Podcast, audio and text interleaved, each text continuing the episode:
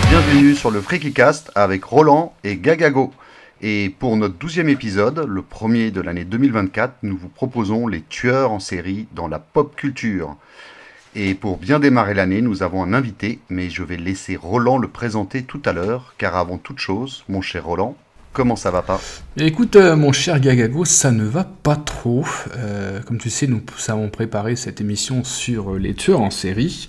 Euh, et je comptais bien avoir mon Mad Movies spécial Serial Killer qui, hasard du calendrier, sortait à peu près pile poil au moment de cet épisode. Mais je ne l'ai toujours pas reçu. Alors je sais que toi, tu l'as acheté au kiosque. Moi, j'ai fait le participatif et je n'ai toujours pas mon euh, Mad Movie Serial Killer, et eh bah ben, du coup on pourra pas dire que j'ai plagié le bouquin. Mais voilà, j'ai fait ça. À remarquer que, euh, à remarquer Roland que, euh, que les Mad Movies sortent sur des thèmes qu'on annonce avant que eux-mêmes annoncent leur prochain Mad Movie.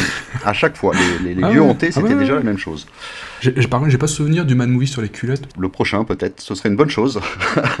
ouais, et toi, mon cher Gagago, comment ça va pas tout ah bah moi ça va pas trop, comme tu sais, bah, j'avais des petits problèmes de vue il y a quelques temps. Depuis j'ai eu ma paire de lunettes, euh, donc effectivement j'ai les yeux moins fatigués, euh, j'arrive beaucoup mieux à lire. Alors par ah. contre c'est tout en crado, j'ai l'impression de vivre dans le brouillard.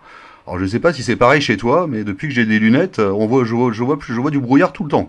Bienvenue dans le monde des binoclars. Et encore, tu n'as pas vécu la période Covid avec les masques et la buée permanente sur ces foutues lunettes. Estime-toi heureux. bah avant de, de, nous présenter notre invité, est-ce que tu veux nous rappeler tout d'abord le principe de l'émission? Ah oui, alors le principe du Freaky Cast. À chaque émission, nous sélectionnons pour vous un thème que nous explorons au travers de la pop culture, au travers de titres qu'on a euh, sélectionnés. Donc les titres ne sont pas forcément les plus connus ni peut-être les meilleurs à vos yeux, mais en tout cas c'est notre sélection. Bienvenue au FreakyCast.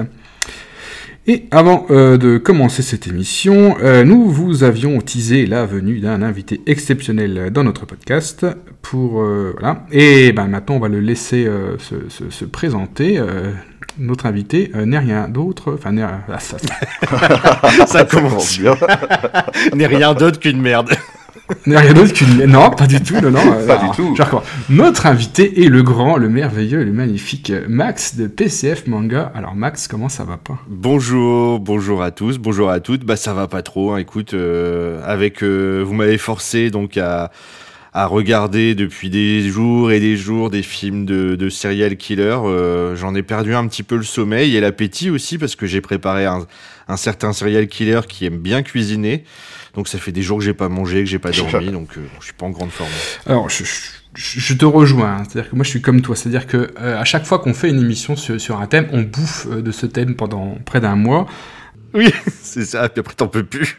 Je regarderai plus jamais de films de serial killer. Ouais, quand on travaille sur les culottes, ça va. C'est pas, c'est pas gênant de faire des rêves sur des culottes, mais quand on ah, commence ah. à taper dans des, des, sujets comme les serial killers, je t'avoue que euh, j'en ai un petit peu euh, la casquette aussi. Donc je suis bien content de faire enfin cette émission et puis de passer ben, à l'émission suivante. Sur, sur, les parties intimes qui m'avaient traumatisé, ah bah oui, euh, tous les soirs et c'était euh, très très bizarre. En tout cas, juste les gars, je voulais vous remercier bah, pour l'invitation. Euh, bah, je suis très très content de participer à votre super podcast. Je vous, je vous écoute et je vous soutiens depuis, depuis le début. Voilà, et puis je pense qu'on on va avoir des échanges super sympas sur ce thème très joyeux. Bah, bienvenue à toi, Max. Tant qu'on est dans les, dans les amabilités, donc effectivement, pour notre épisode sur les liantés, nous avions fait venir Thunder Geek, qui était l'un de, des parrains de cette émission. Et euh, bah là, on est content également de, te recevoir, parce que quelque part, tu es aussi, toi, un petit peu le, le parrain de cette émission. Euh, écouter PCF Morgan nous a donné envie de, nous lancer euh, dans le podcast, ton émission et, d'autres bien sûr. Et tu nous as toujours soutenu bah, quand on a eu ce, projet. Et puis c'est toi aussi qui nous a intronisé dans le collectif de l'imaginaire que nous avons rejoint. Euh, alors, avant de commencer, juste peut-être parler un petit peu de l'actu du collectif. On a un nouveau dans le collectif. On a notre ami Uppsala qui nous a rejoint avec son podcast C'est la voix. On est très content euh, qu'il nous ait rejoint. Donc c'est un podcast qui tourne bah, tout autour de, de, de, la voix. Il y a des tas d'invités qui travaillent euh, tout autour de la chanson et, du thème de la voix. Donc c'est très sympa, c'est très quali. On est très content qu'il nous ait rejoint. Et bah, bienvenue à toi. Et puis bah, peut-être qu'on aura l'occasion de t'inviter pour euh, une prochaine émission. Mhm. Et puis dans l'actu récente aussi, on a nos deux comparses, Adrien et Julien, qui ont sorti tout récemment un nouveau podcast. Panache et culture, c'est ça, si je ne dis pas de bêtises? Oui. Voilà, on sait que le Napoléon est très cher au, cœur d'Adrien notamment, et donc ils ont sorti un premier épisode qui vient de sortir sur Napoléon. J'ai commencé à écouter, j'ai pas encore terminé parce qu'il dure quand même 3 heures. C'est très sympa, on vous invite à aller écouter euh, ce nouveau rendez-vous de culture et de pop culture. Et puis je trouve que c'est vraiment une très bonne idée de parler euh, de tout ce qu'il y a autour de la pop culture par rapport à un thème. tu vois, c'est vraiment quelque chose. Oui. ouais, je me demande, mais ouais, attends, attends, un podcast où on parle d'un sujet et on parle d'hommes de pop culture autour de ce sujet. Mais ouais, mais ouais, ouais, c'est génial.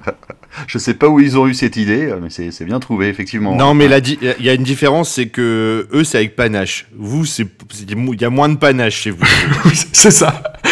Nous, c'est avec, euh, avec déviance et eux, c'est avec panache. Voilà, c'est ça. C'est euh, notre, notre façon de faire.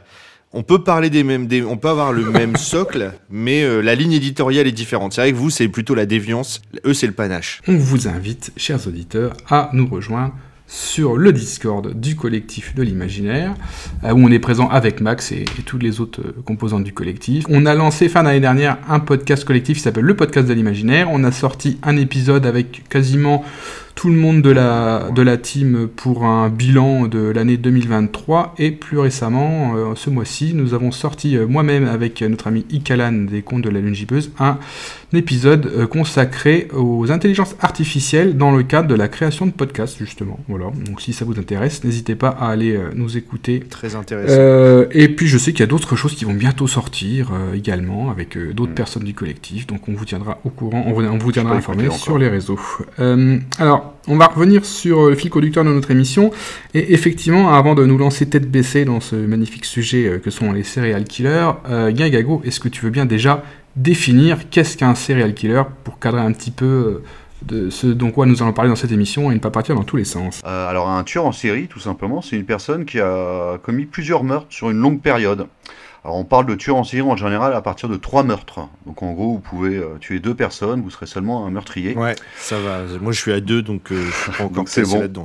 Euh, alors par exemple, quelqu'un qui fait une fusillade dans une école, bah, elle a bien tué plusieurs personnes. Par contre, mm. on va pas la considérer comme un serial killer parce que les meurtres sont sur une très courte période. C'est un tueur de masse. Cette définition, c'est la définition américaine, parce que bon, on en parlera après, mais on sait très bien qu'il y a il y a vraiment une vision américaine du serial killer. Oui, c'est basé sur la définition de Wikipédia, euh, la traduction en français de la, version américaine. Ouais, non, mais c'est parce que c'est vrai que ça, ça, vient, je crois que c'est les premiers à avoir défini en fait euh, le, mm, terme mm, serial mm, killer, notamment euh, bah, le, fameux, le fameux service du FBI à Quantico qu'on revoit après, qu'on va voir tout à l'heure dans, dans Le silence des agneaux. c'est eux qui ont défini, enfin qui ont donné la première définition avec justement la, la, temporalité, enfin que ça soit pas en même temps et qu'il y ait au minimum trois victimes.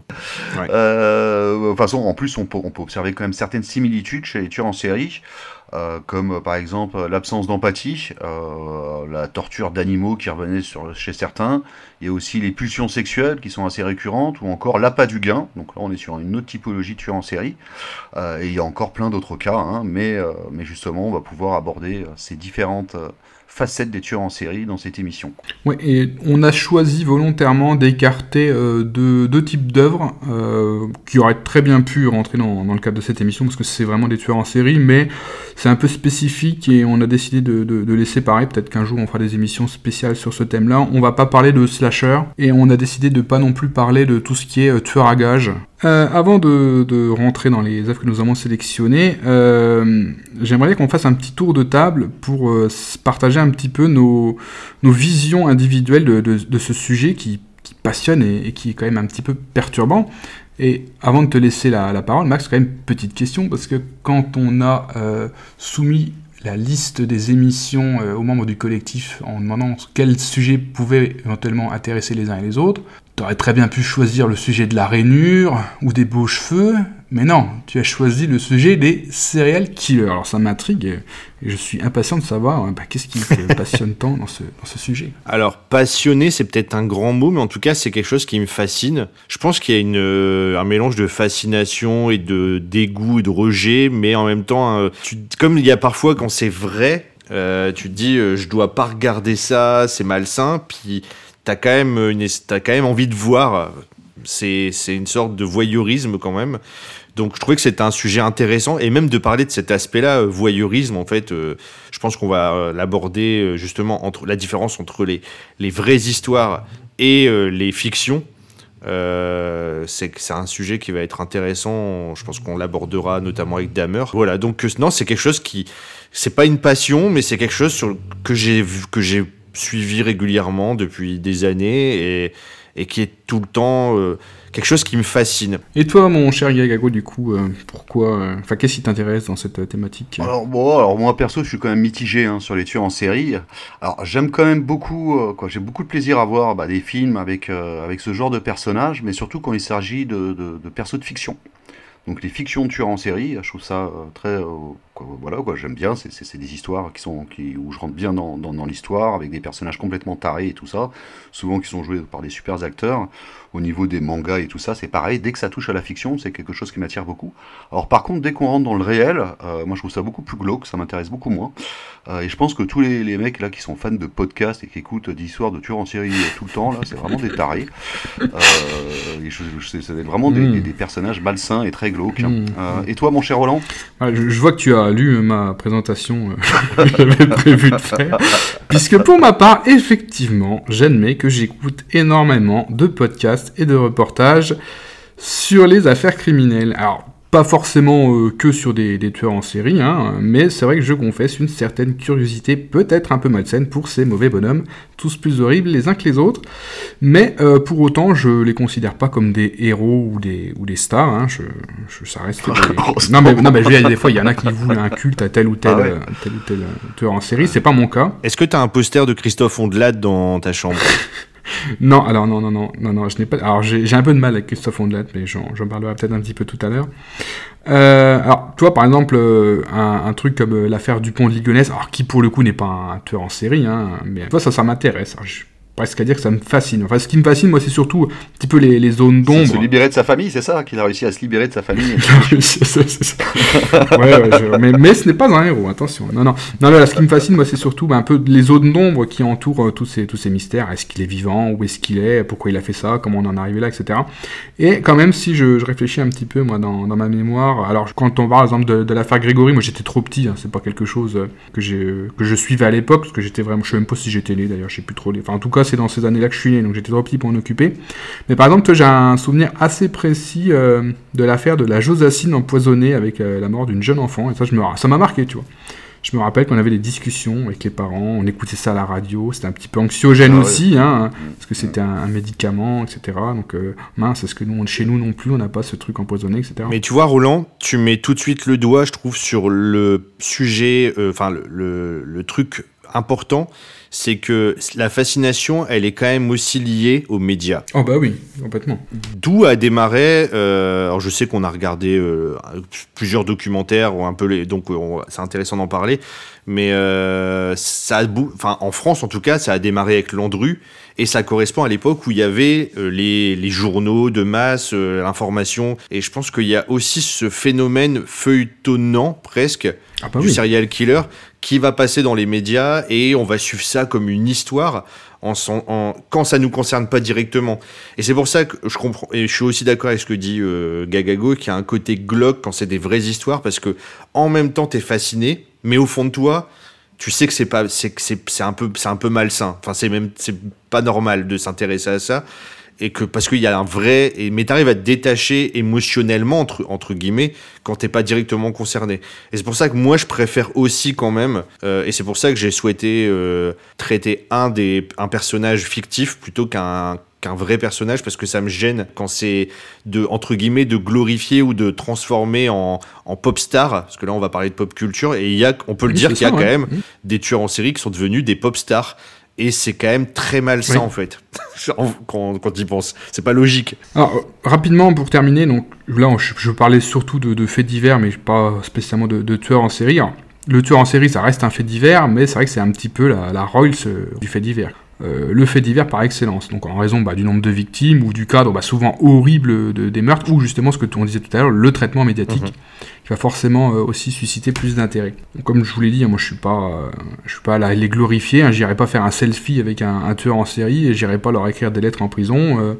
Hein, ça, ça m'intéresse pas. Alors moi, effectivement, ce qui m'intéresse, c'est plus de comprendre, voilà, qu'est-ce qui s'est passé, euh, pourquoi il s'est mis à tuer, quel cheminement euh, il a fait pour en arriver à ce point-là, où est-ce que la société aussi a, failli dans le on va dire, dans, l'éducation de ces gens-là ou dans leur repérage?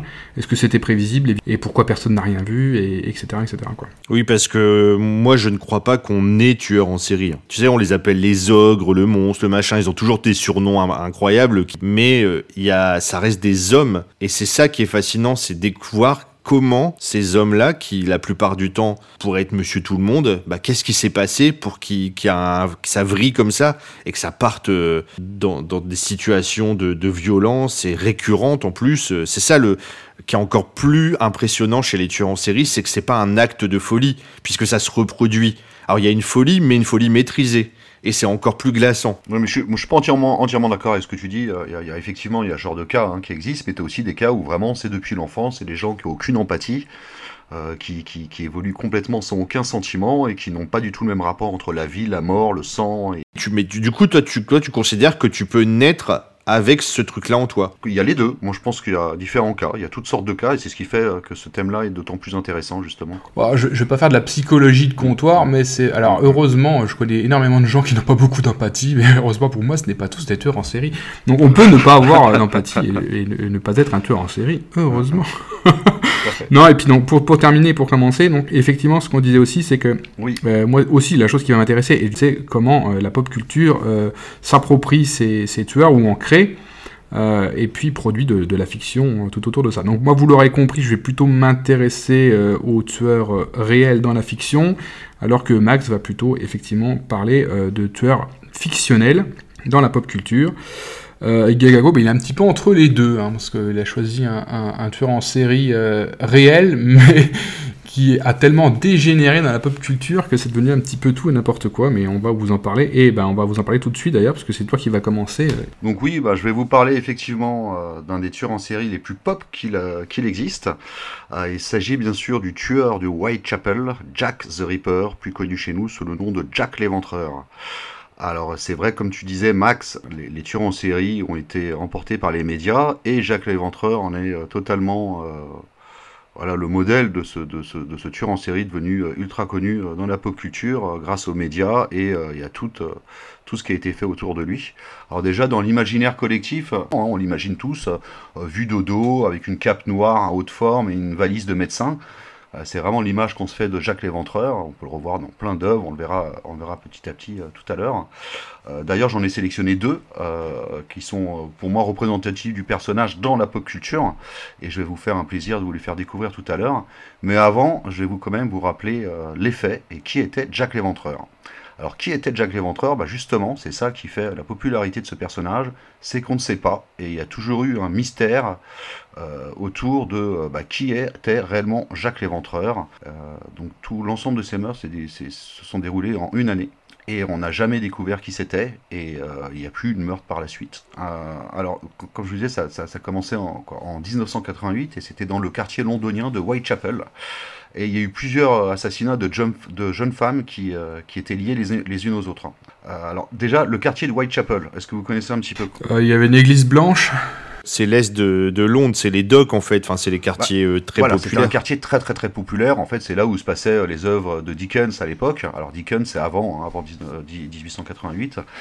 Euh, et c'est un quartier que justement à cette époque était devenu encore plus populaire.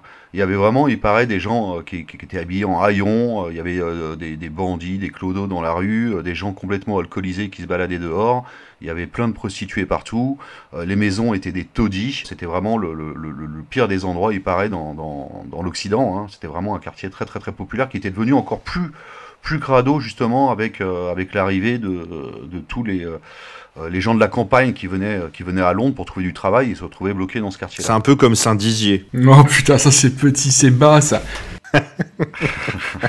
et en fait, surtout, le, ce quartier-là, euh, très, très misérable, était entouré bah, du Londres moderne qui était en plein essor capitaliste, avec les beaux quartiers, les lords et tout ça. Donc c'était vraiment le, le, le, le, mélange entre la richesse et la misère dans, dans, un seul endroit qui était la ville de Londres. Euh, alors cette année de 1988, euh, on a commencé à découvrir des, victimes, en début d'année, des, victimes sauvagement assassinées.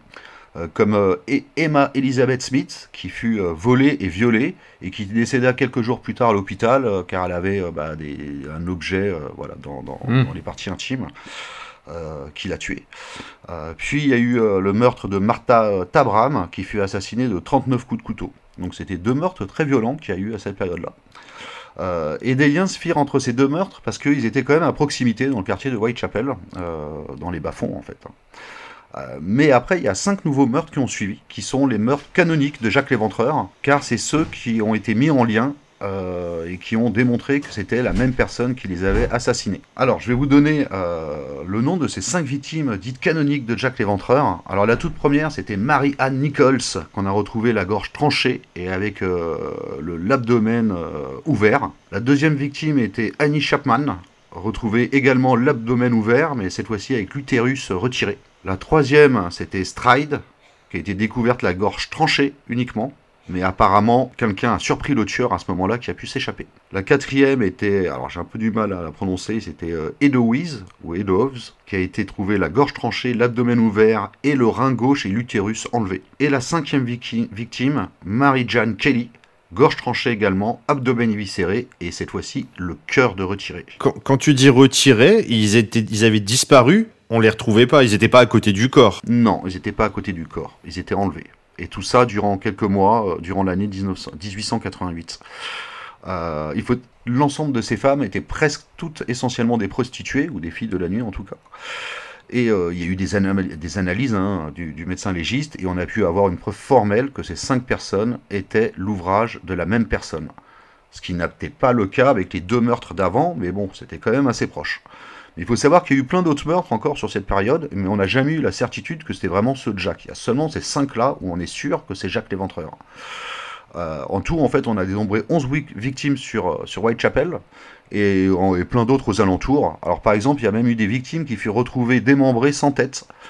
Euh, mais il n'y a eu aucune certitude que c'était Jack l'éventreur et on a mis un autre nom de tueur en série pour. C'était Jack l'enquêteur là. Alors il y a eu plein d'enquêtes, euh, il y a eu des nombreuses, personnes qui, euh, qui, furent considérées comme coupables, potentiellement coupables, hein, mais on n'a jamais su qui était réellement Jacques l'Éventreur. D'ailleurs, même ce nom de Jacques l'Éventreur, euh, ce n'est pas Jacques lui-même, c'est, pas un nom, c'est un nom qui a été, mis sur une lettre, une lettre qui s'appelait Dear Boss, qui avait été envoyée aux journalistes et qui était signé euh, Jacques Léventreur. Donc je reviendrai après, euh, un peu plus tard, sur ces lettres-là. Donc en fait, malgré toutes ces victimes, euh, on n'a jamais pu retrouver coupable et on n'a jamais su qui était ce fameux mmh. Jacques Léventreur. Alors il y a des gens qui l'ont aperçu, qui l'auraient aperçu. On a toutes sortes de descriptions euh, d'époque. Il y en a qui disent qu'il avait l'air élégant, d'autres qu'il avait l'air misérable. Donc il n'y avait rien qui était concordant en fait. On a vraiment, on aurait pu très bien être un aristocrate euh, comme euh, comme le boucher du coin ou quelqu'un d'autre. C'est vraiment un mystère qui est resté complet. Alors c'est justement tous ces mystères-là qui a fait qu'il a commencé à avoir plein de théories sur qui est Jack. En fait, chaque décennie, on a le droit à une nouvelle théorie. Il y en a eu, il y a eu un, roman qui est sorti. Euh, de Patricia Cornwell, euh, qui est sortie en 2002. Et là, euh, la, romancière, elle a fait vraiment une vraie enquête pour savoir qui était Jack l'Éventreur, grâce à l'ADN, en récupérant de l'ADN sur différents objets de l'époque et tout ça. Et elle a pu en conclure que c'était un, peintre impressionniste qui habitait dans, mmh. dans le quartier Whitechapel à l'époque, Walter Stickarts. Euh, qui était le coupable. Alors bien sûr, dès qu'on trouve une nouvelle théorie, euh, bah, il y a plein de, personnes qui, l'analysent et qui arrivent à, démontrer que ce n'est pas sûr à 100%. Euh, oui, parce qu'elle est très connue, mais je savais pas enfin, comment un romancier peut faire des enquêtes et récupérer des preuves. Elle a toute une équipe avec elle, tu vois, c'est les écrivains modernes américains, ils ont leur équipe, leur, ils ont un budget et tout ça, c'est des grosses productions. Hein. Leur livre, il va, il va se vendre à des millions d'exemplaires. Ah ouais, carrément, ils, ils, peuvent, ils, peuvent, ils peuvent faire des analyses et tout, Moi, je connaissais pas ce, ce concept d'équipe de romanciers et tout. C'est enfin, c'est incroyable comme, comme truc. Je sais pas si j'ai dit le nom, le, nom du, du bouquin, c'est Jacques Léventreur, Affaires classées carrément. c'est le truc qui est bien vendeur. Alors, il y a une autre théorie euh, qui, est, assez connue, euh, qui a été publiée en, 1976, une superbe année, euh, par Stephen Knight. c'est Jack the Ripper, The Final Solutions. Et en fait, c'est une théorie qui pourrait presque être une théorie du complot, on peut dire, Euh, C'est un reptilien. euh, euh, en fait, non, ça sous-attend que Jacques l'Éventreur a été inventé en fait par la famille royale et la franc-maçonnerie afin de faire disparaître les preuves du mariage du duc Albert Victor de Galles et d'une prostituée. Et les victimes, euh, les victimes prostituées, en fait, les, les- les prostituées étaient au courant de cette histoire-là. Et euh, Ah. elles ont été assassinées euh, et les cadavres auraient été déposés dans la rue pour faire croire à un tueur en série et les- toutes les preuves auraient été détruites par la police. Et ça, ça me dit quelque chose. Je pense qu'on va en reparler plus tard. Oui, tout à fait. Ah, oui. Mm, Bien entendu, alors toi, tout- tout- toutes ces théories comme ça, elles ont, euh, ils ont euh, bah, leurs fans, euh, les gens qui disent oui, c'est ça, qui, bah, surtout celle-ci, hein, avec la franc-maçonnerie et tout ça. Bon, Il y a plein de gens qui ont dit bah voilà, c'est ça, c'est les francs-maçons qui ont, qui ont tué les filles, au lieu de les faire disparaître, hein, ils ont arraché leur cœur. Et... J'aime bien, Gagago dit ils ont arraché leur cœur et après ils se font la bite. Et de toute façon, Gagago, c'est le plus serial killer de nous trois, moi, je Ah trouve. hein. clairement, oui. Bah non, mais j'essaie justement de, de, de, de- de radoucir l'atmosphère en rigolant, euh, tout en parlant de choses dégueulasses. Euh, là, là, vraiment, j'en ai fini de cette présentation de Jacques l'Éventreur. Justement, cette dernière théorie de, de, de Stephen Knight dont je viens de vous parler, euh, c'est justement euh, celle qui va nous amener justement euh, à la première œuvre que je vais développer, euh, qui est euh, From Hell ou From Ah bah Hell, oui. une autopsie de Jack l'Éventreur. Le fam... C'est un, co- c'est un comics, ouais. Alors, c'est une bande dessinée, c'est anglais. Ah, c'est anglais On peut pas dire que c'est un comic, c'est anglais. D'accord. oui, tout à fait. C'est c'est scénarisé par Alan Moore, qui est anglais, et dessiné par Ed- Eddie, Eddie Campbell. Alors, Alan Moore, hein, je vous le présente pas, hein, c'est, tu, sais ce qu'il a. Il est, scénariste pour euh, V pour Vendetta et Watchmen, entre autres. Ouais. Et Eddie Campbell, je connais moins, mais il a dessiné des. Quoi, il semble assez connu, il a eu pas mal de prix, il a dessiné des Batman et d'autres comics. Son frère Clan, il est plus connu. Ouais, c'est possible. Je connais pas. voilà. Je valide les blagues. Mais j'ai l'impression qu'il y a que Roland qui comprend mes blagues, ou alors Gagago, il a décidé de pas rigoler. Oh, bah, moi, je comprends pas. Mais, non, mais on rigole pas euh, avec l'alcool. et. Non, mais moi, ça me fait pas rire, c'est tout. Quoi. Oh, je, je vois pas ce qu'il y a de drôle de, de- de faire des blagues quand on parle de sujets aussi sérieux que Jacques l'Éventreur. Est-ce que je suis en train de rigoler quand on parle d'arracher Bah oui, mais, justement. euh, sérieux. Donc Fromel, qu'est-ce que c'est? C'est un- une bande dessinée anglaise euh, qui a reçu de nombreux prix. Elle a reçu le prix Eisner, le plus grand prix américain, hein, le prix Harvey ou encore le prix de la critique en Angoulême en, Angoulême en 2001. Euh, la BD a été écrite entre 1991 et 1996 et est sortie en 10 volumes. Il existe maintenant euh, une intégrale en noir et blanc de plus de 500 pages. Euh, toujours dispo chez Delcourt, et aussi une version couleur en trois volumes chez Delcourt, hein, en français. Moi, je me suis procuré euh, l'énorme pavé de 500 pages. Euh, alors, il faut savoir que c'est un, monument hein, du roman graphique. Alors, moi, j'aime pas utiliser le terme roman graphique, mais je trouve que ça correspond très bien à cet ouvrage, et vous allez comprendre un petit peu plus tard pourquoi. Euh, mais avant de vous parler du contenu de ce bouquin de 500 pages, euh, revenons-en au titre en lui-même, From Hell. Alors Mmh. tout à l'heure, je vous ai euh, dit que le nom de Jacques l'Éventreur était apparu pour la première fois sur une lettre envoyée aux journalistes qui était signée de, son nom, de ce nom-là. En fait, c'est une lettre, les journalistes re- reçoivent une lettre qui raconte je sais plus quoi, et c'était signé Jacques l'Éventreur. Et à partir de là, on a mis le nom de Jack l'Éventreur sur euh, le tueur en série. Euh, cette lettre, elle est connue, comme je vous ai dit tout à l'heure, sous le nom de Dear Boss. Mais il y a eu aussi plein d'autres lettres. Il y avait plein de lettres qui étaient envoyées à la police ou euh, aux journalistes et tout ça à cette époque en se faisant passer par Jacques l'Éventreur. hein. C'était vraiment un phénomène de, société. hein. Voilà ce que, tu disais, Max, encore une fois, c'était dans tous les médias, on en parlait partout, on en parlait à l'international aussi, bien sûr. Mais il n'y a au- aucune qui a été formellement identifiée comme, comme étant réellement Jack l'Éventreur. Il y en a une autre très connue, c'était la carte postale Saucy Jackie. Euh, Et là, on retrouvait la même écriture que Dear Boss. Donc on a commencé à croire que ces deux lettres étaient euh, réellement celles de Jack l'Éventreur. Il a été prouvé plus ou moins que en fait c'était un canular d'un journaliste. Donc ça aurait été un journaliste qui aurait inventé le nom de Jack l'Éventreur, mais on est sûr de rien à 100%. Mais il y a aussi une autre lettre qui a été envoyée euh, par la suite au président du Whitechapel Villageans Committee, George Lusk, et qui avait quand même une certaine particularité. Alors déjà, elle avait une écriture sale, mais c'était bien orthographié, donc c'était quelqu'un qui était lettré qui l'avait écrit. Et surtout, elle était envoyée avec un bocal contenant un rein gauche, rien que ça. Et cela Mhm. jusqu'un jour après le meurtre, le meurtre d'Edowiz, ou d'Edows, là, à qui il manquait justement un rein. Alors, on n'a aucune certitude si c'est euh, une lettre réellement de Jack l'Éventreur ou si c'est un canular comme tous les autres. Euh, la lettre, elle a disparu par la suite d'ailleurs, mystérieusement. C'est encore plus étrange. Alors, on a pu conserver des photos, hein, vous, pouvez voir, euh, vous pouvez voir ces photos euh, sur Internet assez facilement. Mais euh, on va vous lire cette tête-là. Alors je vais plutôt laisser Ikalan du podcast Les, Contes de la Lune Gibbeuse et membre du collectif euh, vous lire cette petite lettre. De l'enfer à Monsieur Lusque. Monsieur, je vous ai envoyé la moitié du rein que j'ai pris d'une femme conservé pour vous.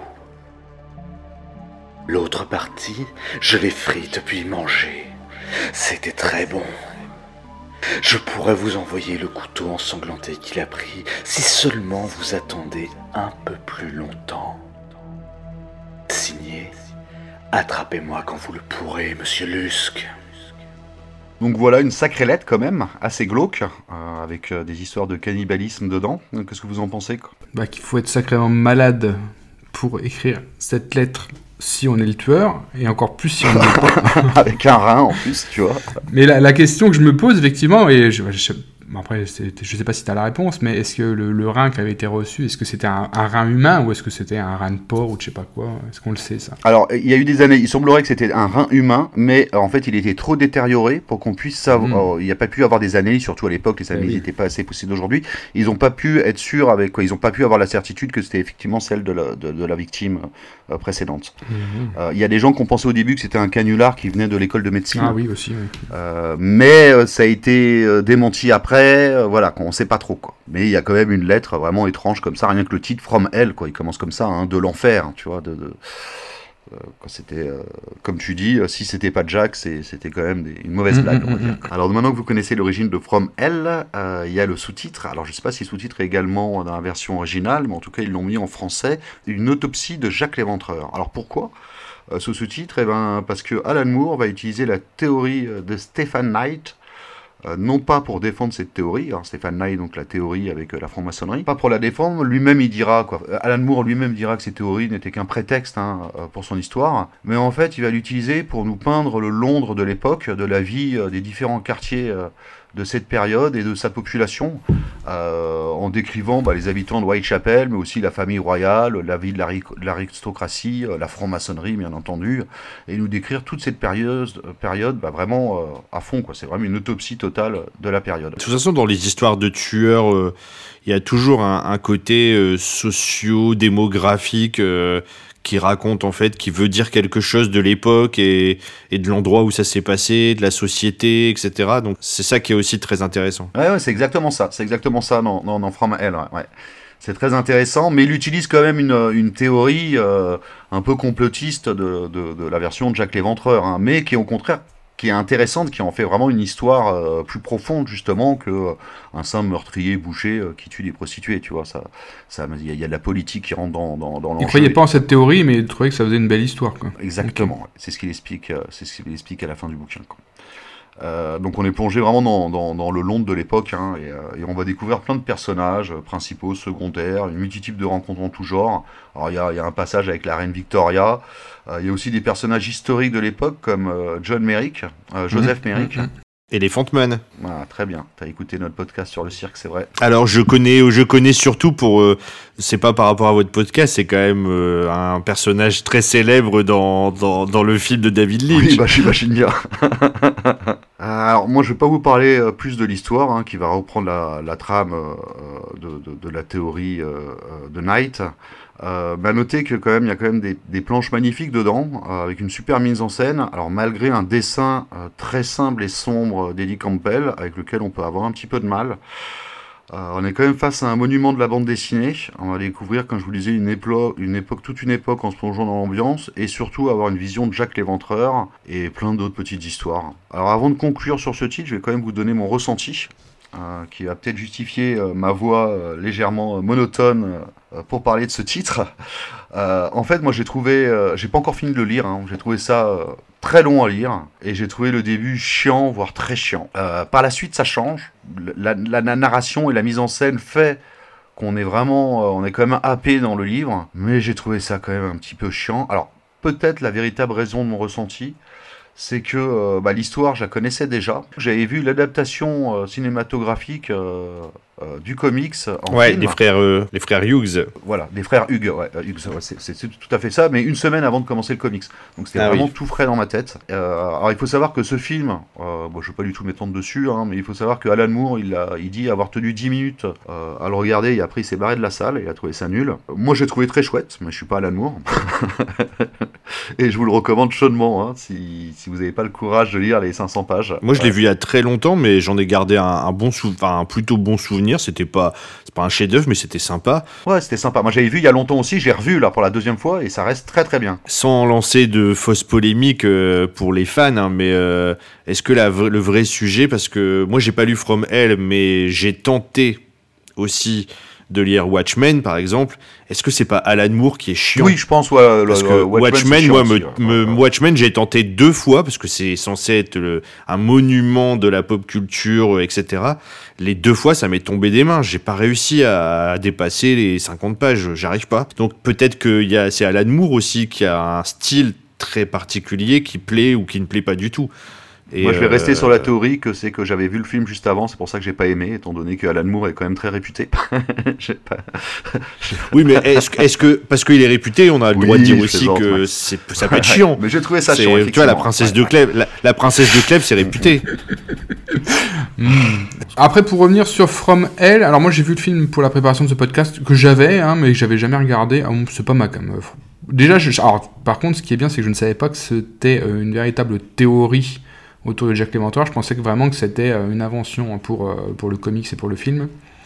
Euh, donc ça, c'est bien de le savoir. Mais euh, ouais, moi, j'aime. En fait, j'ai pas aimé ce qu'ils ont fait de Jack l'Éventreur dans, dans ce film. Voilà. Puis j'ai pas. Ouais, mais le film en lui-même, c'est-à-dire que le film, c'est la, la mise en scène est sympa, t'as la, la, vie dans Whitechapel Oui. qui, est, qui, est, qui est rigolote avec les prostituées et tout ça. Ah, c'est vachement rigolo, oui. Ouais, c'est. euh, Oui, Rigolote. Bon, moi j'ai bien aimé. Et t'as Johnny Depp, que je suis pas du tout fan de cet acteur, et dans ce film-là, je trouve plutôt pas mal. Non, par contre, c'est un film, moi je trouve. oh, moi j'avais le souvenir que c'était un film de Tim Burton, tu vois. Alors c'est pas du tout filmé comme un film de Tim Burton, Ah, mais il y a ce genre de couleurs dedans. Oui, les vrai. couleurs euh, qui ressortent, c'est c'est des couleurs de ce style-là euh, de l'époque. Mais, euh, mais la mise en scène est Tu complètement confonds pas avec. Sweeney Todd, t'as as, peut-être mélangé avec Sweeney Todd dans ta tête parce que c'est Non, parce que j'ai pas vu Sweeney Todd. celui-là il y a Ah. parce que c'est un peu aussi un tueur. euh, Ou ça m'a fait chier, Ah bon parce que j'aime pas Tim. Burton. Ok. Je déteste Tim Burton. Bon, on, peut, on peut vite faire en toucher les mots. C'est pas un vrai tueur en série, mais je- enfin moi, dans mon souvenir, Sweeney Todd, il y a quand même des relents de Jacques Léventreur. Ah bah complètement. Bah de toute façon Sweeney Todd c'est bien sûr que c'est compl- c'est tr- très inspiré de Jack l'Éventreur. C'est un mélange de plusieurs tueurs parce qu'il y a le côté euh, personnage comme ça qui a un, qui a un métier un peu euh, passe-partout puis après euh, qui va être euh, qui va aussi euh, manger il y a aussi un côté cannibale enfin dans mes souvenirs dans Sweeney Todd Oui. il, il Oui, fait oui. aussi des petites tartelettes avec ses victimes euh. Alors, il mange pas ses victimes, mais euh, il refourgue la viande à une, à une dame qui fait des tours. Voilà, qui, ouais. qui ne sait pas que c'est de la viande. C'est ça. C'est ça. ouais. Tu, ça- tu crois que c'est adapté d'une vraie histoire? Non, non, c'est pas adapté d'une vraie. Enfin, c'est- c'est c'est pas un vrai tueur en série, mais euh, oui, à, la- à la base, euh, il doit y avoir des bouquins, euh, Sweeney Todd, euh, il y a voilà. C'est un, c'est un tueur de fiction, ça. hein. Ah d'accord. Ah oui oui, oui, peut-être c'est parce que je, je- je- c'est parce qu'en fait le la, ce que euh, Tim Burton a adapté c'est euh, une comédie musicale. D'ailleurs c'est une comédie musicale de toute Ah, façon. il existe c'est un film Sweeney Todd hein, qui n'est pas film. une comédie musicale qui reprend la, la trame du film euh, de Tim Burton, mais avec des pas chanté quoi, vraiment en film. C'est sympa aussi. Je vous conseille si vous avez l'occasion. Ok. de la voir. Moi j'avais plutôt bien aimé le Oui, Sweeney Todd de, de Tim Burton. C'était euh, après bon voilà bon. Donc moi j'ai fini avec From Hell, euh, donc je vous le reco euh, fortement, euh, sans vous dire si je vous reco le film ou le comics. On a compris. Euh, et maintenant je vais aborder euh, mon deuxième film qui va être un petit peu plus léger.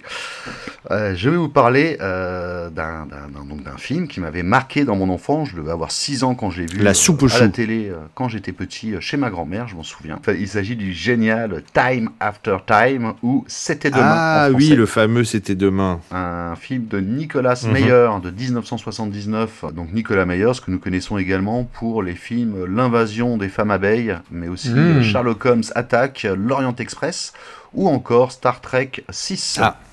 Ouais, il était bien le, il était mieux que le 5. Oui, il paraît que c'est un bon film, je je, je sais pas, j'ai pas vu. Bah, T'as pas vu Ah non, moi je les avais vus à l'époque, je les avais tous vus. Peu- ju- euh, juste avant que tu nous parles de justement de c'était demain, juste un petit mot sur les femmes abeilles, ça m'intéresse. Et ça a un lien avec le miel et les abeilles ou pas du tout? Je ne crois pas. Non. non. parce que des fois, il y a, tu sais, il y a un grand univers hein, de chez AB Productions. Hein. Des fois, c'est lié. Bon, Gagago, désolé, euh, on t'a coupé dans ton élan. Alors, je recommence. L'histoire commence dans une ruelle sombre où l'on voit une belle prostituée qui se fait aborder par une personne semblant être un gentleman, mais qui est en fait Jacques l'Éventreur, avec sa valise de médecin et son haut de forme et qui va sauvagement assassiner euh, la fille dans une, dans une scène filmée du point de vue de Jack. Ça, c'est la scène d'introduction du film. Après, on passe à une autre scène où on voit une séquence où euh, on découvre le héros de l'histoire qui n'est autre que H.J. Wells, euh, contemporain de Jacques Léventreur, qui est connu surtout pour être un auteur de romans comme La machine à explorer le temps ou tout simplement La guerre des mondes.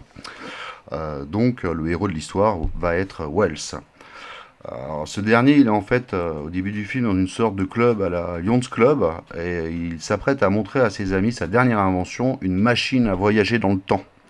Mais là, la police frappe à la porte et, on découvre que l'un de ses amis n'est autre que Jacques l'Éventreur et qui va profiter de cette machine à voyager dans le temps pour s'échapper et va se réfugier dans les années 70 à San Francisco. Prenant son courage à deux mains, H.J. Wells va décider de pourchasser son ancien ami pour l'arrêter et va le suivre dans le futur.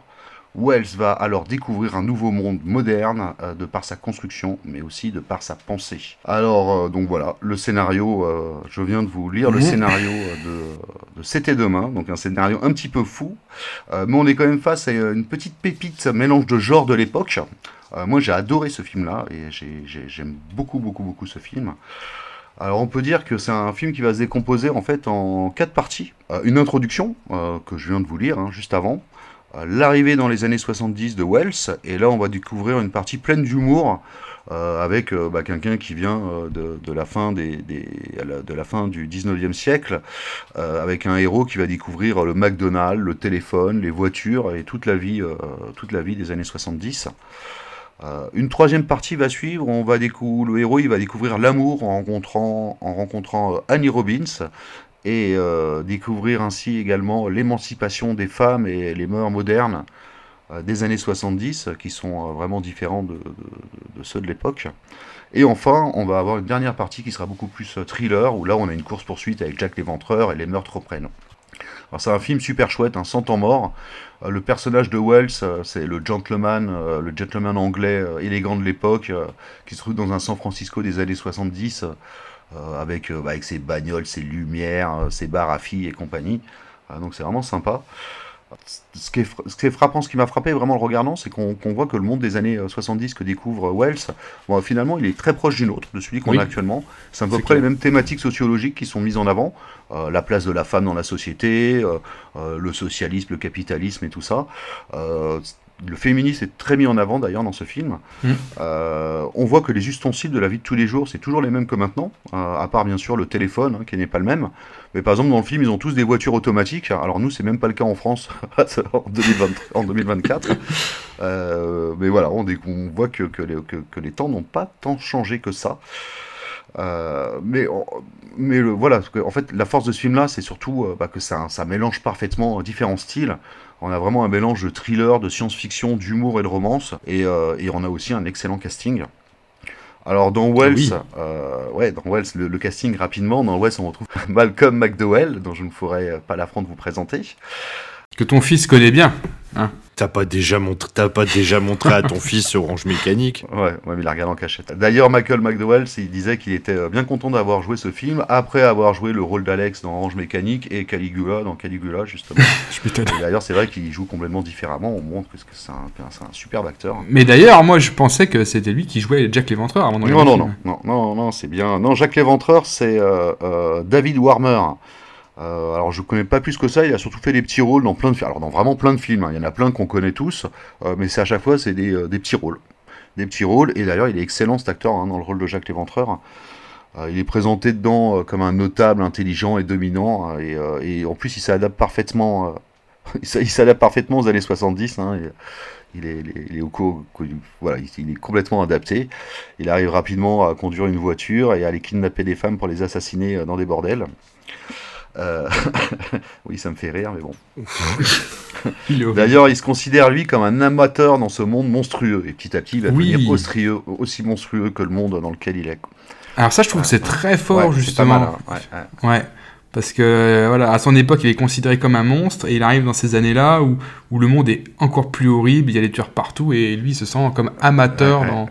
Dans, dans ce nouvel environnement. Mais, mais il va vite se rattraper quand même. hein. Oui. Il va vite se rattraper. Et euh, au niveau casting, on va noter également bah, le rôle Annie Robbins. Euh, Annie Robbins, euh, l'actrice, c'est euh, Mary Steenburgen. Bah, justement, là, euh, je regardais, elle me dit quelque chose, cette actrice.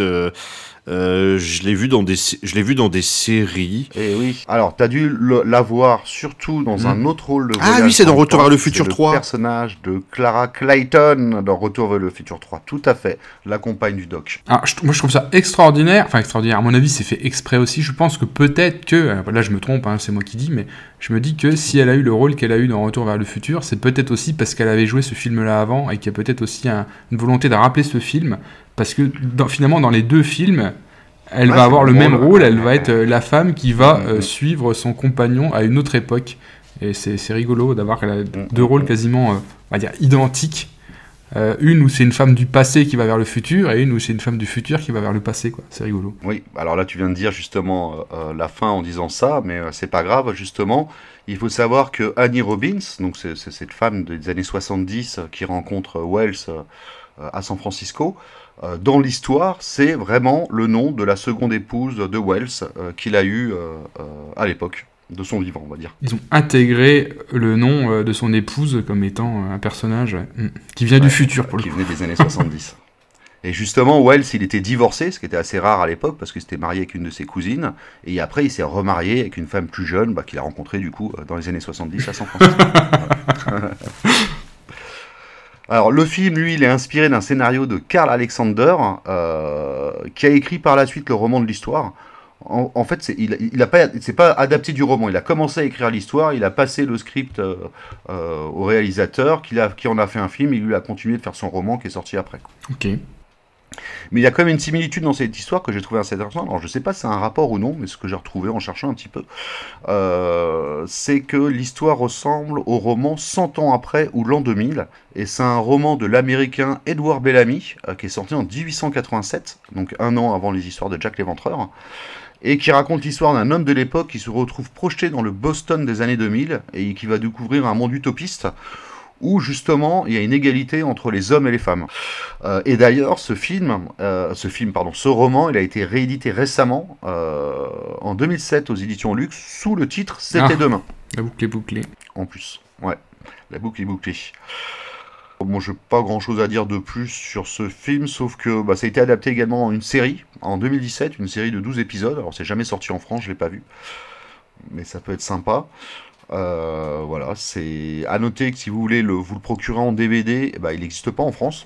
Euh, par contre, le DVD de l'édition canadienne du film dispose d'une piste française. Donc si vous le procurez, vous pourrez l'avoir en français avec une très bonne image. Enfin, c'est un film que j'ai dans mes listes depuis longtemps parce qu'il est assez, euh, il a une réputation un petit peu culte. Et, euh, et puis euh, l'histoire a l'air très sympa. euh, Enfin, c'est typiquement le genre de film que. Et c'est vrai que j'avais jamais eu l'occasion de de pouvoir le voir. Il passe rarement ou même jamais sur les sur sur les sur les même sur les, les chaînes de cinéma. Je l'ai jamais trop vu.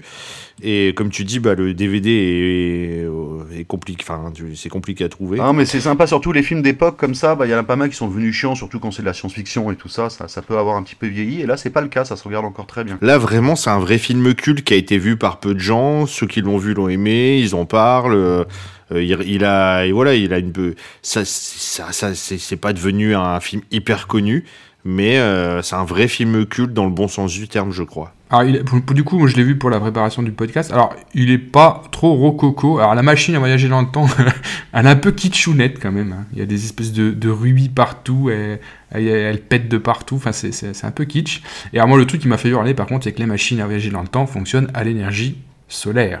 Solaire. Il n'y a pas un panneau solaire sur la machine, non. Elle fonctionne à l'énergie solaire, mais pendant tout le film, tu la vois voy- voyager en intérieur de bâtiments. C'est-à-dire qu'à aucun moment, elle se retrouve à la lumière du soleil. Donc, ça m'a fait rigoler. Mais tu, tu, tu, cherches, tu cherches trop la logique scientifique à un truc. Non, mais ils sont vachement en avance sur nous sur l'énergie solaire, moi je vous le dis. Parce que arriver à voyager dans le temps avec une machine à l'intérieur qui fonctionne à l'énergie solaire, je peux dire que on ferait mieux d'en prendre de Bah, la de toute façon, les machines à remonter dans le temps, elles ont toujours été magiques dans le cinéma. Quand tu vois la première, la première là, de, bah, justement de la, le, la machine à remonter dans le temps. Enfin, c'est le truc, on aurait dit un petit, euh, un traîneau du Père Noël euh, avec euh, un petit siège en, en cuir sympa pour que ça soit confortable. C'était, c'est. Après, t'as la DeLorean. Enfin, c'est toujours improbable les machines. Il n'y a jamais eu des machines. Je pense que si un jour il y a une machine à remonter dans le temps, elle sera pas, elle, ça sera un truc vulgaire, une machine, une vulgaire machine, euh, limite comme dans la mouche, tu vois, un truc, euh, un truc en métal. Euh. c'est exactement ce que je pensais. j'avais, j'avais en tête. Ouais, voilà, ce sera un truc tout, tout, que, bien qu'elle est, elle est classe la machine de la mouche, mais un truc métallique, vraiment industriel, pas pas un truc improbable comme on a pu voir dans les films, mais bon, c'est pour l'aspect. Ils vont cycler les vieilles cabines téléphoniques France Télécom en machine à Bah, euh, c'est pas dans, c'est pas Doctor Who qui, je sais pas s'il voyage dans le temps. Doctor Who. Oui, oui, oui, oui, C'est une, sorte de cabine téléphonique, quoi, c'est ça C'est une cabine téléphonique. Mais oui, mais oui, ouais, c'est vrai. Bon, je n'ai rien inventé. Ah bah ouais. Il va revoir ton, ton truc là. c'est déjà pris. On nous a déjà piqué l'idée du friki cast. voilà. Tous, tous perdent. Elle nous disait tout le temps Ouais, c'est génial votre concept, c'est génial votre concept, et paf ah, On aurait dû la sentir venir ah, celui-là. bah, oui, ah, les basques. Euh, super, merci à toi Gagago. Bah, je t'en prie, je vous en prie. Voilà, j'espère que je vous ai donné envie de voir ces deux titres, euh, surtout euh, le second. Euh, et voilà. Alors avant que tu passes au quiz, je vais juste te dire deux mots parce que en fait on n'arrivait pas à en finir avec cet épisode, c'est-à-dire que tous les jours on découvrait d'autres trucs et à un moment donné on a dit bon bah stop, on peut plus peut plus rajouter des tas de trucs à chaque fois qu'on en découvre un parce que dès que tu ouvres une page internet tu trouves une autre œuvre dont on aimerait bien parler. J'ai juste deux mots touchés, parce que je l'ai regardé ce matin, du coup, en, dernière minute. On est tombé sur un film de Jack Léventreur qui a été euh, réalisé par Jess Franco, dont on a parlé dans le dernier épisode sur euh, Les Bonnes à tout faire, quand on a parlé de Célestine. Euh, ah, je voulais juste en toucher deux mots vite fait, parce que c'est encore frais dans ma tête. Un, si vous avez l'occasion de le voir, c'est sympa. c'est un, film qui a été donc réalisé par Jess Franco, avec dans le rôle de Jack Léventreur, Klaus Kinski, qui a vraiment la, la mhm. tête de l'emploi. Bon, c'est assez éloigné de, la réalité parce que dans ce film, on, sait qui est Jack l'Éventreur et à la fin il se fait arrêter, ce qui n'est pas le, cas du vrai. Mais voilà, c'est une adaptation intéressante. Euh, donc, et il y a vraiment des scènes euh, gore plutôt, euh, plutôt réalistes. Hein. Vraiment une scène où, euh, où c'est bah, justement euh, l'actrice fétiche dont on a parlé également, Lina Romay, qui se fait tuer donc, par euh, Jack l'éventreur Klaus Kinski. Et c'est plutôt gore, il y a pas mal de gouache et d'hémoglobine. Donc moi j'ai passé un bon moment devant ce film. Voilà, j'en dirai pas plus, mais si vous avez l'occasion de le voir, allez-y. Donc quiz Jacques l'éventreur. Alors, tout d'abord, rappel, le but du quiz, mon cher Max, n'est pas de te mettre dedans, de te faire passer pour un minable en n'ayant pas les réponses. Et pour nous, c'est une occasion bah, d'aborder d'autres thèmes rapidement. Dans le manga euh, d'Hiro Iko Araki, Jojo Bizarre Adventure, le personnage de Jacques l'Éventreur est transformé en zombie au service de Dio. Dans quelle partie de Jojo a-t-on ce passage et quel est le personnage principal de cette partie? Alors, euh, c'est dans la première partie, Phantom Blood, et du coup, bah, c'est le personnage principal, c'est Jonathan Joestar. Très bien, bravo, bonne réponse. Deuxième question, manga toujours. Dans quel manga de 2017 a-t-on le personnage de Jacques l'Éventreur qui se bat aux côtés euh, de personnages comme Bouddha, Lubu ou encore Léonidas ou Nostradamus?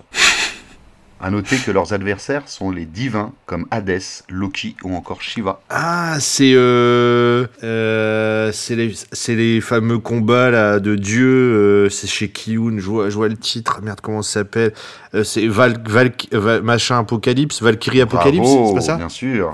J'aime pas trop ce manga là, par contre. Mais euh, j'ai pas, j'avais pas trop accroché personnellement. alors moi je l'ai pas lu, mais c'était surtout qu'il y a le personnage de, de Jack l'Éventreur, donc fallait le citer parce qu'il se bat en plus du côté des humains. Donc il est considéré comme, euh, comme une personne pouvant sauver l'humanité. Sauf que quand il gagne un combat à un moment donné, bah, il est hué par la foule d'humains parce que c'est quand même Jack l'Éventreur qui est un terrible tueur en série. Bah oui. Donc.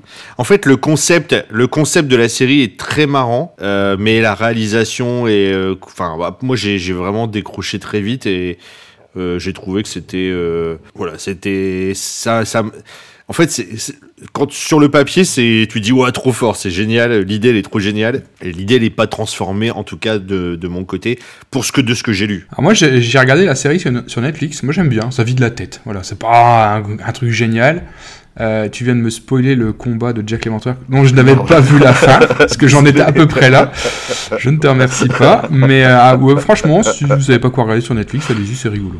Bon, bah, je tenterai peut-être la série du coup. Alors, à noter que le manga est dessiné par Ajishika et euh, au scénario, c'est Umemura euh, Shinya et Fukui Takumi. Atchoum, à tes souhaits, Gagago. oh, c'était chaud à, à réécrire déjà. Euh, question 3 maintenant. Alors, comics.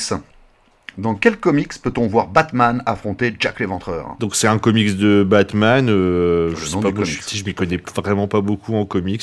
Euh, je vais dire euh, euh, Batman euh, visite Whitechapel. Je vais dire Batman contre Jack l'Éventreur. Non, alors non, c'est euh, Gotham au 19e siècle et en anglais c'est A Tale of Batman Gotham by Gaslight. Waouh. Et le scénario, au scénario c'est Brian Augustine et les dessins c'est Mike euh, Mignola et il a été, euh, il est sorti en 1989. Parce que j'ai découvert que ce comics existait en regardant l'adaptation animée qui s'appelle Gotham by Gaslight, qui est un animé de 2018. Et j'ai trouvé, n'étant pas fan du tout de Batman, j'ai trouvé cet animé excellent. Euh, ça se passe euh, donc à l'époque de Jack l'Éventreur. Euh, le personnage de Batman, euh, tout, tout est remis à l'époque. Et en fait, et tous les, seconds rôles qu'on peut voir dans les aventures de Batman qui, se passent, qui se passent actuellement, on va dire, hein, entre guillemets, bah, se sont transposés dans le passé et jouent parfois des rôles différents. Par exemple, une des premières scènes, on voit Ivy, euh, qui est une danseuse de cabaret et qui va être la première victime de Jack l'Éventreur. Mmh. Alors je vous dis pas qui était Jack l'Éventreur, mais il y a quand même pas mal de, de, de suspense dans, dans, dans l'histoire. Il y a des rebondissements, hein. on pense que c'est l'un, on pense que l'autre, que je me suis bien fait avoir au jeu. Euh, les dessins sont très sympas, c'est très mature, donc on voit, euh, il est vraiment, euh, vraiment un super animé que je vous recommande ré- réellement. En plus, je pense que Roland, toi, t'aimerais bien. On voit bien, on voit les, les, protagonistes qui sont en porte-jartel et compagnie. Il y a un petit côté euh, adulte comme ça qui est très sympa. Une super ambiance de l'époque et avec une autre version de Jack l'Éventreur qui est très sympa, une autre théorie, mais qui pourrait très bien coller aux autres théories qui existent déjà. Donc voilà, une grosse recommandation, Gotham by Gaslight. Et Mike Mignola, dessinateur de, je viens de vérifier, hein, de, de Hellboy. Il est très connu pour ça. Question 4, euh, bah, cinéma. Alors, dans quel film de 1965, Max, un célèbre détective affronte Jacques l'Éventreur? C'est pas détective Conan. De 1965. Un détective qui euh, affronte... Ah bah Sherlock Holmes. C'est quoi le titre du film? Sherlock Holmes contre Jack l'Éventreur. Bravo Ah, j'ai de la chance, j'aurais pu dire Jack l'Éventreur. con- Mais non, ils mettent toujours le gentil en premier. Bah oui, ils auraient Ah, pas mis ouais, Jack l'Éventreur contre. Sherlock Holmes.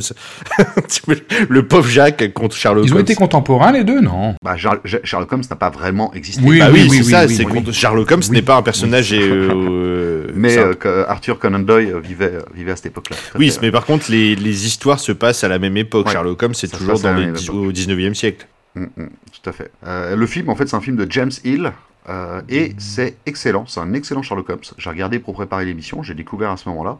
Euh, c'est vraiment très très sympa. Euh, alors c'est pas adapté directement d'une œuvre d'Arthur Conan Doyle, mais de son fils Adrian Conan Doyle, qui a écrit une histoire du nom de Fogg, qui a été do- donc adaptée sous le nom Sherlock Holmes contre Jacques l'Éventreur.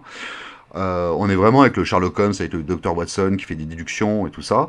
Euh, c'est une autre théorie euh, de qui était Jacques l'Éventreur qui tient bien la route. Il y a du suspense aussi jusqu'au bout, qui mélange aussi aristocratie et quartier populaire. Je vous dirai pas la fin, mais justement, c'est très malin. Et ça rend tout à fait plausible l'histoire comme si elle était vraiment réelle, sauf que Sherlock Holmes n'a jamais existé.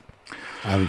Euh, à noter aussi que euh, il y a énormément d'œuvres qui existent entre la confrontation du détective euh, de Sherlock Holmes et de Jack l'Éventreur. Je, je m'y attendais pas du tout, mais en cherchant un petit peu, il y a quand même eu 31 romans qui sont référencés sur Wikipédia. Euh, qui parlent de l'affrontement de ces deux personnages. Alors le plus ancien, c'est un fascicule allemand, euh, un style de fascicule à Ah Harry oui. Dixon, hein, dont je parlais euh, Mm. dans, une, dans- dans une précédente émission. Ouais. Euh, et c'est, euh, ça s'appelle Les dossiers secrets du roi du détective, Jacques l'Éventreur. Après, c'est pas étonnant, c'est tellement deux personnages dans la pop culture anglaise euh, majeure que bah il est, il faut, il, il, faut- il- y a, enfin, c'est- l'idée elle est parfaite. Euh, t'as un détective et Ouais, t'as un tueur, donc bah, tu vas les faire rencontrer Mm, dans mm, la. Deux personnages cultes comme ça qu'ils ont fait rencontrer. euh, Il y a plein de... et, et ça continue encore, c'est toujours d'actualité parce que le, le plus roman- le plus récent que j'ai vu dans cette liste-là, c'est un roman français de Fabien euh, Sabates, ou Sabat, je connais pas. Euh, et c'est un roman de 2020. Sherlock Holmes, La Tour Rouge. Alors, moi, j'attends avec impatience Harry Potter contre Jack l'Éventreur. On doit rire. Bon. non, je fais exprès. Je fermais, je, je, je bouchais ma bouche pour pas rire, juste pour t'embêter. Ah, d'accord. Bon, très bien. Euh.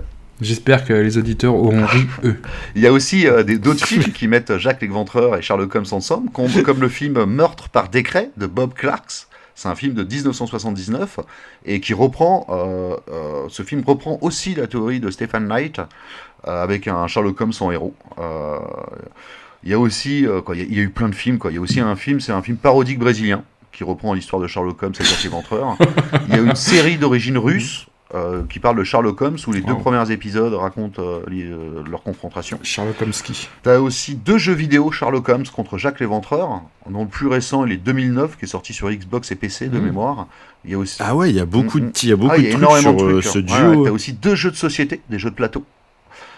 Euh, et pour finir, on a le droit aussi à une pièce de théâtre et plein de bandes dessinées qui reprennent, euh, qui reprennent euh, ce duo, euh, dont L'ombre de Jacques l'Éventreur, qui est une BD dont vous êtes le héros. Ah ouais. Ah, voilà, ça, il y a vraiment plein de trucs. Tu vois, tu vois, ça aurait pu faire une émission, une émission un, un- un épisode du Freaky Cast, juste euh, ces deux personnages. Je sais pas s'il y a Jack l'Éventreur dans la série Sherlock Holmes de en anime là avec les avec les avec les animaux, avec les chiens. Ah, Je me souviens pas. de, de Miyazaki, là, les deux cols. Le dé- Ouais, de Miyazaki. ouais, Miyazaki a réalisé ouais, ouais, quelques quelques épisodes. Ouais, ouais, je, je crois Je me pas. souviens pas. Je ne crois C'est pas. possible en plus, hein, parce qu'il il est tellement populaire ce personnage que. Il y a surtout tu Moriarty. faire des, des trucs qui ressemblaient à tout moment. hein. Il suffit de mettre un tueur avec une valise. Oh, ça aurait été peut-être un peu glauque euh, dans une série pour enfants. Peut-être, peut-être, ouais, peut-être pas dans cette série-là qui était quand même une série pour enfants. euh. S'il a une tête de chien, ça passe. Ouais, ils auraient mis quoi? D'ailleurs, Jack l'Éventreur, on lui mettrait une tête de quoi? Ils auraient mis plutôt un un Doberman? Bah, de Jack Russell. de Jack Russell. bah oui. Très bonne blague, euh, Roland. Merci. Ah, merci. Enfin. Heureusement que je suis là pour le dire, tu vois, parce que c'est Bah pas oui. ton, ton collègue, euh, ton méchant collègue qui. C'est un euh, mauvais client, hein, côté, côté humour. Mm, mm. On rigole pas tous les jours. Il y a tellement de misère dans le monde que j'ai pas trop envie. Non. de. Non, non, il... Vraiment, Gagago, c'est orangi... Gagago, c'est tellement ori- orangina rouge, t'as envie de toujours dire, mais pourquoi c'est ici désagréable? Pourquoi ici méchant? Pourquoi? Alors qu'en fait, je suis sûr que. C'est pire avec l'âge. hein. Ouais, puis, de- mais depuis qu'il a plus de lunettes. Parce que moi j'ai écouté les, Bah j'ai écouté vos émissions. Vous dites toujours que j'ai pas tout écouté, mais j'ai tout écouté. en fait. et au début, il était plus sympathique. Et plus les émissions Ah oui. avancent, bah il est, il est acariâtre. Puis maintenant, il voit toute la misère du monde avec ses nouvelles C'est lunettes ça. et c'est encore pire. C'est devenu, ta- c'est devenu le Tati Daniel du podcast, Gagago. Alors, question 5. Oh putain, comment il rebondit pas sur ce que je dis C'est encore pire. je vais quitter l'enregistrement. Non, mais je prends, je prends bonne note. Je vais quitter l'enregistrement. C'est, je n'ai jamais été traité comme ça. Euh, pourtant, j'ai été invité partout. J'ai fait tous les podcasts du monde. Michel Drucker m'a invité. Je n'ai jamais été traité comme ça. Bon, je reste quand même pour Roland. Ah, merci. Donc, question 5, cinéma. Alors, en 1891, on a retrouvé le corps de Carrie Brown qui fut étranglé et mutilé de plein de coups de couteau. Oh. Euh, je crois qu'il y avait un fœtus qui était arraché aussi, un truc comme ça.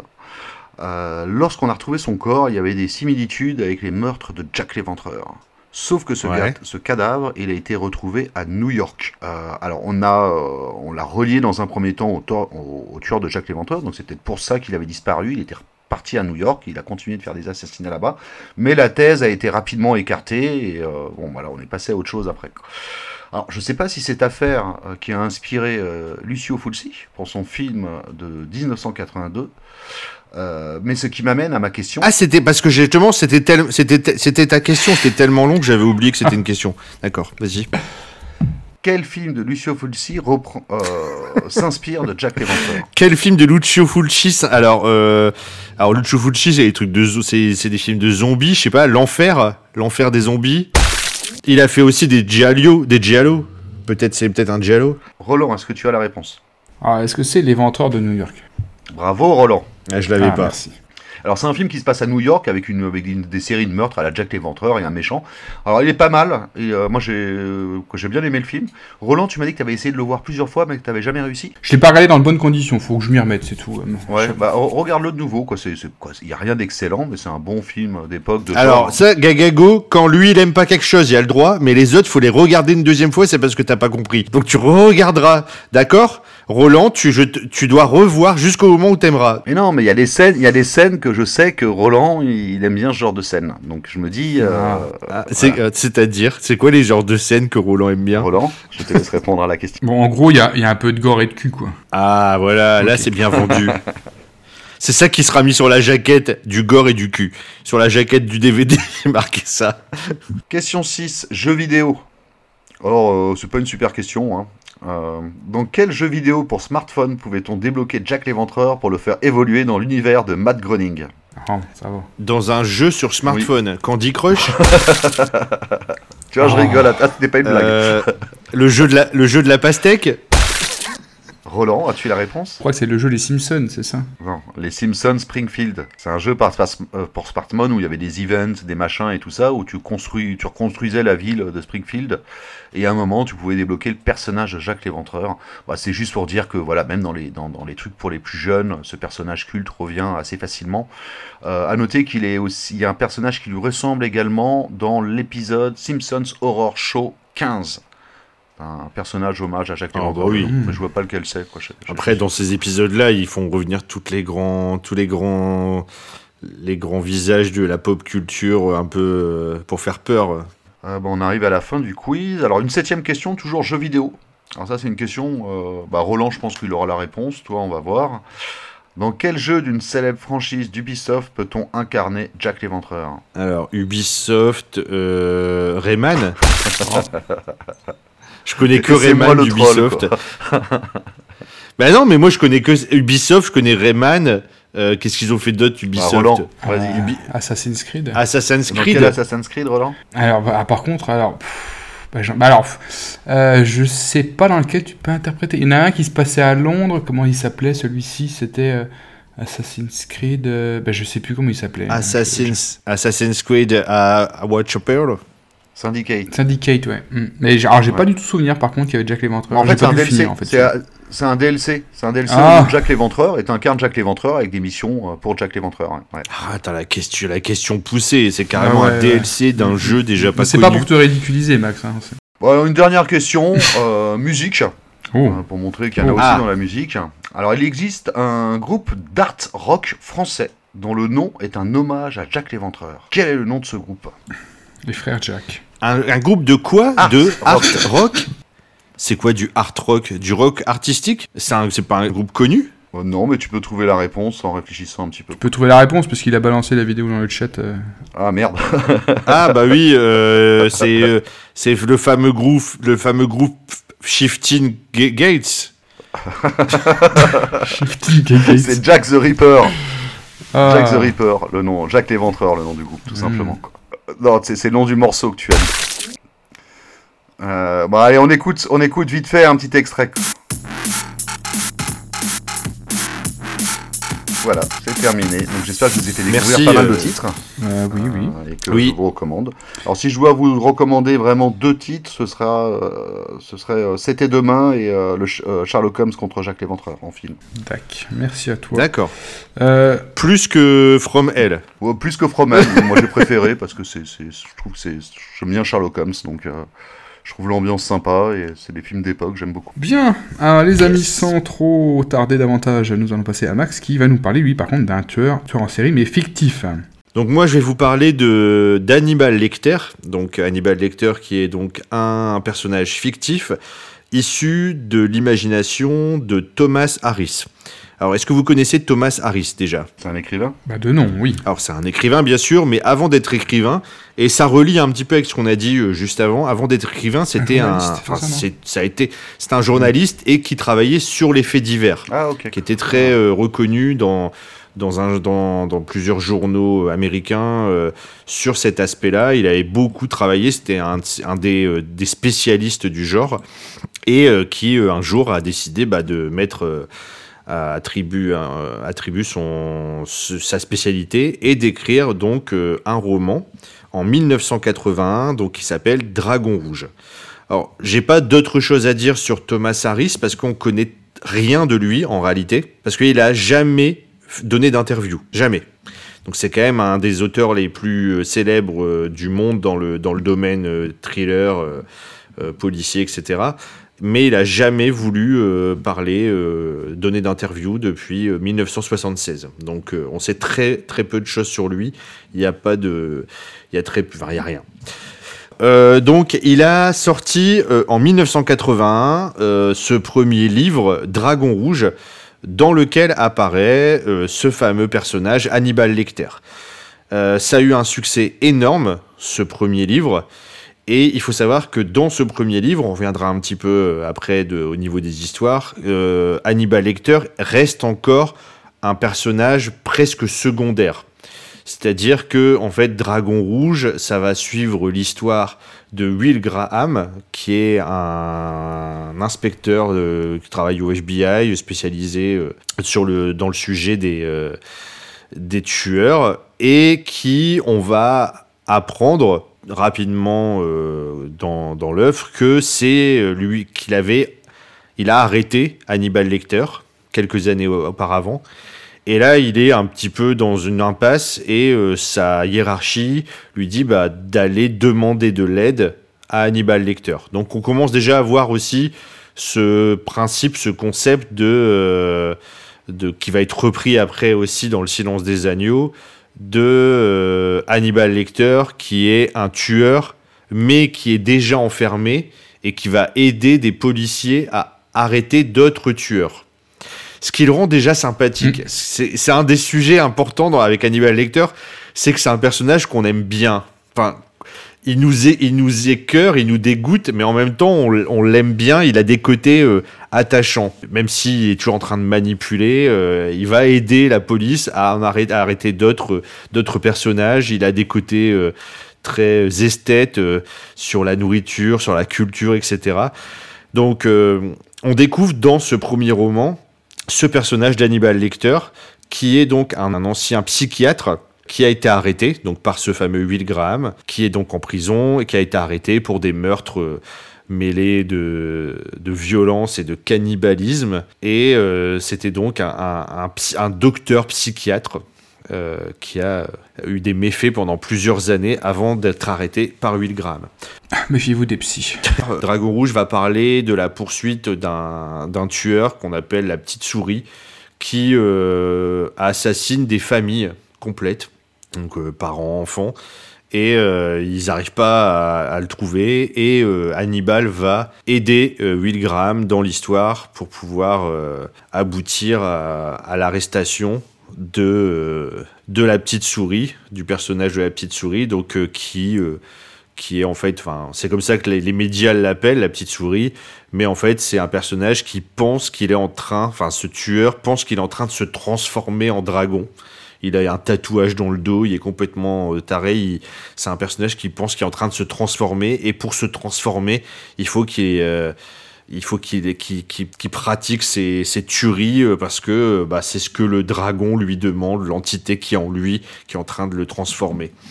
Donc, euh, donc Dragon Rouge 81, ça a été adapté. Alors attention, je vais mélanger les deux, mais c'est pas dans l'ordre chronologique. Ça a été adapté euh, par Brett Ratner en 2002. Et ça avait déjà été adapté une première fois au cinéma par Michael Mann hmm. en 1986. Donc, le premier film qui s'appelait en France Le Sixième Sens, en anglais Manhunter de Michael Mann 1986. Dans ce film, c'est euh, l'acteur qui joue Hannibal Lecter, c'est Brian Cox. Et Will Graham est joué par l'acteur qui va plus tard jouer dans Les Experts, William euh, Peterson. Ah. Alors c'est, il est très sympa. Alors par contre, c'est vraiment un film de Michael Mann.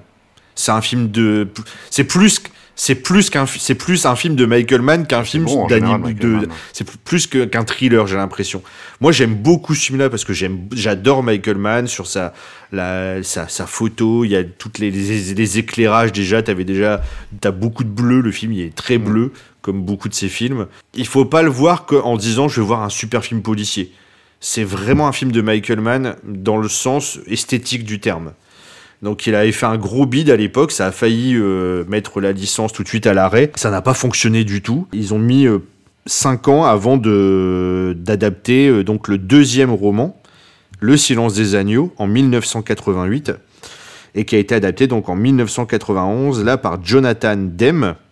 Donc Le silence des agneaux, donc c'est le, on va dire le titre le plus connu de la quadrilogie euh, de Thomas Harris donc qui a été adapté en 1991. Donc c'est le film qui a, on va dire, euh, presque révolutionné le, le genre euh, dans la catégorie serial killer. C'est rentré immédiatement dans la, dans la pop culture. Donc avec un Anthony Hopkins euh, possédé par le rôle, euh, qui est qui quand même, il y a quand même des choses incroyables à savoir sur ce film au niveau de la, production c'est que c'était pas du tout euh, Anthony Hopkins qui devait jouer le rôle au départ. Alors on imagine mal maintenant de voir ce film avec quelqu'un d'autre qu'Hannibal Lecter, quelqu'un que ce soit pas Anthony Hopkins, mais ça devait pas être Anthony Hopkins. C'était Jen Hackman qui avait les droits du film. Il Ah oui. devait euh, peut-être même le réaliser et jouer le rôle prince de d'Hannibal. Et en fait, quand il a la lecture du, du premier scénario, euh, il a dit non, euh, c'est trop violent pour moi, euh, je peux pas le faire. Il a à ce moment-là euh, passé la main à Jonathan Demme, qui, qui a accepté de, de prendre le, le poste de réalisateur et qui a proposé euh, le rôle à Robert Duval et à Sean Connery, qui l'ont refusé. Et ils ont fini par trouver euh, Anthony Hopkins, qui est, et on a du mal à l'imaginer maintenant, mais qui Ah était oui. totalement inconnu à ce moment-là. Mais totalement. Je- mais vraiment, c'est rien. Enfin, c'est un acteur de théâtre, euh, mais en termes de cinéma, c'était euh, plus qu'un acteur de troisième catégorie. Enfin, c'était limite un figurant, c'est un grand mot, mais il avait même, euh, avant ce rôle-là, il, il avait dit qu'il a arrêté sa carrière d'acteur. Anthony Hopkins, ça fait partie de ces acteurs où j'ai toujours l'impression de les avoir connus vieux, quoi. Bah parce qu'en même temps, on l'a pas connu Oui. avant. Et ça paraît quand même incroyable maintenant quand tu vois la stature qu'a cet acteur de se dire qu'il euh, était inconnu. Et euh, du côté donc de euh, l'actrice, euh, ça devait être donc l'actrice qui avait joué Clarice Starling. Ça a été d'abord proposé à Michelle Pfeiffer, Kim Basinger, Meg Ryan.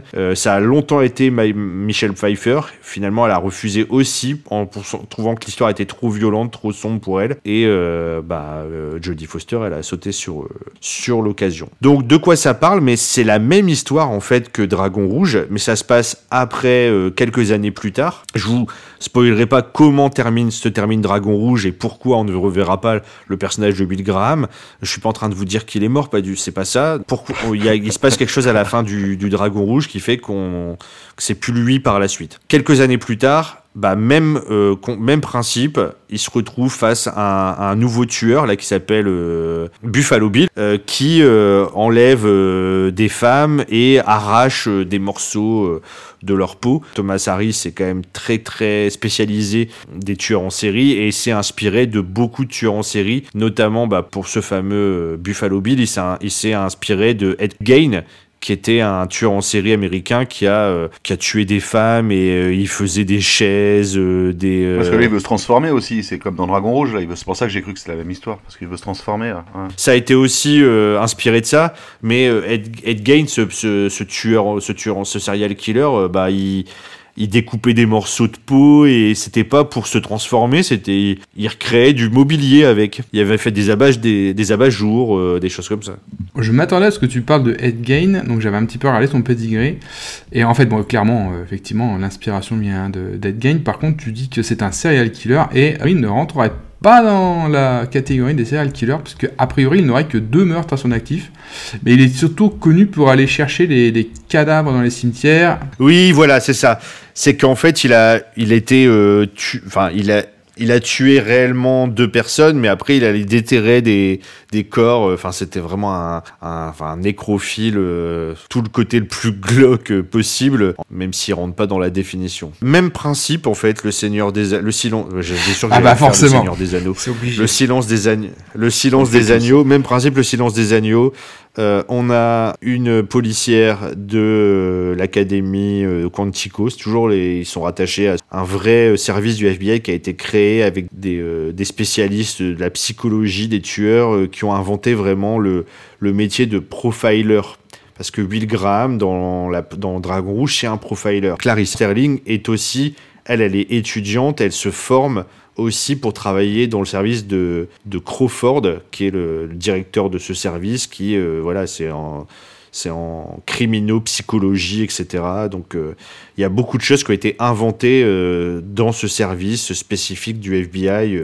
Même en France, il y a certains policiers qui ont été formés là-bas à l'époque parce qu'on avait beaucoup de retard. Euh, on en reparlera peut-être plus tard, mais en France, ça a été très très long avant que on dise le mot euh, serial killer ou même tueur en série. Ils voulaient pas le dire en fait. C'est à partir de Guy Georges où ils ont accepté de, dire le terme. Et d'ailleurs, il y a eu un film qui s'appelle l'affaire SK1, qui est l'affaire de Guy Georges, serial killer 1 en fait. C'est comme si c'était le premier serial killer Je français. Je me suis endormi devant ce film avant-hier tellement c'est chiant. Et euh, donc pour revenir au silence des agneaux, donc on va avoir cette relation qui va se créer entre Hannibal Lecter qui est en prison, et Clarice Starling. Il l'aide, mais en même temps, il la manipule. il y a une relation de, fascination et de rejet qui se crée. C'est pour ça qu'on est très attaché au personnage parce que elle nous représente vraiment ce qu'on est quand on regarde ce type de film. Fascination, attirance, par rapport à ce personnage. Euh, il, est, passé du côté grand public, tout le monde allait le voir à l'époque, parce qu'il y avait ce côté-là vraiment euh, à travers le personnage de Clarice Starling, qui est exceptionnel. Beaucoup plus fort, je trouve, que le personnage de Bill Graham, qui est moins intéressant. On s'identifie beaucoup plus. Et c'est ça qui fait la force du film, parce que l'histoire est la même, en fait, que Dragon Rouge, mais euh, le film est beaucoup plus puissant par rapport à cette relation ambiguë qui se crée entre les deux personnages. c'est ça, il y a une espèce de romance derrière, tout à fait. Ouais, il y a une espèce de romance, et aussi parce que bah, c'est Anthony Hopkins qui... Euh, on peut, enfin, euh, Brian Cox c'était très sympa, mais euh, ça n'a absolument rien à voir. Mm. il est incroyable, il explose le rôle. Moi, c'est ce qui m'intéresse vraiment dans ce film-là et dans l'histoire. Sinon, je trouve qu'en temps et c'est ça qui est compliqué aussi de revoir maintenant le silence des agneaux. Euh, je l'ai revu, je l'avais déjà vu il y a plusieurs années. C'est qu'on a tellement bouffé de films qui ont copié ce film que maintenant, quand tu le revois, tu as l'impression de l'avoir vu 700 fois. Et c'est compliqué en fait de prendre le recul, d'enlever dans ta, de ta tête tout ce que tu as revu 40 000 fois euh, copié de ce film-là et te dire que c'est original. Donc euh, j'ai eu un peu de mal en le revoyant me dire que c'était que c'était exceptionnel. Je me suis plutôt focalisé sur la relation que je trouvais vraiment bien bien faite. Il y a des scènes incroyables de d'interrogatoire, ce fameux couloir de prison avec cette baie. Euh, euh, ils ont fait, ils ont eu l'intelligence de pas mettre des barreaux. c'est encore plus glauque cette espèce de plaque de verre avec des trous pour pouvoir discuter. on dirait qu'il est dans un aquarium et ça c'est incroyable.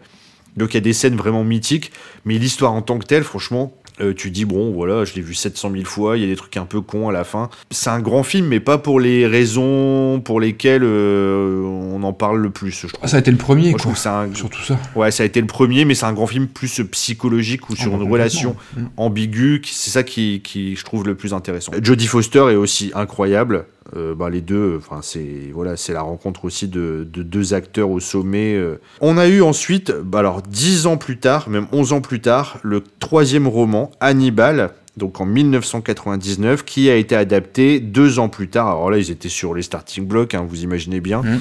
euh, faut savoir que depuis le début, les droits au niveau des de la production, c'est Dino De Laurentiis. Alors c'est le mec, lui, s'il pouvait sortir le cul avant que le, le, le, bouquin il sort, il l'aurait fait. Je sais pas si vous connaissez ce, ah, producteur, mais bon. Bons euh, coups, bien sûr. Ouais, il a toujours été dans les bons coups. Et euh, donc voilà, deux ans plus tard, Hannibal, euh, réalisé par Ridley Scott, donc l'adaptation du bouquin Hannibal de 99 de Thomas Harris.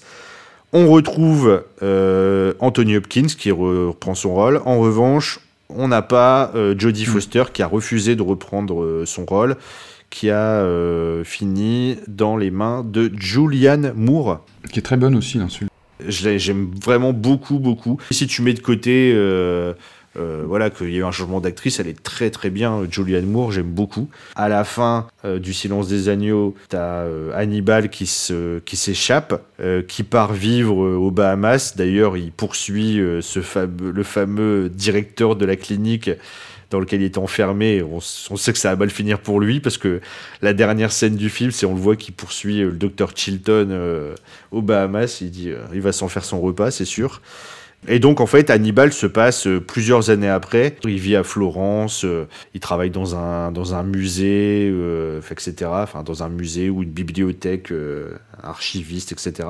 Et il y a un ancien patient qui était un, une de ses victimes qui n'est pas décédée, qui veut se venger, le fameux... Maidson Verger. Voilà.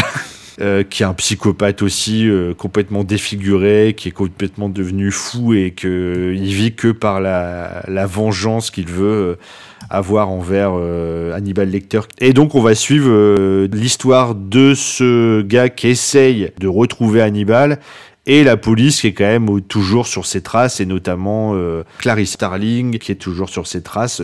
donc il y a différentes histoires qui se croisent une partie à Florence, une partie aux États-Unis. Pour moi, c'est un grand nanar, mais vraiment, mais dans ah. le bon sens du terme. Euh, c'est-à-dire que c'est absolument ridicule, mais c'est tellement bien fait que tu, tu, tu, tu, prends du plaisir quand même, en fait. Alors moi, c'est mon film préféré de la quadrilogie. C'est hein, QFD. Alors, justement, moi, je, je pense que c'est un de mes préférés aussi. Je trouve qu'on a perdu le côté, euh, entre guillemets, crédible des deux premiers pour partir dans un truc complètement what the fuck. Mais je trouve que c'est le film qui est le plus agréable à revoir actuellement. Ah, clairement. Dans le sens où euh, bah, c'est le plus extrême, c'est le plus fun, c'est le plus beau. Franchement, il est magnifique. Il y a en termes de réalisation, euh, il y a vraiment tout ce qui la partie à Florence. Moi, j'adore. Je trouve que c'est très esthétique. Euh, Hannibal, il, ça devient, ça devient comique presque. C'est et puis le méchant, il est tellement, il est, il est ridicule, il est trop il est trop over the top. Et en plus, ils ont encore atténué les choses. Faut savoir que Hannibal,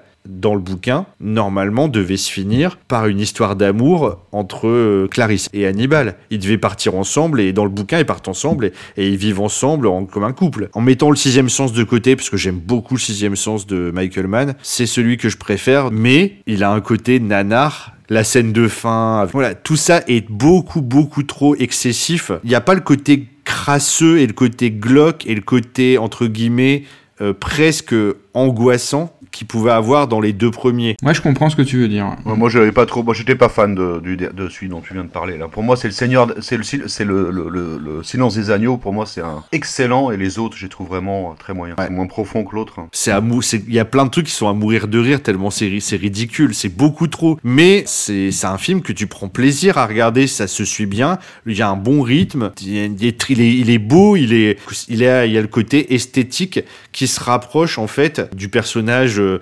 esthète qui est euh, Hannibal Lecter. Ça, c'est ça qui est intéressant. Bah, en, fait, moi, moi, ce que j'aime bien dans ce, dans ce film, c'est que c'est le film où on voit Lecter en action. C'est-à-dire que sinon, on le voit toujours euh, dans sa prison à raconter ses, à raconter ses exploits, mais on le voit pas en action vraiment dans les, dans les premiers films.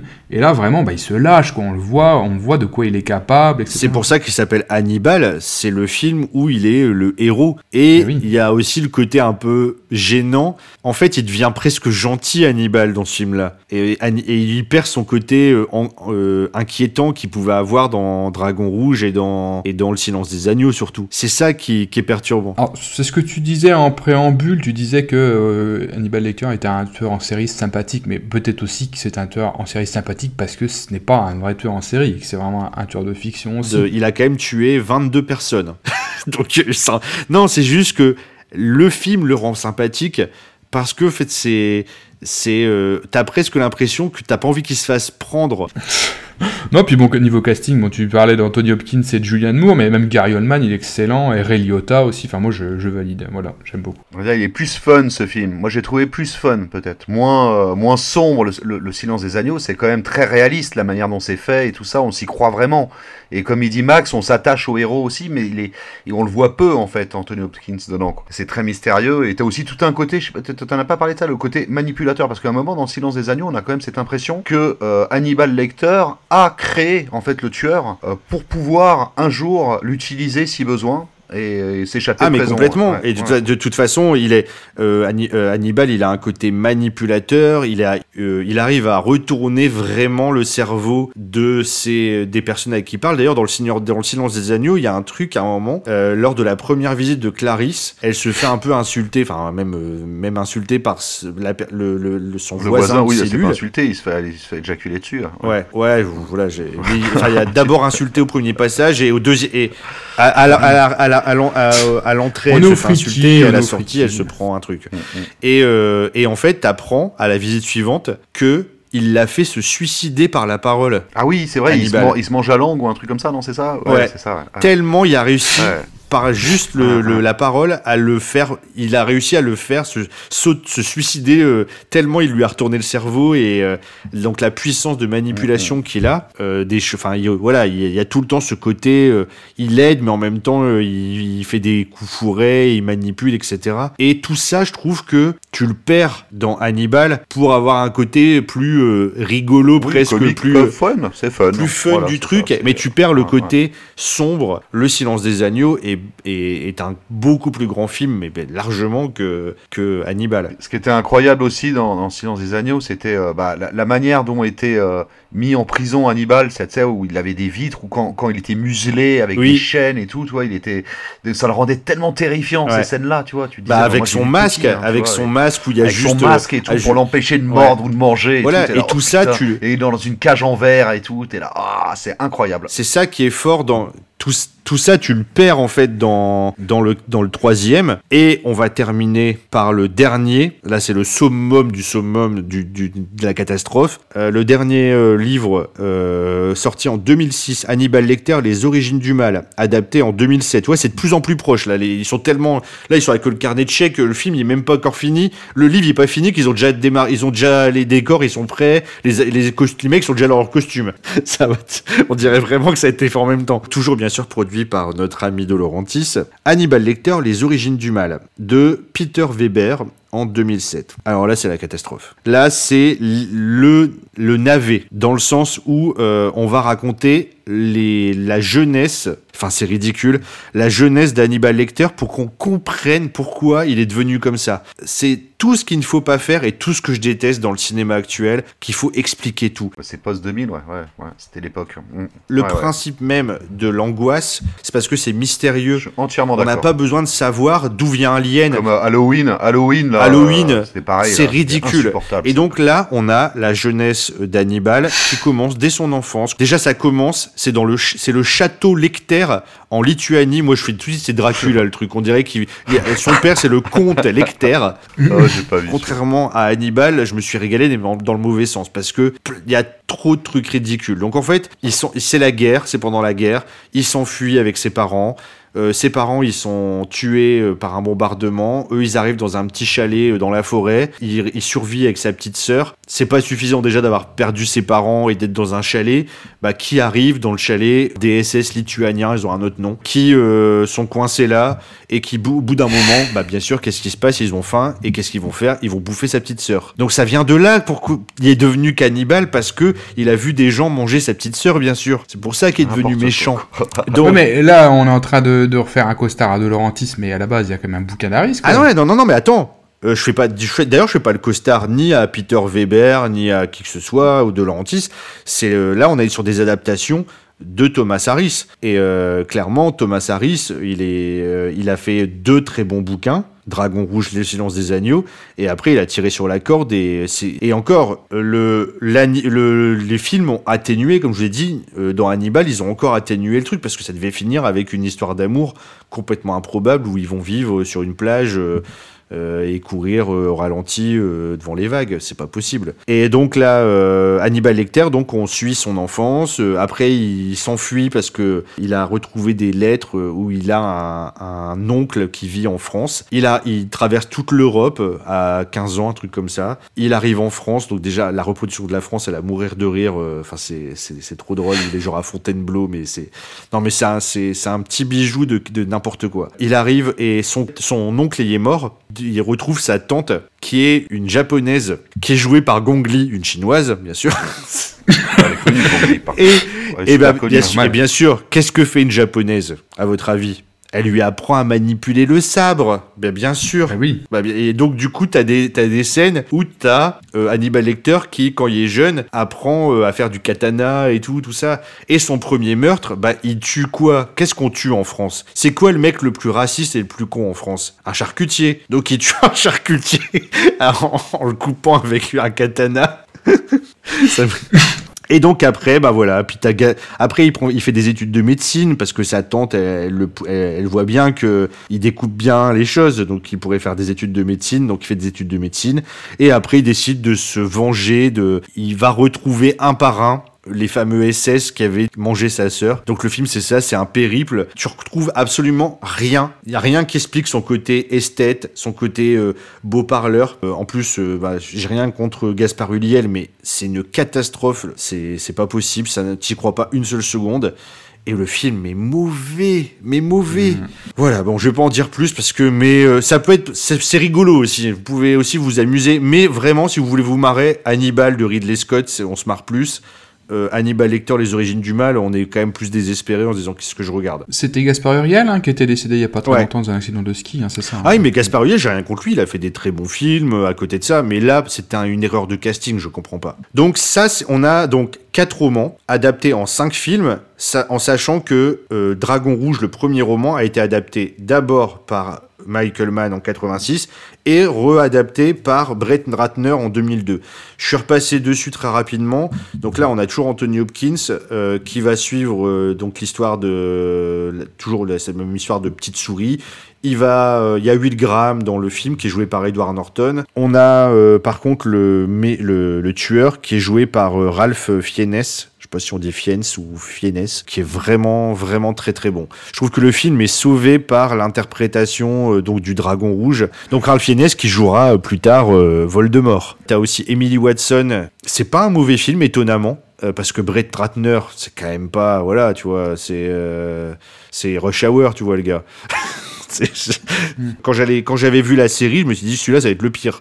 Et finalement, pas du tout. hein. Ça a vraiment été euh, Hannibal Lecter, les origines du mal. Euh, mais je préfère l'adaptation qu'avait fait Michael Mann parce que c'est, voilà, quand même au-dessus. Mais purement en termes de respect du livre, le Dragon Rouge de Brett Ratner est beaucoup plus proche. Euh, on sent que Michael Mann, il a juste pris l'histoire puis il a fait son délire à lui. euh. On va terminer sur la série. Donc série de 3 saisons, 39 épisodes, qui est passée sur NBC.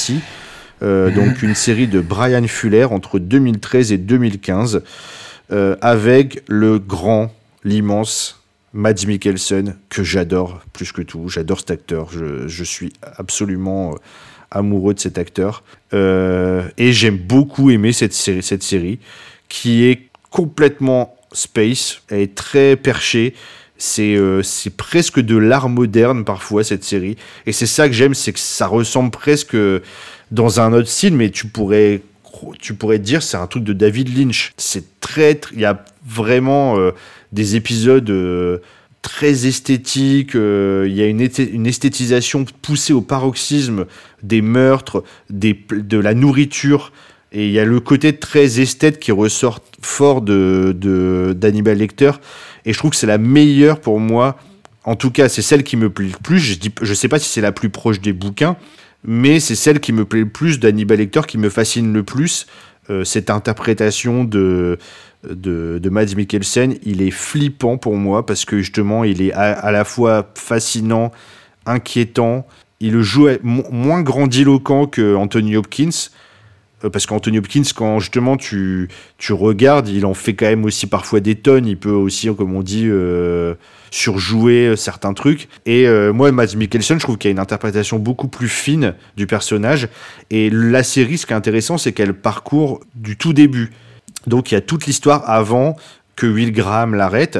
Et après, ça continue avec aussi euh, les. Il y a même, je crois que je sais plus si c'est dans la saison 2 ou la saison 3, il y a toute une saison sur Dragon Rouge Oui, en fait. C'est la troisième saison. ouais. Et donc moi j'ai vraiment adoré. La série, la série elle s'est arrêtée, elle avait euh, des critiques dithyrambiques, elle a eu plein de prix.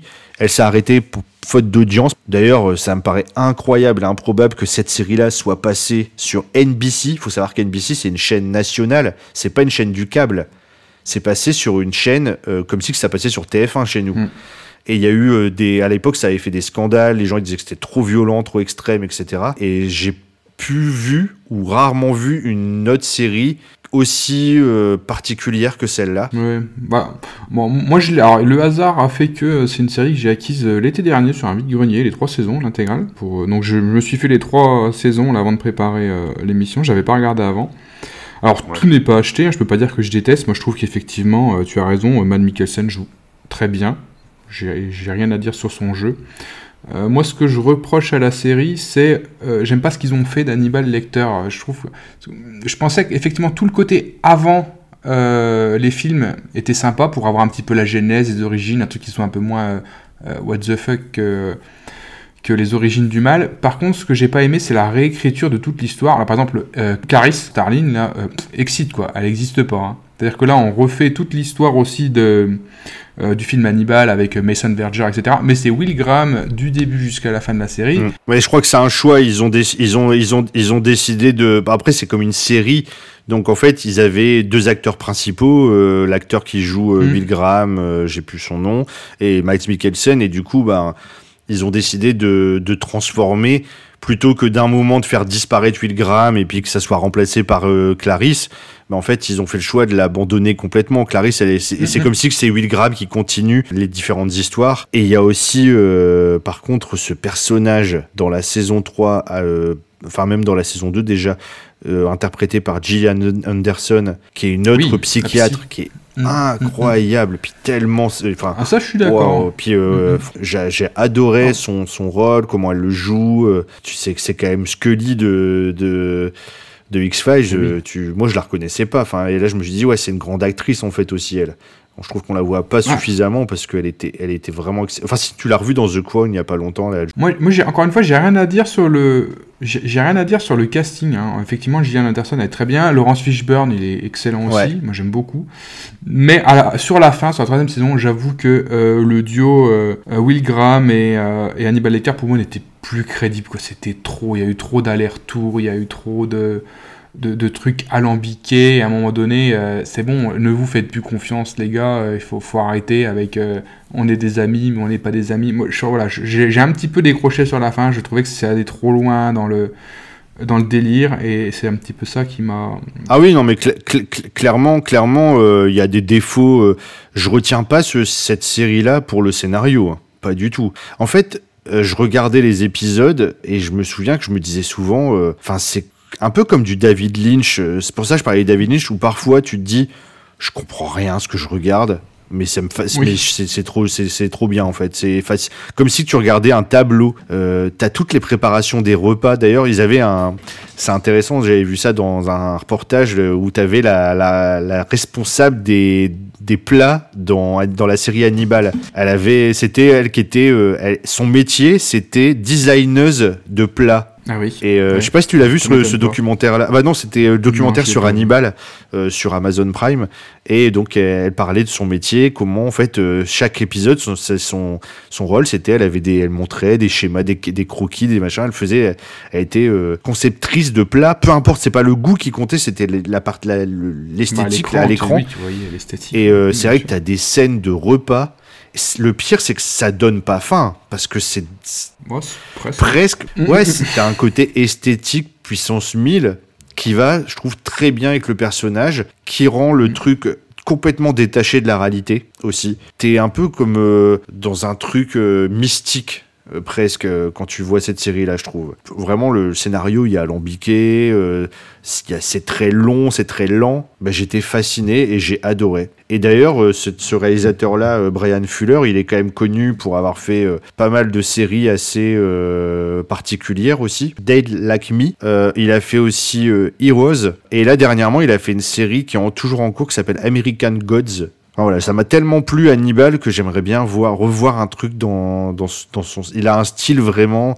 Dans le, la catégorie série, il a vraiment un style euh, qui ressemble à rien d'autre. Les épisodes ont été. Il y a eu plusieurs réalisateurs hein, sur les, la série, et alors moi, les épisodes les pour moi les plus jolis, les plus réussis, c'était probablement. Alors moi j'adore ce réalisateur. C'est il y avait deux trois épisodes qui ont été réalisés par Vincenzo Natali qui a fait The Cube. Oui, ça va très bien avec son style aussi. Hein. Et pour moi c'est vrai que ces épisodes-là, j'ai trouvé, trouvé très sympa. Mm. Donc voilà, pour conclure sur sur Hannibal, moi je trouve que c'est un personnage hyper intéressant et j'aime beaucoup aussi que ça soit un personnage fictif parce que ça mélange plein en fait de de, de tueurs en série existants, mais ça crée un nouvel univers. Je trouve que le concept de d'utiliser des peut-être des, partie de vraie histoire, mais créer des personnages fictifs est moins glauque et moins gênant éthiquement parlant. Ah, c'est sûr. C'est pas comme Jack l'Éventreur où c'est peut-être vrai, la prescription. mais euh, si après entre guillemets. Euh, euh, quelqu'un a perdu son arrière arrière arrière grand-mère enfin voilà ça a moins d'impact émotionnel Là, on parle parfois de séries avec euh, des vrais, des gens où il y a encore les, familles qui, sont encore là. Donc voilà, pour finir sur euh, sur Hannibal, moi je trouve que c'est un personnage génial dans le sens où il mélange plein de choses et il mélange aussi plein de trucs qu'on aime pour rendre un personnage attachant. Il a le côté hyper intelligent, manipulateur, euh, esthète, il aime la bonne nourriture, le bon vin. Il a aussi, je trouve qu'il est assez parfois rigolo. C'est un peu bizarre en fait. Euh, tu t'as pas envie qu'il se fasse prendre et je trouve que ça en fait un personnage vraiment euh, fascinant. L'année des années 90, si ça a été l'année des la, décennie des films de, de tueurs, de, de serial killers, ah, c'est Le Seigneur des Anneaux. Le le silence des agneaux. On va pas y arriver hein, avec, ces deux, avec ces deux titres. Ah putain. Le silence des, le silence, des, anneaux. le silence des agneaux. C'est lui qui a, qui a c'est Hannibal, c'est Silence des anneaux, qui a lancé la vague. Euh, après, avec, on a eu les Seven, t'as eu les Seven, puis t'as eu tout des, tripotés de les bonnes collecteurs, les machins, les trucs. Euh, justement, pour euh, aller un petit peu en complément de tout ce que tu nous as dit, euh, il se trouve qu'effectivement, Hannibal Lecter est un personnage de pop culture, mais en plus est un personnage de pop culture qui a également beaucoup influencé la pop culture et qu'on retrouve dans des tas d'autres œuvres qui ne sont pas là d'où il est originaire. Euh, la semaine dernière, je lisais un, manga qui n'avait absolument rien à voir avec euh, les serial killers. Je, cherchais pas spécialement des, choses sur Hannibal Lecter. J'ai lu un, manga qui s'appelait euh, Witch Family, qui est une petite série rigolote de chez Meian. Et dedans, bah, il y a un personnage, effectivement, à un moment donné, qu'on retrouve dans l'histoire, qui est grimé comme Hannibal Lecter, avec une camisole, avec le, masque d'Hannibal. Je me dis, jusque-là, tu vois, il a, vraiment conquis le monde et, et jusqu'au Japon, on va le retrouver dans un personnage de manga, quoi. C'est quand même assez euh, oufissime. Dans un film pour enfants qui s'appelle Comme chien et chat, c'est des, il y a le, le méchant chez les chats, enfin le chef des chats, ah, il est représenté euh, avec le masque d'Hannibal Lecter et tout. C'est un film pour gosses. C'est euh, des chats qui se battent contre des chiens, mais en image de synthèse et tout. Mais c'est vraiment un truc pour les gosses. C'est des références pour les pour les parents qui accompagnent leurs enfants. Là, t'as le méchant, il est il donne ses ordres. En fait, il est dans, il est dans, euh, dans sa cage avec le masque et tout, euh, le même. Et tu te dis, mais c'est improbable. C'est tellement fort dans la pop culture que c'est utilisé dans un dessin animé pour enfants. Pour compléter donc euh, tout ce que tu viens de nous a dit, je t'ai préparé un petit quiz. Alors pareil, une 8, à peu près 8 questions sur Hannibal Lecter. On va voir si tu as bien travaillé ton sujet. Alors, première question. Euh, alors, euh, dans quelle série animée américaine un épisode parodie euh, Hannibal Lecter, qui est représenté sous les traits d'un enfant qui est enfermé dans un centre de détention juvénile car il pécufie les maisons, c'est-à-dire il, est, il, il, balance des rouleaux de PQ sur les maisons. Bah, ça doit être Soft Park, non? Tu as raison, saison 7, épisode 3, un épisode qui s'appelle simplement Papier Toilette. C'est Barb Brody qui va interroger, un peu comme euh, Clarisse, euh, qui va interroger l'enfant pour trouver qui pécufie les maisons, pour retrouver euh, qui a le même profil que ce jeune homme. Et effectivement, c'est Cartman et ses copains qui s'amusent à pécufier les, les maisons d'une de leurs profs, je crois.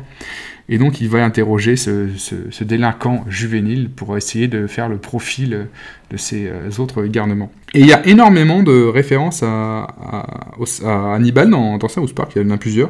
Il y a un, autre euh, épisode qui s'appelle euh, Les seins de bébé mettent en danger la société, dans lequel Cartman joue au silence des agneaux.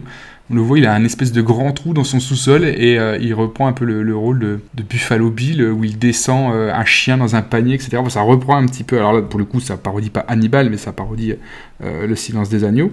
Et puis, on, a échangé quand on a préparé cette émission. Il y a un épisode aussi qui fait référence à une scène dans Dragon Rouge. De Dragon Rouge, ouais. Il y a un épisode de South Park qui s'appelle s'appelle Le don incroyable de Cartman, qui se moque un petit peu de, tous ces pseudo-médiums, etc. Et dans cet épisode, la police de South Park recherche un tueur en série qui découpe la main gauche des, de ses victimes, le tueur à la main gauche. Et à un moment donné, effectivement, Cartman se retrouve aux prises avec cette, ce tueur en série et lui fait regarder des diapositives de ses vacances, qui, qui est un, effectivement euh, qui fait le parallèle avec une scène de Dragon Rouge où effectivement. Oui, fameuse scène de Dragon Rouge d'ailleurs, on en a pas, j'en ai pas parlé tout à l'heure, mais il y a fait Philippe Seymour Hoffman qui joue euh, le journaliste, qui est, qui est un acteur aussi extraordinaire qui, qui nous a quittés hélas. Mm. Et que j'adorais, et qui est, enfin c'est pour ça, il y a des bons acteurs aussi dans dans, dans cette adaptation de Dragon Rouge là de Brett Ratner, euh, vraiment et euh, c'est pareil, quand il, lui, là, il lui montre des diapos, normalement c'est censé être horrible, et dans le, cette fameuse scène de South Park, c'est des diapos ridicules. Il dit, voilà, j'étais au Disneyland, j'étais en fait, à chaque fois, t'as l'impression qu'il y a une musique angoissante derrière qui va montrer un truc horrible, mais c'est des, c'est des diapos de vacances qui lui montrent. Et Cartman est, en train de crier parce qu'il trouve les, les, diapositives extrêmement chiantes. Oui, c'est ça. Et sur le, et en fait, quand tu m'as fait chercher cet extrait-là, du coup, j'ai regardé un peu l'épisode et euh, cette, ce fameux tueur à la main gauche à un moment, il y a les policiers, ils, ils, vont, ils vont faire, euh, ils rentrent une perquisition, chez, un, chez, chez, le gars, qui est le tueur en fait. Enfin, qui, et puis en fait, il, à un moment, il, il, y a, il y a plein de mains accrochées sur le mur. Puis il fait. Euh, mais c'est des mains droites. Et en fait, ils disent au mec Bon, désolé, on s'est trompé, au revoir. ils s'en vont. bah, cet épisode est excellent. Mais ça parodie un petit peu tous ces films de serial killer, pour le coup. Euh, et ouais, c'est un épisode que j'apprécie énormément. Avant que tu ne meurs, je vais te montrer les choses que j'ai faites. Pour que tu comprennes l'ampleur de ma transformation. Là, c'est moi devant le Grand Canyon. Tu vois ça? Là, c'est moi au Mont Rochemort. Tu vois ça? Tu vois ça? Oui, oui, oui, je vois. Là, c'est moi devant le Fort Alamo, à San Antonio, à côté de la boutique de souvenirs. Tu vois ça? Euh, bien, deuxième question. Alors je vais te lire un pitch d'un film et je vais te demander le titre de ce film. Évidemment, il y a un lien avec Hannibal. Joe D. Foster, jeune agent du FBI, enquête sur un tueur en série. Euh, il sollicite l'aide d'un célèbre criminel emprisonné, le docteur Animal Cannibal Pizza. Euh, alarme fatale. Alors, c'est un film qui s'appelle euh, euh, Il Silenzio dei Prosciutti, le silence des jambons. Ah oui, oui, oui. Donc, c'est un film parodique italien euh, avec euh, notamment euh, Billy donc l'acteur qui a joué notamment dans Titanic, qui reprend le rôle de, de l'agent Starling du FBI, donc il s'appelle Jodie Foster, on voit bien la ref. J'ai vu des extraits de ça, ça a l'air vraiment débile, mais ça a l'air très marrant. Et on a l'acteur Don DeLuise qui joue le rôle d'Hannibal Cannibal Pizza. Bon, alors il est évidemment moins bien connu que Billy Zahn, mais il a joué dans beaucoup de films de Mel Brooks, dans les films parodiques justement. Euh, bah, je l'ai vu pour l'occasion et euh, c'est rigolo. Moi, je passe un bon moment, c'est marrant. Et je remercie d'ailleurs euh, Pierre, notre fidèle auditeur, qui m'a parlé de ce film que je ne connaissais pas du tout et qui me l'a recommandé pour la préparation de cette émission. Alors là, je vais te donner des phrases qu'a prononcé Hannibal, des citations. Je vais te donner le début et tu vas essayer de, trouver la fin. Alors je vais te donner des propositions et tu vas essayer de, de deviner. Alors, le début de la phrase est J'ai été interrogé par un employé du recensement. J'ai dégusté ses cuisses avec du lait de coco et une excellente bouteille de tipon. Ça aurait pu. J'ai dégusté ses yeux dans une bouillabaisse avec une, avec une excellente bouteille de Ricard. Ah, ça donne envie là. J'ai dégusté ses doigts en fricadelle avec une excellente bouteille de genièvre. Ou enfin, j'ai dégusté. j'ai marqué, j'ai dégusté sa bite. Mais c'est quoi Et enfin, il fait chier. Ça y est. J'ai dégusté son foie avec des fèves au beurre et, un excellent Chianti. Est-ce que c'est Gagagou qui a, qui a trollé, qui a changé la phrase J'ai dégusté sa bite? Mais c'est ça, c'est ça. Et il est content, on l'entend rigoler derrière. Il est content, mais il me fait le coup à chaque fois, je vais arrêter de partager mon fichier. il, est il est content de sa connerie. Et tu l'as lu en plus, quoi. Pour le coup, là, je rigole. Bah, tu vois, je rigole aux blagues, euh, Max. Quand, quand, c'est les tiennes, ouais. Bon, évidemment, tu as la réponse. Oui, c'est euh, j'ai dégusté avec des fèves et un verre de Chianti. Euh. Oui, alors j'espère quand même que tu auras vu mon petit clin d'œil au PCF, hein, puisque j'ai fait une spécialité de la Martinique du Sud et du Nord dans mes choix de réponse. Pas mal. Pas mal. On, fait un petit coucou. On embrasse Joe et Doz. Ensuite, alors, j'aimerais poursuivre cette conversation mais je dois aller écouter un épisode du Freaky Cast. Ouais. Ce qui est, possi- ce qui est, pos- ce qui est possible pour un, un psychopathe. Mais j'ai un rendez-vous avec Ouais. l'agent Starling. mais j'ai un vieil ami pour le dîner. Mais j'ai Ah. la bouche pleine.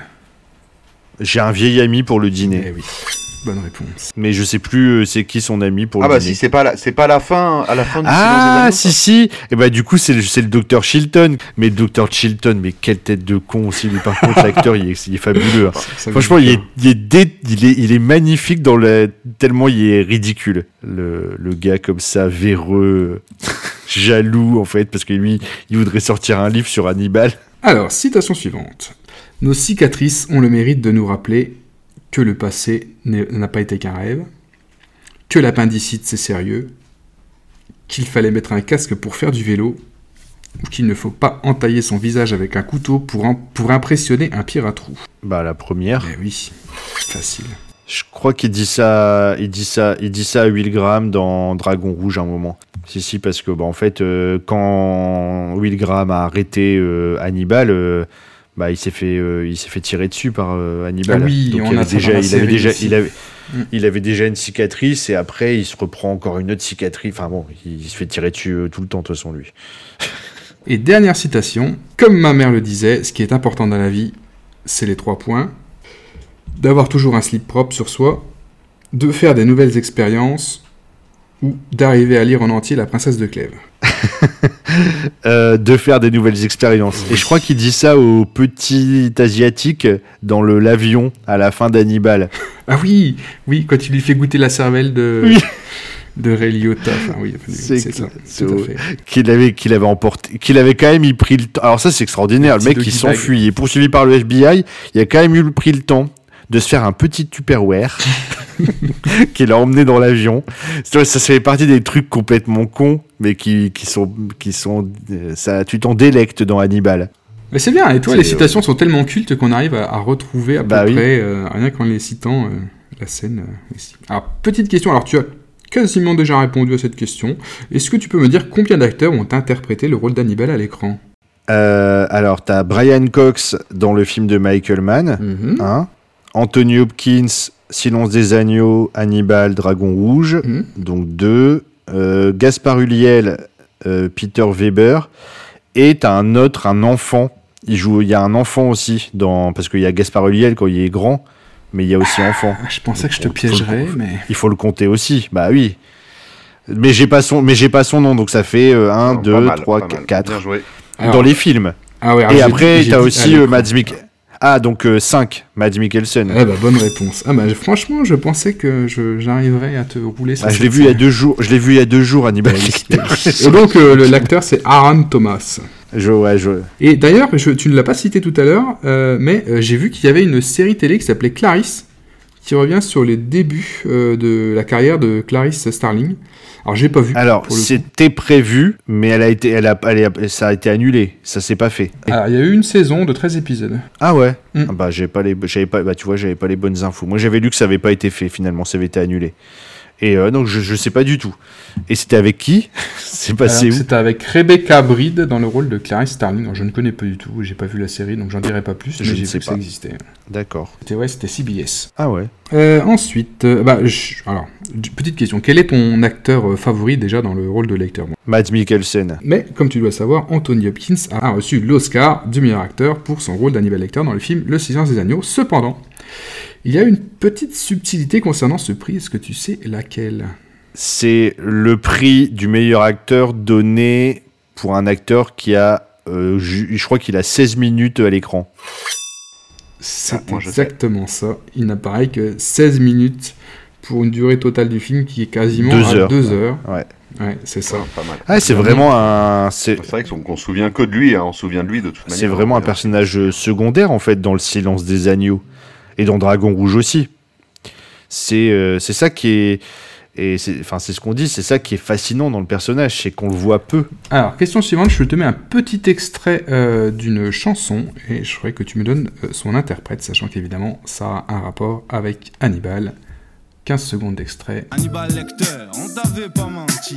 J'ai dégusté son foie avec un excellent Chianti. Je t'invite à ma table et j'ai cuisiné un bout de ton cerveau. Puis jette ta carcasse au cochon, nettoyer les os. Je me lèche les babines et tu rigoles comme si t'as pas vu Shining. Jack Nicholson. Moi, je ne connais pas. Alors, c'est un accent du sud, il y a un accent de Marseille, Oui. là, du. Oui, oui, oui. Euh, donc, ça doit être un groupe. C'est pas un groupe, c'est un rappeur tout un- seul, mais qui fait un- partie d'un groupe aussi, ouais. Ça doit être. euh, donc, si c'est un- si c'est de. Ah, il- c'est un, c'est un des, un des gars d'Ayam? Ah, c'est pas un dégât d'Ayam, non. Il traîne un peu dans la mouvance, euh, effectivement, qui gravite autour d'Ayam, mais euh, bon, après, si tu connais pas, tu connais pas. So- bah après, je sais pas, moi, ceux du sud, euh, je vais connaître, je sais pas, Joule, Joule, Soprano. Ah, non, c'était Don Shoah. Ah non, je pour- alors, le titre, c'est Docteur Hannibal. Et alors, pour la blague, si t'es un petit peu branché comique, c'est une chanson qui s'était fait un petit peu brocarder gentiment par le comte de Boudherbala qui se moquait dans un de ses sketchs euh, des- du mauvais français euh, dans les chansons de rap. Et notamment à cause du refrain, euh, puisque euh, le refrain que je vais rajouter vite fait là, tu vas vite comprendre pourquoi ça fait sourire. Bonjour, docteur Hannibal. Appétit cannibale, le plus méchant des animaux. Ah oui, bah oui. Ben oui, forcément. Euh, alors, bon, Docteur Lecter est un personnage de fiction. Euh, par contre, Harris euh, a dit dans une des préfaces d'une réédition du Silence des Agneaux qu'il avait quand même été inspiré par une vraie personne. Est-ce que tu sais de qui il s'agit? Est-ce que tu connais les origines? Euh, ouais, c'est un. Ça a été inspiré d'un médecin qu'il a été voir en prison au Mexique, mais j'ai plus son nom. Un Ouais, qui bah, ça, je tué, te- qui a tué sa femme. euh. Euh, ouais, alors c'est Alfredo Bali Voilà. Euh, qui est un docteur mexicain, effectivement, alors qui a pas tué sa femme, mais qui a tué un de ses collègues avec qui il était amant. Ah, Euh, voilà, oui, c'est a- ça. Il l'a découpé, il l'a enterré et il s'est fait gauler le lendemain, donc il était pas très très très mal. Ah ouais, il a pas tenu longtemps. hein. C'est- C'est pas, c'est pas la, c'est pas le même. Il s'est pas inspiré de, de lui pour l'intelligence. Je crois qu'il l'avait pas enterré assez profond et que c'est un employé du ranch où il l'avait enterré qui l'a gaulé le lendemain, un truc d'un genre. Tu sais, il y avait le- il y avait un doigt qui dépassait. Il a pas mis assez de terre.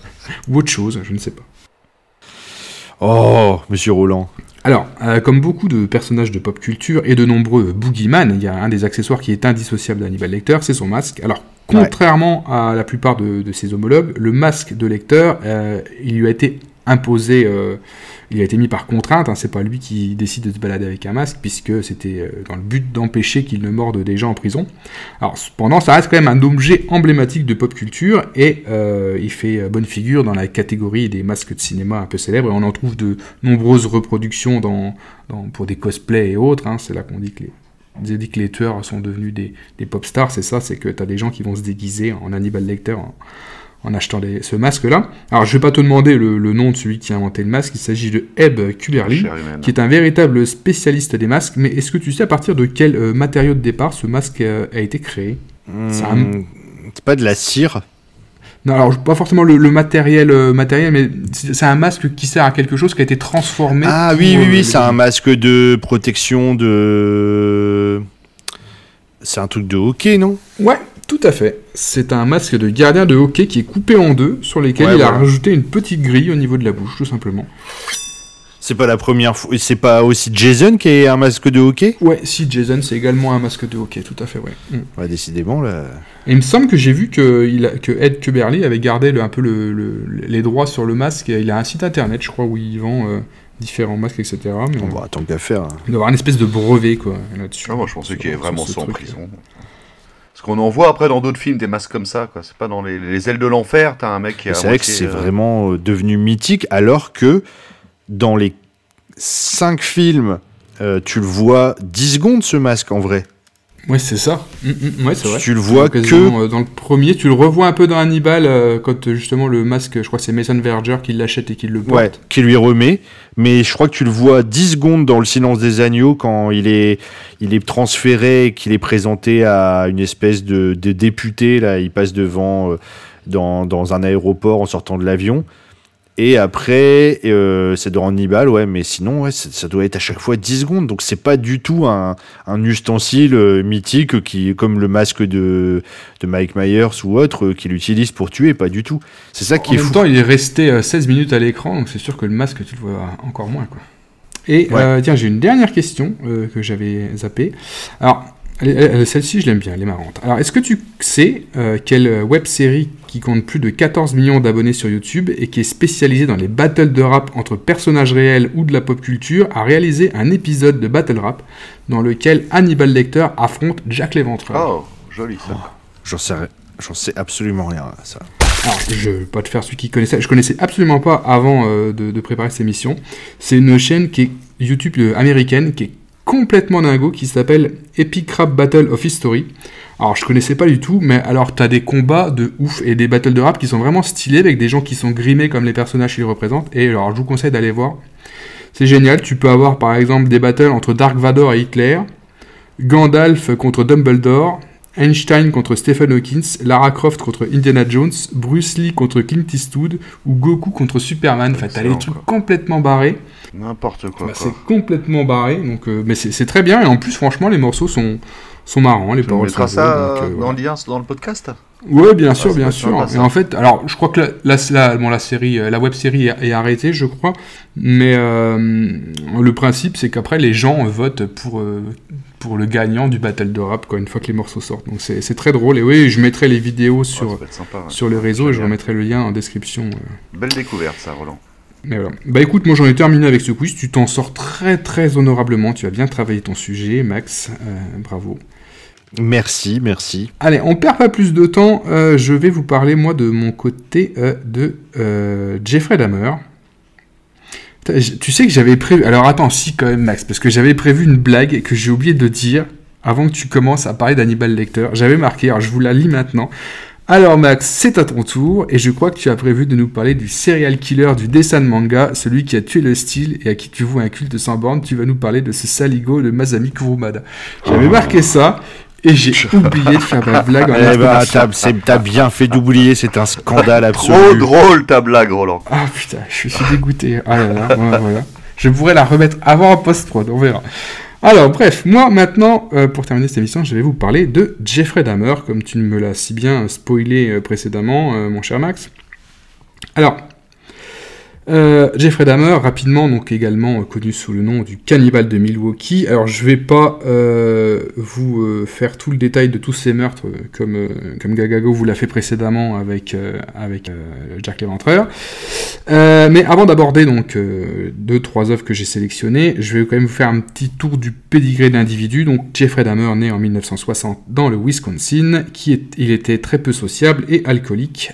Il a commencé par disséquer des animaux morts avant de passer à une tragique série de meurtres. Comme souvent. Ben oui, alors ça, les anim- mais lui, il disséquait les animaux morts, il ne faisait pas de mal aux animaux. Parce que souvent, c'est le truc qu'on retrouve dans les, les tueurs en série, c'est qu'ils ils commencent à, à se faire la main sur des animaux, ils tuent des animaux. Alors lui, il les tuait pas, il ramassait des animaux morts au bord de la route et il s'amusait à les disséquer. Alors ces victimes étaient principalement des jeunes hommes, souvent homosexuels, qu'il droguait, puis, euh, puis euh, il les tuait. Et donc ces crimes incluaient des actes assez répugnants tels que le viol, la nécrophilie, euh, il démembrait les cadavres et il a également mangé une partie ou toute ou partie de ses victimes.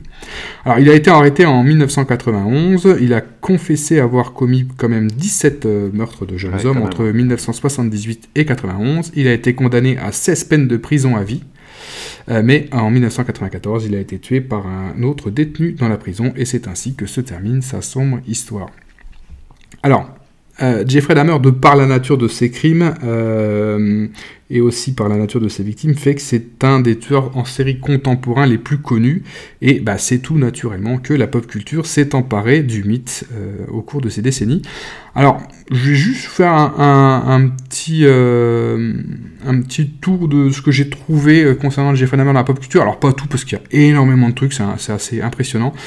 Côté musique, il y a pas mal de choses. Par exemple, euh, il y a euh, Jeffrey Dahmer qui est cité dans pas mal de chansons, et quand je dis pas mal de chansons, c'est de, de chanteurs quand même euh, qui ont pignon sur rue, hein. c'est pas des trucs un peu, un peu border que les gens ne connaissent pas. par exemple, on a Eminem qui parle de lui dans une de ses chansons. Au détour d'une phrase dans sa chanson Must Me Ganja, il dit Face à un dilemme, je peux être le Dalai Lama et être calme ou apporter du drame, une étape au-delà de Jeffrey Dahmer. Ah, il chante en français, Eminem non, mais je vous ai traduit ah, les paroles. Okay, pardon. Bah oui, bah oui. on, a, on, a, la chanteuse Keisha, hein, qui est euh, célèbre pour son titre notamment TikTok, euh, qui dans son titre Cannibal fait également référence au tueur. Euh, chaque fois que tu me dis que je suis jolie, c'est à ce moment-là que la faim me frappe vraiment. Ton petit cœur fait des crépitements, je veux ton foie sur un plateau, utilise ton doigt pour remuer mon thé, et pour le dessert, je te sucerai les dents, sois trop sucré et tu seras foutu. Ouais, je vais tirer un Jeffrey Dahmer. Je te sucerai les dents, mais c'est quoi C'est dégueulasse. Ben ouais, c'est bizarre. Hein. Bah, tu suces pas les dents, toi? Non, je ne suce pas les dents, non. Katy Perry aussi en duo avec le rappeur Juicy dans sa chanson Dark House. Euh, qui évoque euh, le tueur en série. Alors pour le coup, c'est assez drôle parce que c'est un clip qui représente Katy Perry un peu comme une reine d'Égypte qui reçoit et tue plusieurs prétendants qui viennent lui rendre visite. Donc le clip est assez bien fait. On a Juicy qui débarque en lançant un Elle va manger ton cœur comme Jeffrey Dahmer. Alors c'est rigolo parce que c'est un total anachronisme avec tout ce qui se passe dans le clip, mais euh, voilà. Encore une petite référence. Et puis on a certains, certains musiciens, certains groupes de musique qui n'hésitent pas à accorder une place plus grande aux tueurs en série dans leur création musicale. Souvent, euh, alors c'est souvent des groupes un peu de métalleux d'ailleurs ou, euh, ou de rap. C'est souvent là qu'on retrouve euh, des, chansons qui sont entièrement consacrées à des tueurs en série. Euh, et euh, bah, par exemple, le groupe Slayer a écrit une chanson qui s'appelle 213, et 213 c'est le numéro de l'appartement où vivait Jeffrey Dahmer avant d'être appréhendé. Donc là aussi, les paroles sont assez équivoques. Des sensations érotiques me picotent la colonne vertébrale, un cadavre gisant à côté du mien, lèvres lisses, bleues et noires, je commence à saliver pendant que nous nous embrassons. À moi pour toujours cette douce mort, je ne peux pas oublier toutes tes respirations haletantes d'excitation avec tes mains autour de ton cou. Comme disent souvent les tueurs en série, jamais 213. Oh, bien vu. T'aurais pu la garder pour la fin, celle-ci. Euh, on a le groupe de métal Macabre aussi qui a intitulé un de ses albums Dammer Déjà le nom du groupe, Macabre. Macabre. Et chaque chanson de l'album, en fait, euh, reprend une étape de la vie de Jeffrey Dahmer. Donc on a 26 chansons qui sont sur l'album, qui sont classées par ordre chronologique, de l'enfance de Dahmer. Après, on passe sur euh, des épisodes où il était dans l'armée, on passe sur ses meurtres, son arrestation, son procès, sa mort. Et il y a même une dernière chanson qui euh, retrace la bataille judiciaire que se sont livrés ses parents pour la garde de son cerveau. Il y a vraiment eu ça? Ouais, il y a vraiment eu ça. Je vois que t'as pas regardé la série. Donc oui, Jeffrey... Alors j'ai pas fini de la regarder. Jeffrey Dahmer, quand il est décédé, euh, sa mère voulait que son cerveau soit étudié, euh, comme d'autres cerveaux de tueurs en série l'ont été, pour essayer de comprendre euh, le pourquoi. Et son père ne voulait pas, il voulait qu'il soit ah, incinéré. et donc, il y a eu une bataille judiciaire autour du, du cerveau, qui finalement a été remis au père, je crois. Enfin, ils ont eu chacun moitié des cendres du cerveau. Il n'a pas été étudié par... Et alors, je vais pas citer euh, toutes les chansons parce qu'il y en a énormément. Je vais juste terminer par un rappeur français qui a également consacré une chanson euh, au tueur. Et nous allons écouter un court, un court extrait. Il s'agit du rappeur bordelais 7 dans sa chanson Psychose. Dépecer des corps dans ton laboratoire comme un quartier de port dans un abattoir. De la nécrophilie, tes désirs s'affolent, tu laisseras ton esprit s'embrumer dans l'alcool. Blanchir leur squelette, mais tu n'étais comme homme, des bocaux de formol et des rongeurs sans tête. Jeffrey, tu n'auras pas de repos, tes démons te suivront jusqu'au fond du tombeau. Un bout de biceps dans ton congélateur. Et alors j'ai repéré aussi euh, l'artiste de pop art euh, Peter Soul euh, qui a réalisé un portrait de Dahmer dans lequel il imagine attaché à une chaise électrique en train de manger un gâteau d'anniversaire en forme de tronc humain avec la mention Joyeux anniversaire, mange la vessie en premier quand tu auras le gâteau pour petit chef.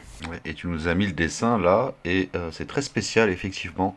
Alors après côté écran, on a une multitude euh, d'allusions ou d'apparitions dans des séries américaines telles que Rick et Morty ou How I Met Your Mother. Alors quand je dis apparition, il est apparaît pas forcément à l'écran, mais en tout cas il a été, il est mentionné dans, énormément de séries. Et euh, évidemment, je ne l'ai pas manqué. Dans un épisode de South Park, on a euh, Jeffrey Dahmer qui apparaît aux côtés de deux autres tueurs en série iconiques, John Wayne Gacy et Ted Bundy.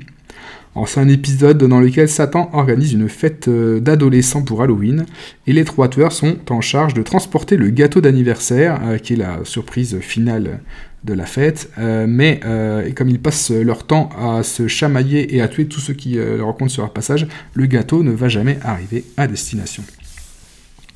C'est le Satan comme dans le film Oui, oui, c'est ça, oui. Mm. Ok, ah, je connais pas ça. Euh, alors, on dénombre, un, on dénombre un nombre important de livres qui traitent également de, de Jeffrey Dahmer, euh, en commençant par celui qui a été écrit par son propre père, mon fils Jeffrey Dahmer, dans lequel Lionel Dahmer il revient sur la vie de son fils et il essaye de trouver un petit peu les explications de comment son fils a vrillé.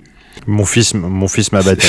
C'est un peu ça, mais en, moins rigolo. Et pour terminer, bah, je vais vous parler des deux œuvres que j'ai sélectionnées autour de, Jeffrey Dahmer. Et en premier lieu, un comics américain qui s'appelle Mon ami Dahmer. Euh, c'est un comics de Derf euh, Backderf qui est sorti aux États-Unis en 2012, qui est disponible en France depuis 2013 aux éditions Ça et là.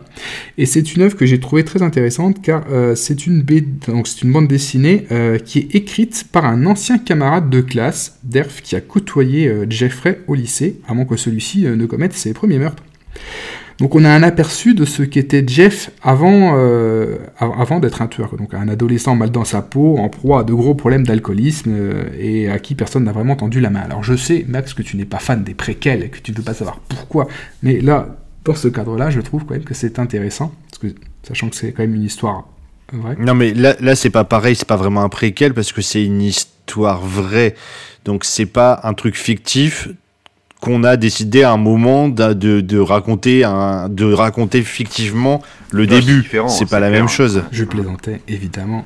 On n'est pas effectivement euh, sur le préquel Ah, d'Alien. mais moi, je ne plaisante jamais quand, quand je suis dans un podcast. Alors, Tu deviens comme moi, c'est bien Max, félicitations, tu vois J'ai réussi à te changer. Toute réponse est premier degré. Team Gagago. Alors, dans ce récit, euh, dans ce récit, Derf, il explique notamment euh, comment Jeff est passé euh, d'un... C'est bizarre que tu l'appelles. Ça me, ça me gêne que tu l'appelles Jeff. bah, je- Tu vois, là, on. un- Non, mais c'est un petit détail. C'est pas. que C'est c'est- Ouais, vrai que j'ai pas remarqué, c'est bizarre. bah, hein. on est un team. Non, mais c'est un petit détail, mais qui est intéressant quand justement on parle des. Tu vois, euh, on arrive à, Bizarre. à, à parler de- d'un gars qui est quand même. C'est horrible ce qu'il a fait. On, on l'appelle par son petit prénom, comme si c'était euh, Jeff, euh, tu sais. euh, Alors, c'est- vrai. c'est- vrai, tu as raison. Ah, mais c'est Roland qui fait Mais ça. c'est- uniquement. c'est c'est juste... Ah oui C'est, c'est, je sais pas, c'est, c'est, c'était juste, c'était pas du tout par rapport à toi qui le dis, c'est, c'est- je trouve que c'est intéressant euh, qu'on arrive à l'appeler Jeff, comme si que c'était euh, un gars euh, sympa. euh, c'est, c'est- Ah, voilà, bref. Ouais, alors après, en tout cas dans ma bouche, Jackie, j'ai euh. une facilité pour pas répéter à chaque fois Jeffrey Dahmer, Jeffrey Dahmer, Jeffrey Dahmer. Bah, je préfère que on l'appellerait Dahmer, tu vois, par son nom de famille. C'est comme euh, on dit pas Adolphe. Oui, Le point, le, le point Godwin est arrivé à minuit 30. c'est un peu con parce qu'on connaît pas son nom de famille. Bah, tu, tu, tu dis Hannibal, tu dis pas lecteur, lecteur, lecteur. Tu as, tu as, Ah, mais, tu as dit Hannibal. oui, mais, mais, mais c'est, c'est, un- c'est fictif. Ok, bon alors je reprends. Je, vais dire à. Jeffrey, je ne veux pas te, te perturber. Mais c'est pas mieux, Jeffrey, c'est son prénom. Ben, oui, mais oui, mais alors. Le mec casse-couille. le troll, quoi. Non, mais là c'est important parce que Derf est son camarade de classe, donc là on est dans une relation. Derf, euh, mais c'est quoi son nom de famille? Euh, Je l'ai dit tout à l'heure, c'est euh, Backderf. Il s'appelle Derf Backderf. Euh, Ah voilà, bah dis son nom complet, Roland. Ah, bah, les- alors, les, les pa- les parents étaient vachement inspirés quand même. Derf Backderf. C'est comme si euh, je m'appelais euh, Roland euh, Lan, je sais pas. Lan Roland. Déjà, faut savoir qu'il ne s'appelle même pas Roland, hein, euh, les gens, les, les auditeurs. Mais heureusement, parce que pour cette émission, ça serait, ça serait compliqué. Oh, petit Ah indice. oui, oui, oui. Inside. Donc dans ce récit, on apprend euh, que, euh, Jeffrey, que Jeffrey Dahmer était un ado qui était harcelé et il est passé un petit peu de statut de ado harcelé à celui de clown euh, de sa classe avec ses camarades qui s'amusaient à lui faire faire un petit peu n'importe quoi pour euh, faire marrer tout le monde. Et donc le livre évoque pas mal de petits exemples comme ça. Ils ont réussi notamment à insérer euh, Dahmer sur les photos de classe de promotion euh, de toutes les classes, alors qu'évidemment il ne faisait pas partie de ces classes-là, et il est devenu un petit peu malgré lui la mascotte de tout l'établissement. Et ça, je crois d'ailleurs que c'est une scène qu'on retrouve dans, dans, la série Netflix. Oui, on le voit dans la série. Alors, la BD ne se base pas uniquement sur les souvenirs euh, de l'auteur, mais également aussi sur ceux de, des autres camarades de la classe qu'il a interrogé pour euh, réaliser son projet. Et puis, il s'est aussi basé sur, euh, sur d'autres diverses sources, comme bah, le bouquin du père de Damer, et également des interviews que Damer a, a fait à la, à, la, télé, ou des interrogatoires qui ont été menés pendant, pendant l'enquête. Donc, c'est un petit peu un condensé de tout ça, mais ce qui est intéressant, c'est du côté, c'est vraiment qu'on a le côté un petit peu euh, de, quelqu'un qu'il a vraiment connu avant, avant que ça devienne euh, ce monstre-là. Alors on apprend d'ailleurs que euh, le gaillard en question était quand même pas mal débrouillard, il y avait pas mal de bagou, et ça probablement joué dans le fait qu'il se soit pas fait gauler tout de suite. Alors on a un exemple aussi euh, dans, son périple, il y a un épisode où il se fait arrêter en pleine nuit euh, par la police avec des sacs poubelles dans lesquels il y a des morceaux de, cadavres, je crois, de son premier, euh, son premier meurtre. Il arrive à baratiner le policier en lui disant qu'il va à la déchetterie et le mec le laisse repartir. Donc on voit cette scène dans la bande dessinée qui est retranscrite également dans la série. Alors... Mmh qui baratine dans la série aussi. L'auteur fait également un peu son, son mea culpa parce que euh, c'est clair que euh, lui et ses potes, ils ont jamais été très sympas non plus avec ce drôle de garçon, alors qu'il les mettait mal à l'aise, mais euh, dont ils aimaient quand même se moquer régulièrement.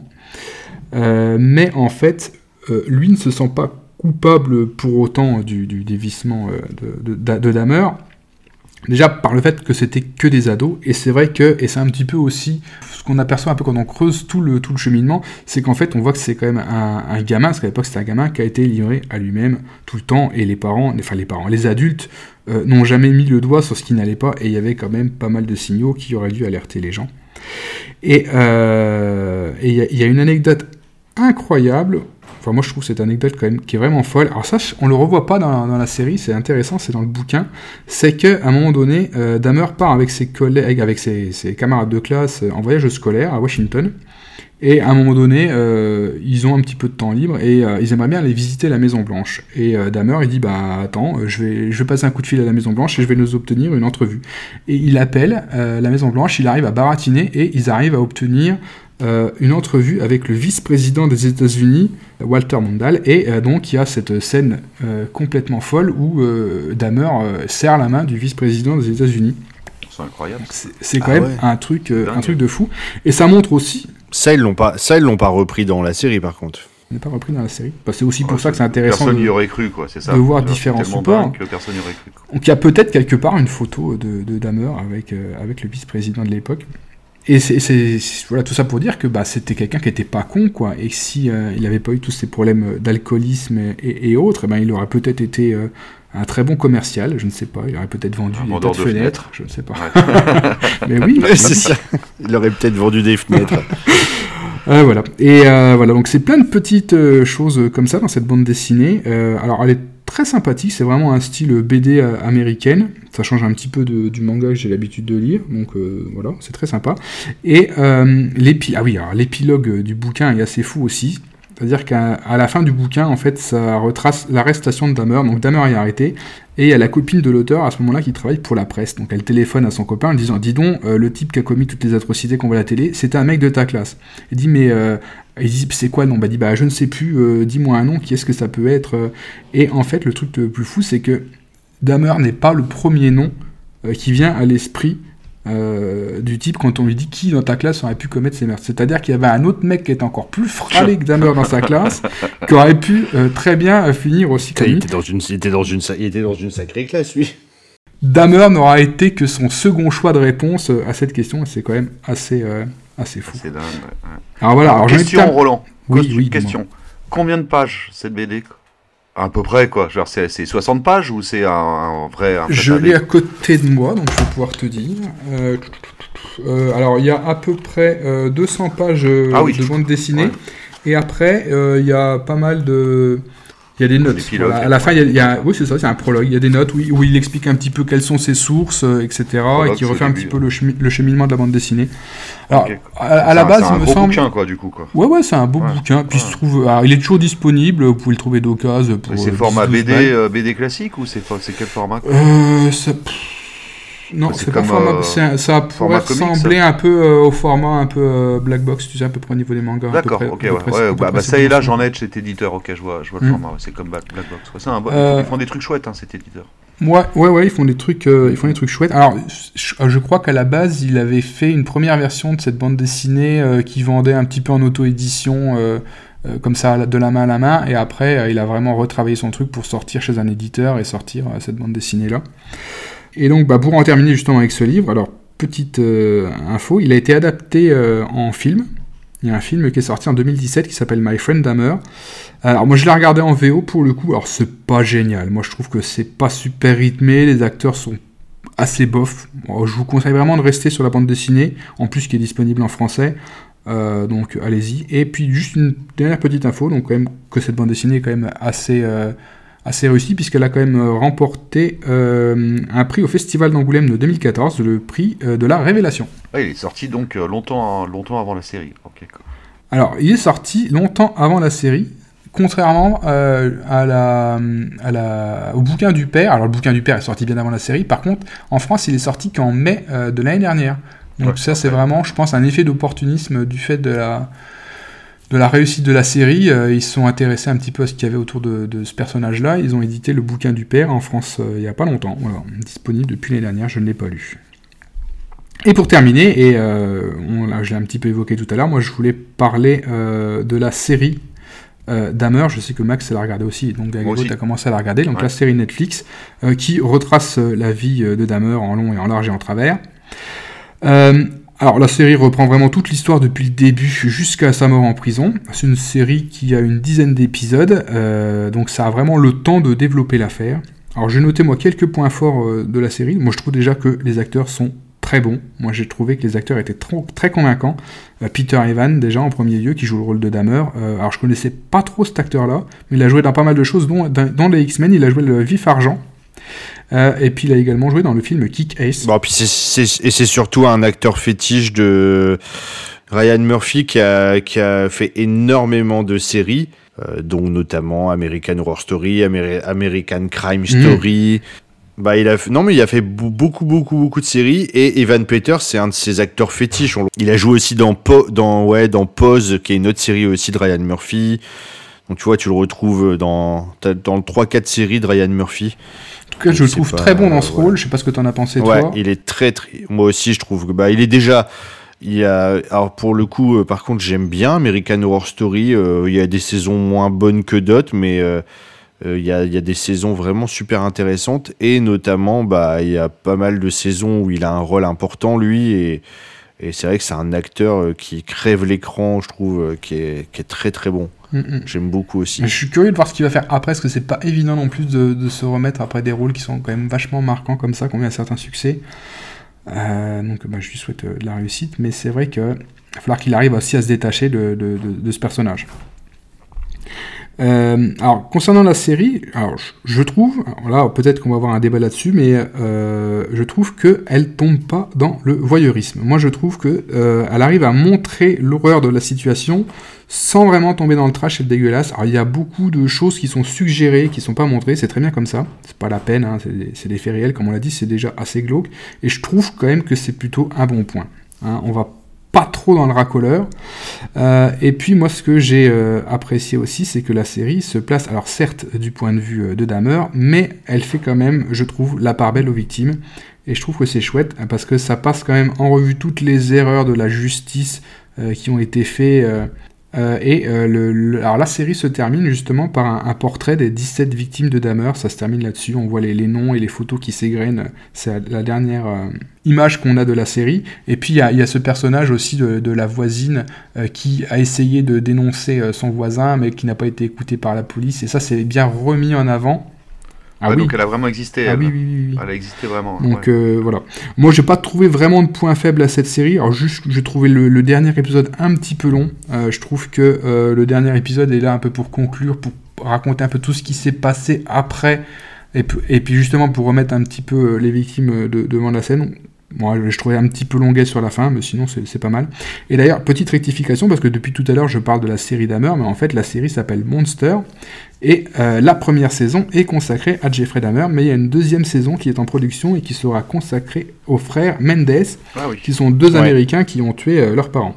Bah, c'est le concept en fait de Ryan Murphy. Il lance des séries euh, euh, avec, euh, il y enfin comme American Horror Story, c'est chaque saison est une histoire différente. Il y a American Crime Story aussi, où, euh, chaque saison c'est un, c'est pareil. Donc il, sort un peu des séries comme ça où il va pouvoir renouveler régulièrement. Mais il y a aussi, par contre, euh, je sais pas si, alors moi je l'ai pas vu parce que j'avais j'avais eu ma dose de Jeffrey Dahmer quand j'ai eu fini quand j'ai fini la série, mais il y a un documentaire aussi sur Netflix apparemment en plusieurs épisodes et tout. Enfin, Il y a le documentaire, euh, ouais, il y a le documentaire qui est sur Netflix. ouais. Ouais. Moi, ouais, que j'avais regardé il y a un petit moment. Pff, enfin, après, c'est toujours pareil, hein, c'est toujours la même histoire. Donc, euh, il y a un autre film aussi hein, qui est plus vieux, que je sais plus le titre, je crois que c'est euh, Jeffrey Dahmer, tout simplement, et, euh, un film assez ancien. Euh, bah, qui est intéressant aussi, mais bon après ça rabâche un peu. J'ai pas voulu me refaire tous les films parce que je, je voulais pas regarder dix fois la même histoire. C'est vrai qu'à un moment donné j'ai fait un petit peu mon overdose aussi. Et puis la série est quand même euh, pas mal parce que sur 10 épisodes t'as quand même le temps d'en voir Mm. et puis t'as- ça c'est pas précipité quoi, ça développe quand même bien toute l'intrigue. Donc elle est quand même assez complète. Bah, c'est vrai que c'est vrai que je trouve qu'en termes de, de série, enfin voilà, en- si tu mets de côté le fait que c'est une histoire vraie, euh, enfin ça se regarde, c'est c'est prenant, c'est c'est bien fait, les acteurs sont bons, la réalisation est, est plutôt bonne, c'est c'est c'est propre, un- Est-ce que tu as le même avis que moi sur. euh, parce que justement, j'en- j'entends, euh, j'ai vu pas mal de, de trucs où les gens disaient c'est, c'est pas normal ce qu'on a fait avec Dahmer, on met devant le, le tueur en série, on en fait un héros. Mais je trouve quand même que la série euh, ne tombe pas vraiment dans ce piège-là et. Enfin, moi je trouve qu'elle s'en sort bien. Bah en fait, euh, oui et non dans le sens où euh, j'ai quand même été mal à l'aise régulièrement, mais pas mal à l'aise par rapport à ce que je voyais, que c'est horrible, c'est comme dans le serpent, mais mal à l'aise en me disant, on regarde quand même une série de, plusieurs épisodes euh, consacrés euh, où le héros, en- entre guillemets, le héros de la série, c'est un tueur existant, euh, réel, récent dans l'histoire quand même, avec des, familles qui sont toujours là. Et c'est quand même, c'est quand même malsain. Tu ressens une, sorte, une certaine gêne quand même. C'est pas comme si on faisait une série du point de vue des victimes. On fait une série du point. C'est ça qui, on fait la série du point de vue du tueur. Oui, quand même, c'est vrai. Et la série porte son nom. enfin, Voilà. En tout cas, Et ça, ça, l'a- ça l'a rendu hyper célèbre encore plus que ce qu'il n'était cette série sur Netflix. Euh, Il y a même eu le Hallo- Halloween juste, ap- Halloween juste après euh, la diffusion de la série. euh, des enfants portaient des, des, des, te- des masques, des tenues d'ameur et tout. Enfin, c'était.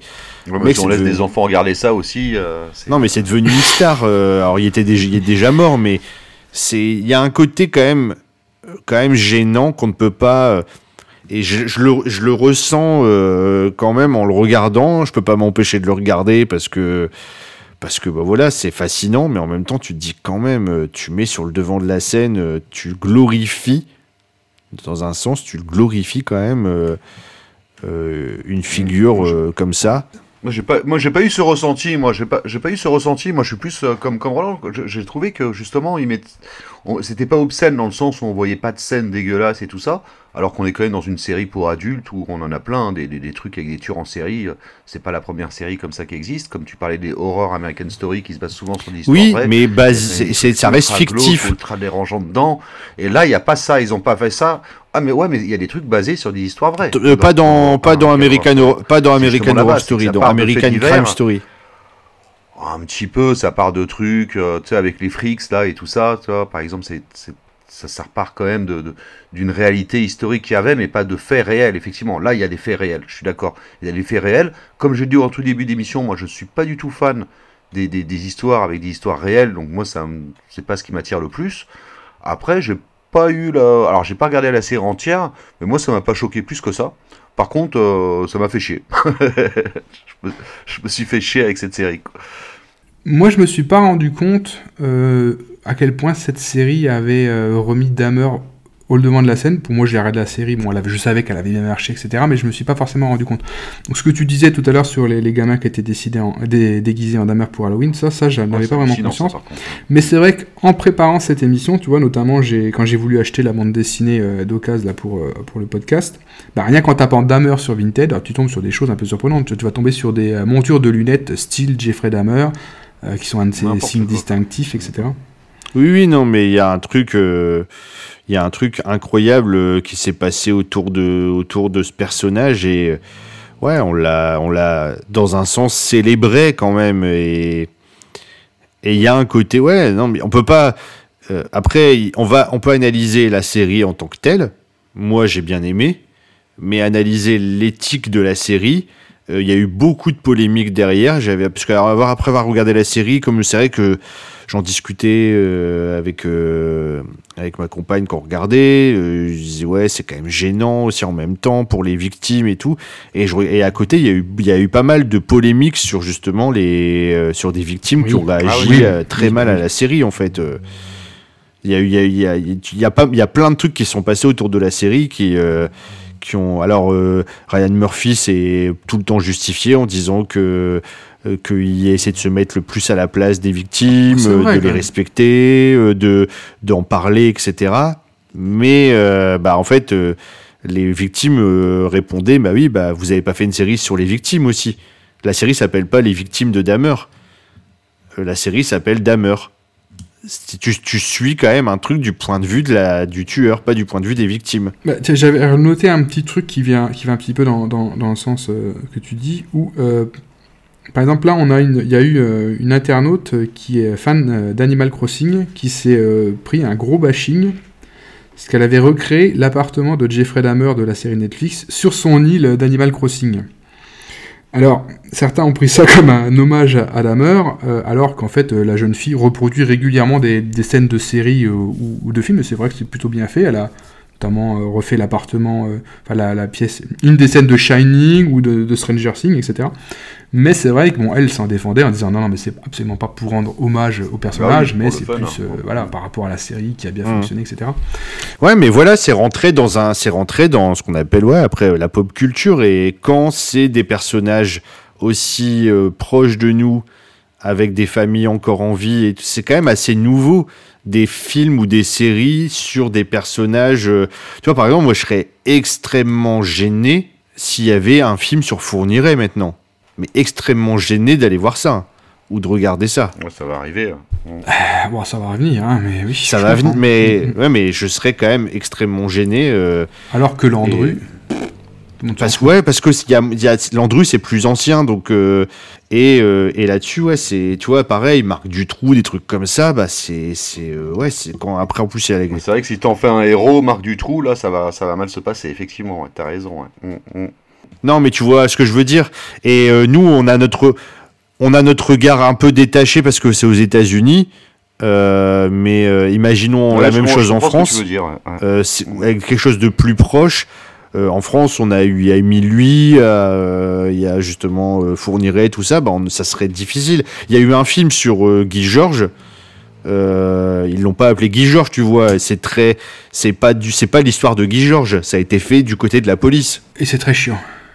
Tu vois, par exemple, t'as le film Mérine, sur Mérine qui est un bandit, et qui a assassiné plein de gens, et qui a volé, tué, torturé. Il n'y a pas eu de polémique au moment de sa sortie. Et pourtant, on en fait un héros, et dedans, c'est le héros où euh, les jeunes ils peuvent s'identifier, c'est encore pire. Alors après, c'est un film français, personne n'a été le voir, vous allez me dire. Et Mais, puis euh, c'est la figure un peu, euh, la, la figure un peu du gangster, euh, tu sais, le Bonnie and Clyde. ouais, mais il a tué plein de gens. Oui, oui, mais c'est tué, hein. pas vu, je pense, dans la, Ouais, bah dans voilà, la ça, vision des le- gens, c'est pas moins, vu. Jeffrey Dahmer, il est vu au moins comme un, comme un assassin avec cette série. Alors que d'autres reproductions justement de personnages qui ne sont pas si nobles que ça. Ah oui, oui, oui, dans ce sens-là, ouais. euh, non, mais j'essaie, en fait, euh, mm, mm. j'essaye de faire l'avocat du diable, hein, là. euh, non, l'avocat euh, de ouais, Dieu là. du coup, l'avocat de Dieu, ouais, c'est vrai. Voilà, j'en ai terminé. On va faire notre dernier quiz. Et je commence par la première question et ça va être un manga, mon cher Max, vu que tu es un spécialiste. Oui. Donc quel manga de Nogizaka Taro Arata Matsume, assistant social, va se retrouver à avoir une relation amoureuse malgré lui avec la terrible tueuse en série, le clown de Shinagawa, qui est en prison et cela afin de récupérer la tête d'une de ses victimes. Pour le pire. Excellente réponse, bravo Max. Très bon manga d'ailleurs. Et J'adore ce manga aussi. Hein. Je sais pas si on fait tous les trois la série? Tu l'as fait aussi, Max? Mais toi j'adore Ouais. cet auteur. euh, il- Ouais, même si les autres séries de cet auteur, je vous conseille d'aller voir ce qu'il a fait. Euh, cet auteur-là, il a fait aussi euh, la tour de l- un truc dans une tour là. et euh, enfin, j'ai plus, j'ai plus en tête là, mais vous irez Tour regarder. Montparnasse infernal. Voilà, Ça, Tour Montparnasse infernal. Le troisième Gédéon aussi. euh, c'est vraiment un super auteur. Quel film de 1986 de oh, attends, John McTown nous raconte l'histoire du tueur en série américain Henry Lee Lucas? Euh, Henry, portrait d'un serial killer. Donc je l'ai pas vu encore, mais il paraît que c'est. Alors je vais, vais peut-être pas le regarder tout de suite. Là, je vais me faire une petite pause serial killer. Je vais regarder que des films d'amour pendant un mois. mais euh, Mais Il est sympa, ouais. Il paraît qu'il il a une très bonne réputation aussi parce qu'il est très réaliste en fait. Euh, Ouais. Et il a une suite aussi qui a été réalisée par un autre réalisateur, euh, qui est un peu en dessous, mais qui est sympa aussi, qui reprend la suite du premier. Mm. Mais toi, t'as tout vu. Ça fait un, ça fait un mois que tu dors pas. Tu regardes des nuits et jours des films de, des films de, de serial killer. Non, alors je l'avais vu il y a longtemps celui-là, parce que comme j'aime bien les films de serial killer, mais je les ai pas regardés pour l'occasion. Euh, J'en ai revu pas mal, ok, mais là, non, celui-ci. Question suivante, donc littérature cette fois-ci. Euh, tu dois trouver le nom du héros. Alors, comment s'appelle le héros du, du roman de Bret Easton Ellis paru en 1991 où l'on suit l'histoire d'un conseiller en gestion de patrimoine de Wall Street qui est un psychopathe schizophrène? Bien qu'étant beau, riche et intelligent, il va commencer à commettre des viols, des tortures, des mutilations, des actes de cannibalisme et de nécrophilie et va devenir un véritable tueur en série ou pas. Euh, ouais, ouais, c'est le, bah, c'est le American Oui. Psycho. euh, et il faut le, le nom du. euh, Du tueur, quoi, du- du- Quel Ah, on cherche le nom des tueurs de fiction. C'est Ah si, c'est un truc euh, genre, euh, c'est euh, Batman. tu donnes ta langue à Damer Patrick Batterman. c'est non, c'est pas Batterman, c'est Batman. Batman, c'était c'est le mec qui, euh, qui se déguise en, en chauve-souris. Ça dans le comics. euh. Je demande une vérification, s'il vous plaît. Je me souviens parce que je l'ai, quand je l'ai lu le bouquin, je me disais à chaque fois c'est marrant, c'est, il s'appelle comme Batman. Batman, ouais, c'est ça. ouais. Bax a raison.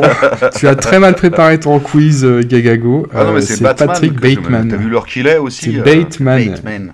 Bonne réponse, Max. c'est Patrick Batman, Oh là là, exactement. l'excro. Tu prends le montage. Mais, Roland. et puis en plus, il, il- il me dit non, non, c'est Batterman.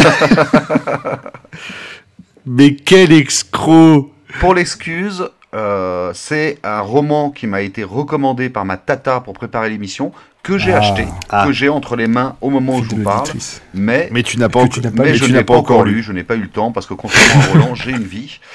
Euh, à noter que le que qu'il y a une adaptation au cinéma, comme tu disais, Oui. d'American Psycho, Mais oui. euh, un film de euh, Marie Aaron avec euh, Christian. Bale. Christian Bale, Christian Bell, ouais. qui a fait Batman, non d'ailleurs Ouais. non, je sais. Bah oui, voilà, c'est pour ça que c'est marrant en fait. Ah, voilà. Ah oui, Mais c'est oui, vrai. Bon, le bah livre voilà. m'est vraiment marqué euh, que je, le- je trouve la- l'adaptation un peu fade à côté et elle a effectivement mal vieilli, a des, des tics de réalisation. euh, enfin, tu sens que c'est pas voilà Marie Aaron là, comme tu as dit, c'est pas une grande réalisatrice non plus. euh. Bah, c'est la fin, on sait pas trop, c'est pas assez clair à la fin. Et Ouais. quoi, c'est, je- apparemment, dans le roman, c'est beaucoup plus clair. Mais la fi- le film, il a une, une aura beaucoup trop importante pour ce qu'il est, je trouve. En fait, c'est le début qui est excellent quand, quand l'acteur il arrive, il est super propre et tout ça, Mhm. il parle des cartes de visite et tout ça. Et quand tu vois, ça te met dans un rythme assez speed. Et tu, moi, moi, je savais pas du tout ce qu'allait se passer après en le regardant. Et après, bah, tu, tu rentres dans les trucs des meurtres et tout qui étaient bien réalisés. Il y avait un petit peu euh, de, de, de nu un peu dedans et tout ça. Oui, oui, que, non, mais c'est sûr. Bah, l'âge où je l'ai vu, ça m'avait assez marqué. quoi. Nous allons parler de Henri Désiré Landru, euh, qui est probablement le tueur euh, en série le plus célèbre euh, de France, euh, bah, qui au début du XXe siècle séduisait des dames par petite annonce euh, pour les tuer et euh, voler leurs biens. Alors il y, a eu, euh, il y a eu des livres, des chansons, des BD, des films, des pièces de théâtre sur Landru. Moi j'ai le DVD de la pièce de théâtre de Landru qui est jouée par Régis Laspalès. Et je trouve que euh, il, il excelle vraiment dans, dans ce rôle de Landru. Je sais pas si vous avez eu l'occasion de voir cette pièce de théâtre, elle est excellente. du tout. et c'est une pièce qui a été écrite et mise en scène par Laurent Ruquier. Euh, Laurent Ruquier, qui est un, euh, euh, c'est un collectionneur, on va dire. Il collectionne des choses qui ont en, en lien, qui sont en lien avec Landru, et, il a notamment une pièce dans, dans sa collection qui est peut-être la pièce la plus emblématique du, du culte Landru. Est-ce que vous savez de, de, de quel objet il s'agit? Moi, je sais. Le four? Ouais, bah, je- oui, c'est ça. Il a, il a acheté la chaudière dans laquelle Landru a cramé ses victimes. Ah, il est taré, ouais. Bon, bref, pas de réponse, euh, Max. Ah oui, et donc oui, je disais tu, que Gagago allait parler, parce que Gagago, tu as, tu as une petite anecdote croustillante sur Landru quand même. On m'a Ouais. dit qu'il fallait pas que j'en parle. Non, ma Landru est ton grand-père, c'est ça C'est son Non, père. ouais, non, non, non, c'est pas ça. C'est une arrière-grand-mère qui aurait rencontré Landru, Landru dans un train et qui a, Ah. qui, qui a, qui a eu un échange dans le train avec ce personnage-là et qui a appris après que c'était lui. Et qui aurait Donc pu, t'aurais pu ne pas être là. euh, voilà, exactement. quoi. Mais c'était un échange, il s'est rien passé, ils sont jamais revus après. Mais euh, voilà, il était dans Quoi, le train, hein. c'est les wagons, tu sais, dans les wagons, euh, euh, assis dans un wagon, ils ont discuté et tout ça. Et après, elle a appris qu'elle avait discuté avec Landru. quoi. Donc voilà, une petite anecdote. ça. Ah ouais, ça c'est de l'anecdote. Tu sais que la, la femme de ménage de mon grand-père, c'était la voisine de la sœur d'Annie Cordy. c'est le même niveau, hein, tu vois, c'est le même niveau d'anecdote. Ouais, mais là, c'est Landru quand même, et c'est dans le thème. Ouais, Toi, moi, qu'il ne te dit pas, c'est que c'est après que sa, son arrière-grand-mère ait parlé à, à Landru qu'il a commencé on à commettre rien. des meurtres. Oui, peut-être. Non, on veut pas- on m'a pas voulu me donner plus de détails, quoi. Tu vois, c'est un peu un, un truc de famille. hein. Ça- ça- elle était comme Gagago, en fait, elle avait pas ses lunettes ce jour-là, elle était pas sympa, du coup elle lui a, elle a tellement mon- donné une image horrible de, l'espèce humaine qu'après Bon, elle dit vu où que je vais tellement méchant, question suivante. Un film. Je suis un film hongkongais de Teddy Chan sorti en 2014 avec Donnie Yen qui enquête sur un tueur en série qui tue les grands maîtres d'arts martiaux après les avoir affrontés dans un combat sans merci. Qui suis-je? Tu peux l'avoir, il est, il est Attends, 2014 euh, avec Donnie Yen, un De- très bon Donnie Yen Très très très bon Donnie Yen. Et c'est rare, Oh hongkongais. Euh, non, je trouverai pas. Alors c'est Kung Fu Killer non, tout simplement. pas eu. ou Kung Fu Jungle. Il y a deux titres.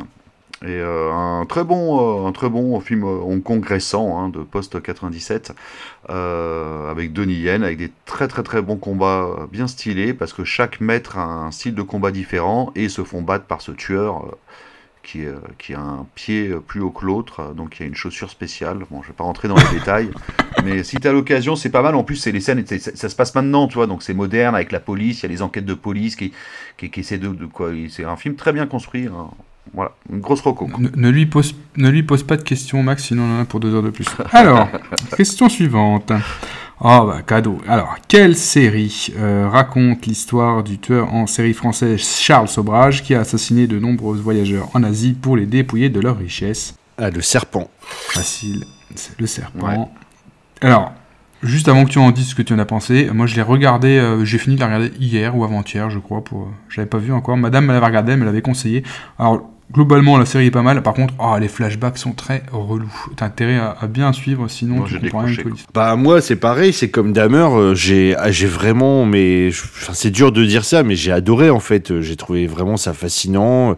Euh, Taharaïm, je le trouve pff, exceptionnel parce qu'il est Oui, glaçant et je le pensais pensais pas c'est là que tu vois la euh, je je l'ai déjà vu dans plein d'autres films euh, et tu pensais pas qu'il pouvait être oh, vraiment il est perturbant presque dans le film il euh, et là, il, pour le coup, il le valorise pas. hein. Il, il montre vraiment, peut-être même pire encore que ce qu'il était dans la vraie, dans la réalité.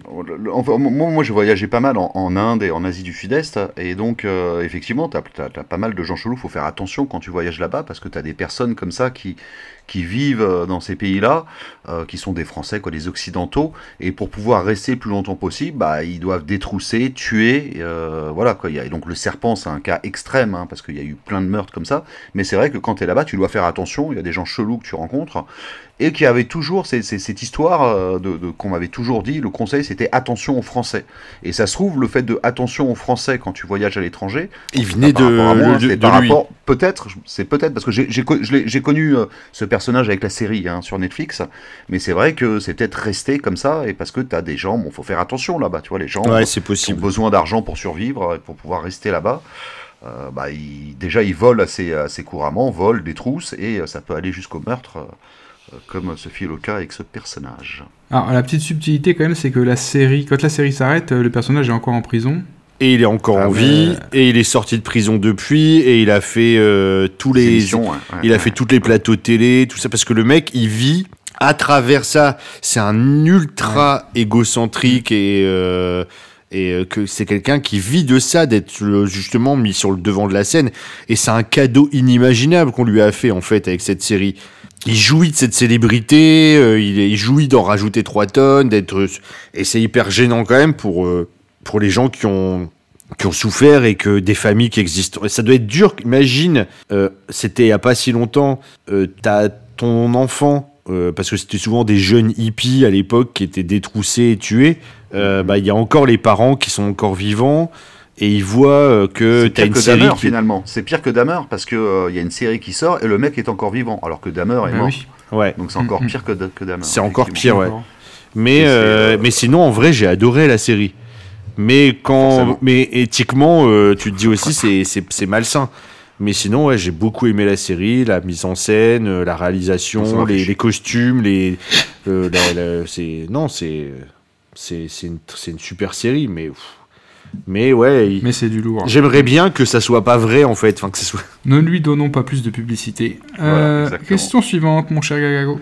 Alors, comment s'appelle le tueur en série de la célèbre franchise qui porte le nom de Décadence au Québec, où le tueur ne tue pas directement ses victimes, mais les enferme dans un piège mortel en leur laissant la possibilité de pouvoir survivre, mais pour cela il faut faire un choix qui n'est pas forcément des plus évidents. Ah, Jigsaw. Je l'ai vu. Franchement, j'aime pas Saw. Je, pour moi, ça a mis. euh, ça, ça, a- lancé une vague que je déteste. Pourtant, je suis un grand fan de films d'horreur, mais je déteste les torture porn. Comme Ouais, mais Saw. le premier est quand même très bien quand même. Le premier Bah, c'est pas un torture porn. hum, Moi, j'aime pas. Et, comme euh, Hostel, tous ces Je l'ai revu trucs-là. récemment. Ah, Moi je suis pas fan non plus, mais C'est le, pas le mon- 1, Jigsaw, euh, Saw 1 il est pas mal quand même. Ouais, après, il y a un concept euh, de réf... Mais je sais pas, c'est quand même, ça reste un truc de, de torture et je suis vraiment pas fan de cette licence. C'est pour ça que j'ai vite arrêté. Et donc, ça s'appelait comment? Ça s'appelait comment au, au Canada? Décadence. décadence. Ils sont forts, eux. Mauvaise blague. Euh, question manga. Ah. Alors, quel manga nous raconte l'histoire vraie d'un journaliste euh, qui, au détour d'une enquête sur un tueur en série d'enfants au Japon, fait innocenter un homme condamné à tort pour un des crimes commis par ce tueur en série? Ouh, C'est un one-shot. c'est un one-shot. Plus dispo, sorti chez Delcourt à l'époque euh, sous le label Akata. L'auteur Le- alors, au dessin, c'est Kenichi euh, Tachibana. Mhm. Scénario, Hiroishi Takano. Max, t'as pas le droit de chercher sur Google. hein. Non, non, non, non, non, non, non, bah non, ce serait pas drôle. Non, non, je, Alors. je rêve- non, vraiment, non, je l'ai pas. Désolé. Donc, il s'agit euh, du manga qui s'appelle euh, L'affaire Sugaya.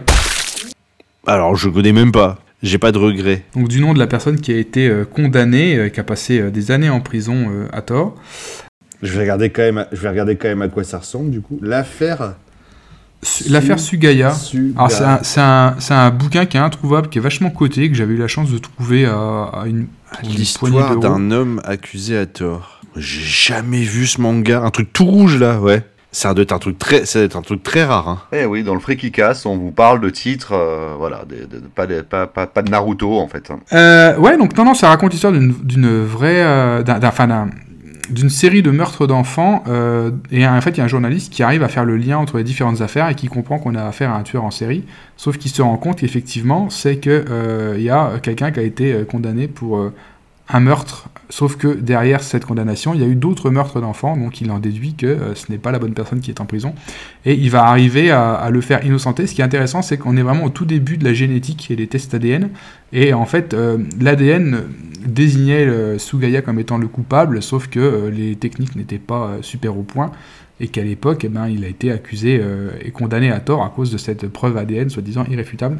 Et euh, là où c'est intéressant et où, on fait, où je peux faire le parallèle avec ce que disait Gagago tout à l'heure avec Patricia Cornwell et avec, euh, avec euh, Jack Léventreur et les, les investigations autour Ouais. de l'ADN. Alors de ce que j'ai lu, ça c'est pas dans le manga, c'est après. Donc il arrive à faire innocenter la personne, mais derrière, le véritable coupable n'a jamais été retrouvé et condamné.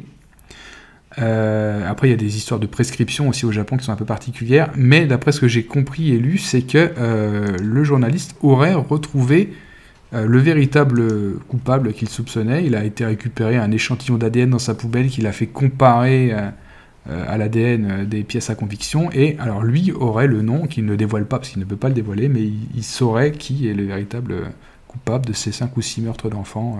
Donc si jamais vous avez l'occasion de trouver ce manga. C'était quand même une question dure là.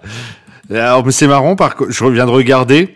Petite euh, info, euh, le nom de, du, du dessinateur me disait quelque chose, Tachibana. Et tu sais ce qu'il a dessiné d'autre? Rien du tout. Senseiya.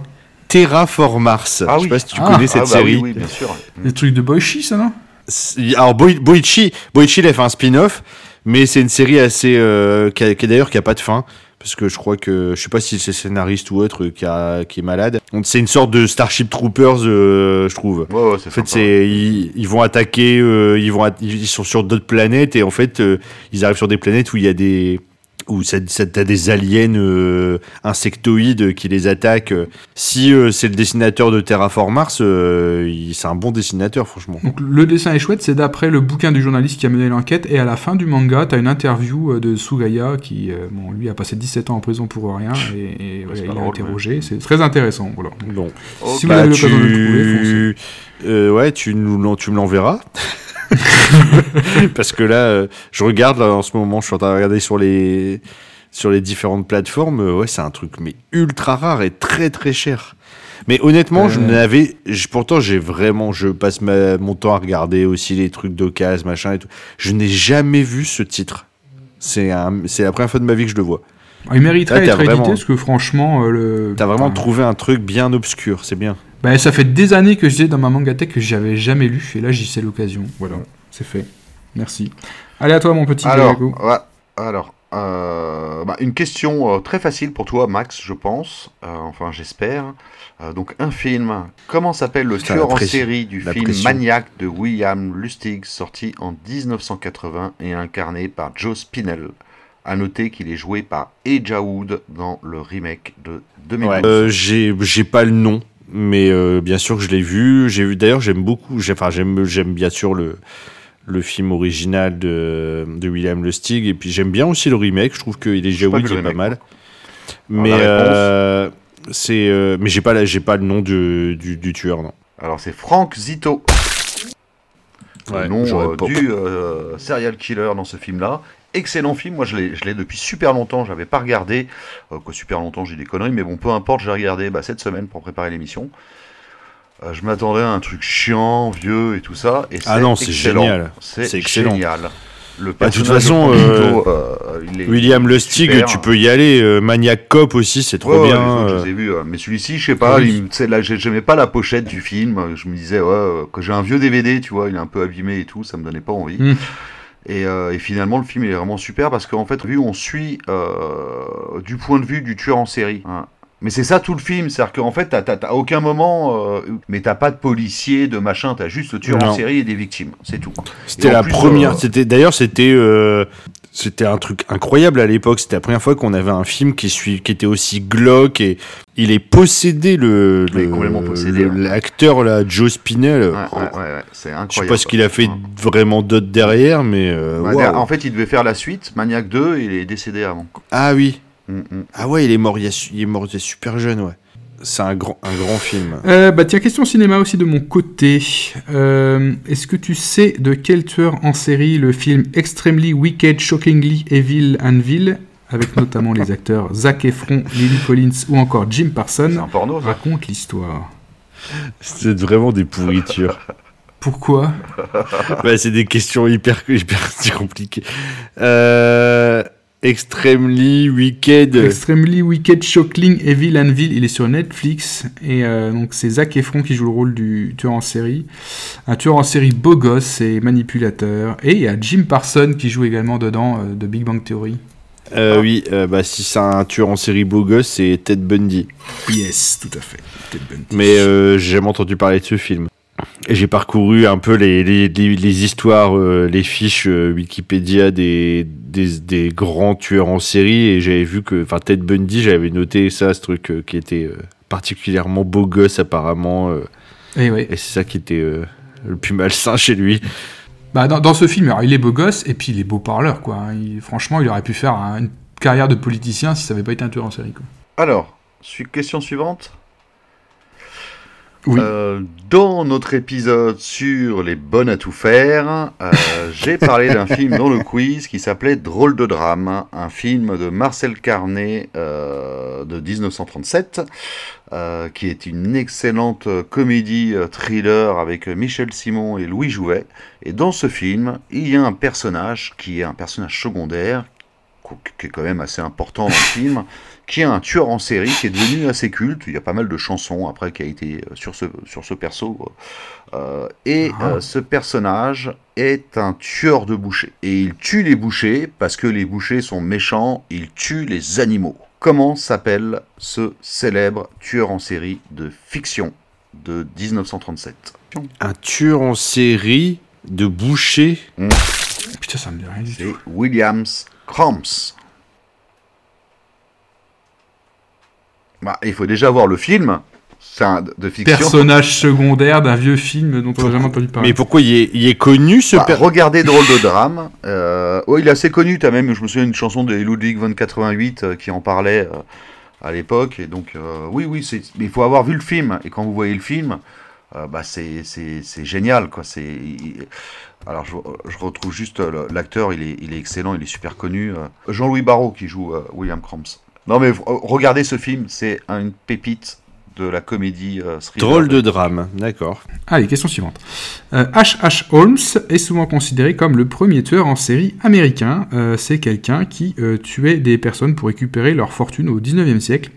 Alors, est-ce que tu sais euh, quel jeu vidéo propose un scénario où euh, une équipe de documentaristes est invitée à visiter une réplique du château, euh, le, le château des meurtres de H.H. Holmes Alors, je précise, c'est un jeu vidéo euh, euh, qui a plusieurs épisodes. En fait, je crois qu'il y en a deux ou trois de sortie. Moi, j'en ai un, mais j'ai pas celui-ci, euh, qui tourne à chaque fois autour euh, de- d'histoires un peu sombres. Je sais pas si ça peut t'aider ou pas. Comme je vous ai dit, moi je suis, je suis vraiment pas connaisseur de jeux vidéo. Je sais pas, Mario Kart. Alors, c'est un, un- c'est un, fait partie de, de la série de jeux qui s'appelle The Dark Picture Anthology. Euh, Ah, bah oui. Non, en fait, non. et, euh, et donc, cet épisode en particulier s'appelle The Devil in Me. Question suivante. Donc, euh, moi, bah, pour te prouver que moi je pose des questions faciles, contrairement à Roland, euh, tu vas, euh, je vais te poser une question donc euh, compliquée pour Roland, mais qui va être facile pour toi. D'accord. Dans le film Jeu d'enfant de Tom Holland, comment s'appelle le tueur en série qui va prendre possession d'une poupée et terroriser le jeune euh, Andy Barclay et surtout sa maman? Chucky. Mais je te demande le nom du tueur en Le série qui nom prend la du possession tueur. de Oh la putain, poupée. l'enfoiré. Oui, parce que Chucky, c'est la poupée, tu veux le nom du tueur en série qui rentre dans la poupée, quoi. Moi, je retiens vraiment pas ces trucs-là. Je vais te dire le nom, je suis sûr que ça va vous dire quelque chose. Vas-y. Charles Lee Ray. Non. Oh non, toi t'es une mauvaise foi. Je suis sûr que là tu viens d'avoir un flash, tu te rappelles de tout, Max, mais tu veux Ah non, non, non, je suis pas. Non, vraiment, je m'en souviens. Ça... Je... En plus, Chucky, j'ai dû le voir une ou deux fois il y a longtemps. Pour et moi, Max, la mauvaise foi n'est pas de ton camp. Quand j'ai revu la dernière fois euh, Chucky, j'ai dû le revoir il y a 3-4 Jeu ans. d'enfant ou Chucky? Jeu d'enfant, le premier. J'ai remarqué. Alors par contre, le genre de truc que je remarque euh, que improbable, c'est que l'actrice, bah, c'est la mère dans 7 à la maison. ça, vous savez pas ça, tu vois? Ah, Vous vous souvenez de 7 à la Ah, maison? mais- C'était la, la, la, la- Seven la Eleven. série avec euh, la, la série avec euh, la, fa- la famille euh, catho- Le Mais père, il était euh, pasteur et tout. Et donc, bah, c'est la maman. Eh oui. Allez, question suivante. Ça t'intéresse pas mes anecdotes merci, euh euh, merci, merci. Je sais même pas ce que c'est. cette-. Mais si, mais Seven Heaven, t'as jamais regardé ça Oh. Non, j'ai jamais regardé. Seven Heaven. Bon, là, je vais parler de quelque chose que Gagago connaît. Alors, parmi les tueurs les plus tristement célèbres, euh, il y en a un euh, dont on n'a pas parlé, mais qui a sa place tout en haut de la liste, c'est John Wayne Gacy. Donc, John Wayne Gacy, il a tué et violé bah, 33 personnes. Alors, Ah oui. J'ai lu qu'il était dans le Guinness des records, il était entré dans le Guinness des records en 2002 pour être le tueur en série ayant eu la plus lourde condamnation de prison. Il a eu euh, 21 perpétuités et 12 condamnations à mort. Ah. Alors il était bien sous tout rapport, c'était un chef d'entreprise et père de famille qui se déguisait en clown pour distraire les enfants dans les hôpitaux. Alors il y a une rumeur Ah oui. persistante qui euh, voudrait que Stephen King se soit inspiré de ce tueur en série pour son personnage de Gripsou dans ça, Euh, mais c'est une fausse information. Euh, je remercie au passage les copains de Podcut euh, qui m'ont évité de cette fausse info. Par contre, euh, le maquillage de Pogo le clown, donc Pogo c'est euh, le nom du, de- clown euh, qu'avait donné John Wayne Gacy à son personnage quand il se déguisait. Donc ce personnage, il a inspiré le maquillage d'un autre clown célèbre du cinéma. Est-ce que tu sais de qui il s'agit? Le, le truc là, euh, ah merde, comment ça s'appelle euh, Oh, le, le truc sur Shadows là. euh, Non, non, non. Ah oui, Terrifier Non, c'est pas Terrifier. Terrifier, ouais. Non, c'est pas Terrifier Non, non, non. Un film. Un film récent. Ouais, oui, avec un clown. récent, Oui. Enfin, un clown. Est-ce qu'on peut le qualifier de clown? Un personnage de pop culture iconique qui a un faciès de clown. Ah, euh, oui, bah oui. euh, c'est lui qui aurait inspiré. euh, ah oui, je, The- le Joker. Voilà. Joker. Alors, le Joker, voilà, c'est c'est lui qui a inspiré le maquillage du Joker dans le film Joker avec Ouais. Joaquin Phoenix. Ouais. Euh, alors, j'ai une petite anecdote Wikipédia qui vaut ce qu'elle vaut, mais j'ai pas réussi à la ressourcer plus que ça, mais je la donne quand même parce que ça va faire plaisir à Gagago. Euh, Il y aurait une chanson des Berruriers Noirs qui s'appelle Deux Clowns qui aurait également Oui. été inspirée par Gacy, mais je sais pas si c'est vrai ou pas, parce que j'ai pas, à part Wiki, j'ai pas trouvé l'info ailleurs. Bah, c'est un clown, euh, c'est deux clowns, qui, je crois qu'il y en a un qui se suicide à la fin, quoi. C'est une histoire assez glauque comme ça. Les deux, il y, en a- il y en a un qui tue l'autre et l'autre qui se tue, ou quoi, je sais plus quoi. Mais je vois de quel morceau tu veux parler. ouais. Voilà. Donc, toujours fauché, toujours marteau là, le, le- le morceau. C'est ça, tout à fait. Mm, mm, mm. À ton tour. À moi, euh, alors, alors une série. Dans quelle série euh, un médecin légal euh, assassine les criminels afin de canaliser ses pulsions? Ah bah Dexter. Très bien. Et je vous propose d'écouter euh, quelques secondes du générique en souvenir de cette euh, sympathique série.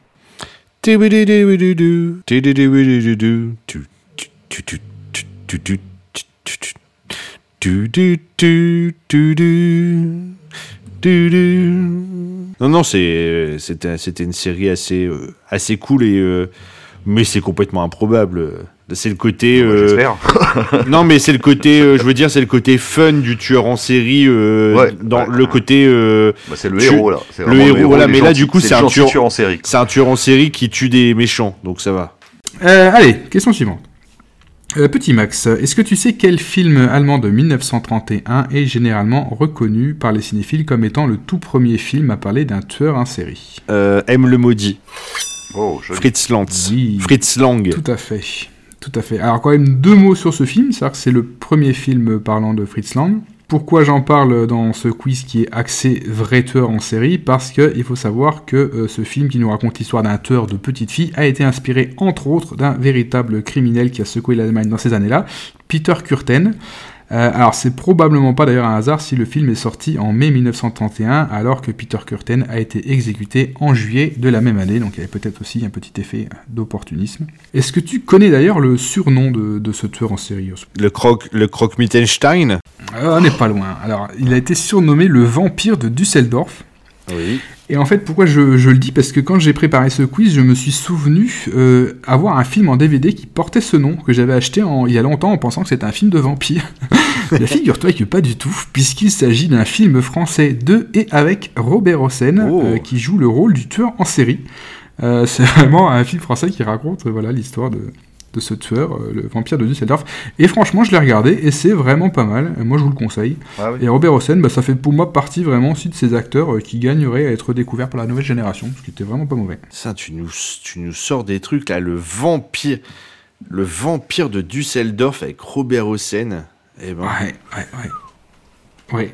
Un film de Robert Hossein avec Robert Hossein. Et juste. deux alors, Robert Hossein en plus. Wow. En plus, en plus. Alors, je sais pas, tu l'as vu, même le maudit? Oui, oui. Ouais, j'ai dû voir ça il y a longtemps, mais euh, je m'étais fait, une- je m'étais fait Metropolis et euh, M le maudit, Ah oui. je crois. euh. Alors, M. le maudit, je sais pas si tu te souviens, donc on a un tueur en série d'enfants, un tueur d'enfants qui se fait plus ou moins gauler parce qu'il n'arrête pas de siffloter. Et c'est un aveugle qui reconnaît son, son sifflotement et qui, euh, qui le confond. Et euh, c'est rigolo parce que justement dans le film que j'ai regardé euh, ce matin là, de, Jess Franco, euh, le Jack the Ripper de Jess Franco, on, retrouve ça, euh, l'aveugle qui, euh, qui reconnaît les odeurs de- du tueur et qui arrive à le confondre comme ça. Alors je pense qu'il y a un lien également avec le film de Fritz Lang, à mon avis, c'est pas sans rappeler ce film-là. Alors, comment s'appelle le tueur en série dans le roman Psychose écrit en 1959 par Robert Bloch? Et adapté au cinéma par Hitchcock en 1960 Ah bah, Norman Bates. Bravo Et à noter aussi qu'il est le héros dans quoi le héros il est aussi dans les dans les suites Psychose 2, 3 et 4 et ainsi que dans la série Bates Motel qui se passe avant le 1. Avec le petit qui jouait dans. euh, La Charlie et la Charlie et la chocolaterie. Ah oui, C'est ça. Ouais, je l'ai ouais. pas vu. pas. Mais elle est excellente cette série, moi j'ai Ah bien ouais aimé. Elle est disponible sur, quelle- sur une plateforme ou... Bon, c'est Netflix, c'est une série Netflix Netflix, Ah oui, c'est une série Netflix. ça. Il me semble, ouais. ouais, ouais. Ok, Ouais, ouais, ok. ouais. Peut-être que si un jour on fait une émission sur la taxidermie, on l'évoquera Ah, plus en détail. ça arrivera sûrement. On a de quoi dire. Euh, alors, mon petit Max, ça c'est cadeau aussi. Est-ce que tu peux me dire quel tueur en série américain, euh, dont le nom a été remis au devant de la scène grâce à la série Netflix euh, Mindhunter, a été le premier tueur en série interrogé par le FBI dans le cadre d'une étude de profilage sur les tueurs en série, qui sera d'ailleurs à l'origine du terme même tueur en série? Euh, le premier Ed Ed Ed, Kump- Ed Kumper? Oui, félicitations. Non, Ed mal, Camper, le, le grand colosse. Alors, Ah ouais, le mec il fait 2 mètres, il fait 2 mètres 10. euh, déjà, il rentre dans la pièce, t'as déjà peur. Alors, ce qui est bien, c'est qu'avec cette question, on va peut-être pouvoir parler rapidement euh, de, mots de, de- de mots sur euh, David Fincher, puisque c'est une série qui a été produite et en partie réalisée par, euh, par David Fincher. Alors, j'ai pas prévu spécialement d'en parler euh, plus que ça. Euh, j'ai pas prévu de parler de, de Seven, qui est un très bon film, mais je pense que c'est du vu, du revu et du re-revu, ouais, et j'ai pas spécialement eu envie de repasser dessus. Et euh, je sais que Max, pour l'occasion, toi, tu avais euh, acheté et regardé le film Zodiac. Alors, j'imagine ta déception quand tu as vu que ce n'était pas les Chevaliers du Zodiac que tu as regardé. Mais surtout, j'étais déçu que c'était pas la série avec Francis Huster euh, sur Putain, TF1. C'était la deuxième partie de ma vanne. Oh, Ah merde. Alors, euh, c'est triste ouais, d'avoir des rêves comme ça, mais, mais bon, Moi, j'ai pas la... il n'y a pas la ref. Ouais, mais t'as pas la télé depuis combien d'années aussi? Alors, euh, oui, je n'avais jamais vu euh, Zodiac. Donc, euh, je me- je me- je m'étais procuré le, le Blu-ray. là. C'était la version en plus euh, Director's Cut qui durait 2h43. Je peux te dire que c'était long C'est moins long que cette émission. Comment dire c'est c'est très c'est un très je comprends que le film il est euh, surcoté euh, parce que voilà c'est David Fincher et David Fincher il pisserait par terre on dirait que c'est beau. Euh, mais j'exagère un peu hein, j'en rajoute.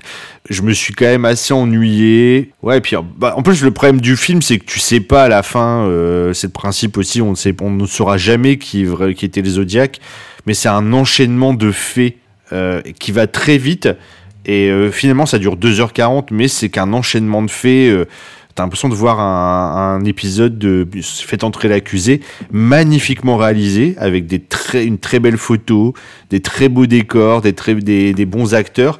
Mais euh, c'est juste, euh, en fait, tu suis l'enquête de police sur plusieurs années. Et euh, bah, c'est un enchaînement de, de faits, l'un derrière les autres. Après, il marquait deux mois après, un mois après, deux ans après. Et puis à la fin, tu sais pas. Et puis à la fin, tu sais pas. J'ai jamais été, je, me, je suis jamais rentré dedans en me disant ouais c'est incroyable et tout. Il y a des belles scènes, des, c'est, c'est beau, c'est, c'est, c'est, euh, c'est euh, bien réalisé. euh, la photo est magnifique. Moi je suis un peu, euh, on, on- on peut- on- a le droit de dire des choses ici, j'ai au Cast. Oui, oui, On on, a le te droit. On coupera au montage.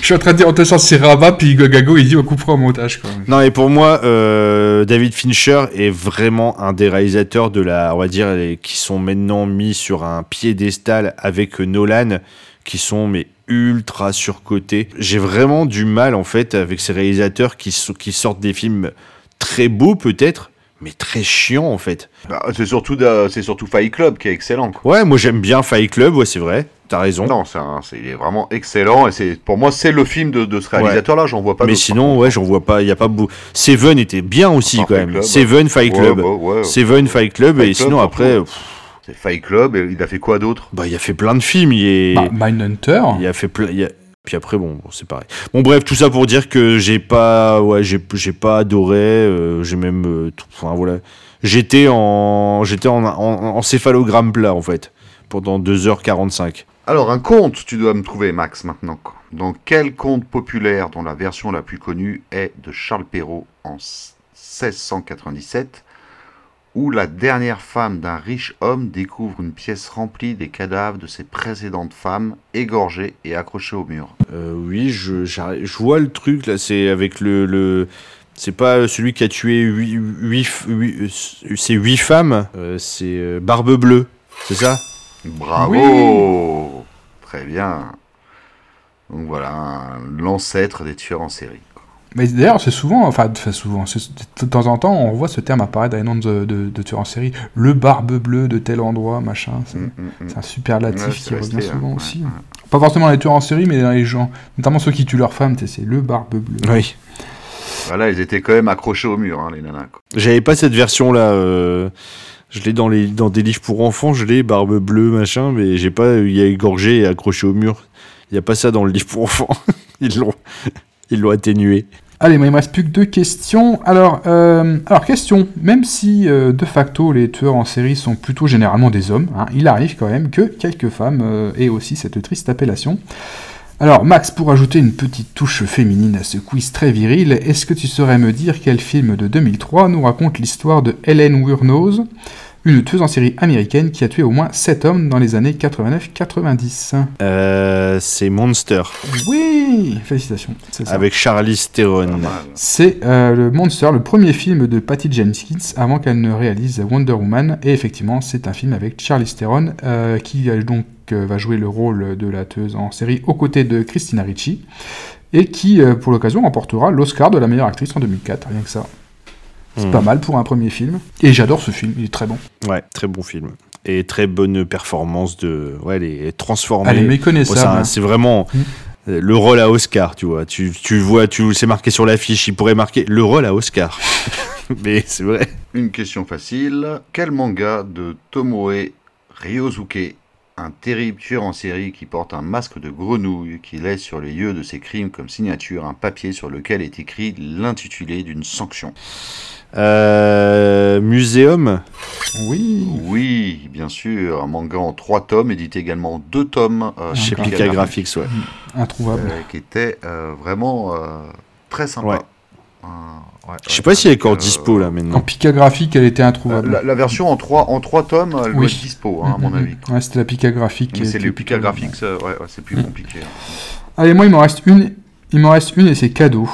Dans quel film de Bong Joon-ho, euh, qui nous parle d'un véritable tueur en série, peut-on entendre dans la version française la voix française de Peter Griffin, Michel Dodan, Ah. qui essaye euh, d'arrêter la voix française d'Eric Cartman et Christophe. D'accord, je l'ai pas, c'est Memories of Murder bien sûr, mais je l'ai pas regardé en VF, donc je, je savais pas qu'il y avait la voix de Cartman dans. Ah, il y a la le- voix de Cartman euh, dans le rôle du simple d'esprit et le flic c'est Peter Griffin et quand tu le regardes en VF, c'est moi c'est ça qui m'a sorti du film en fait, c'est un très Mais bon film. j'ai pour principe de ne jamais regarder une VF d'un film asiatique.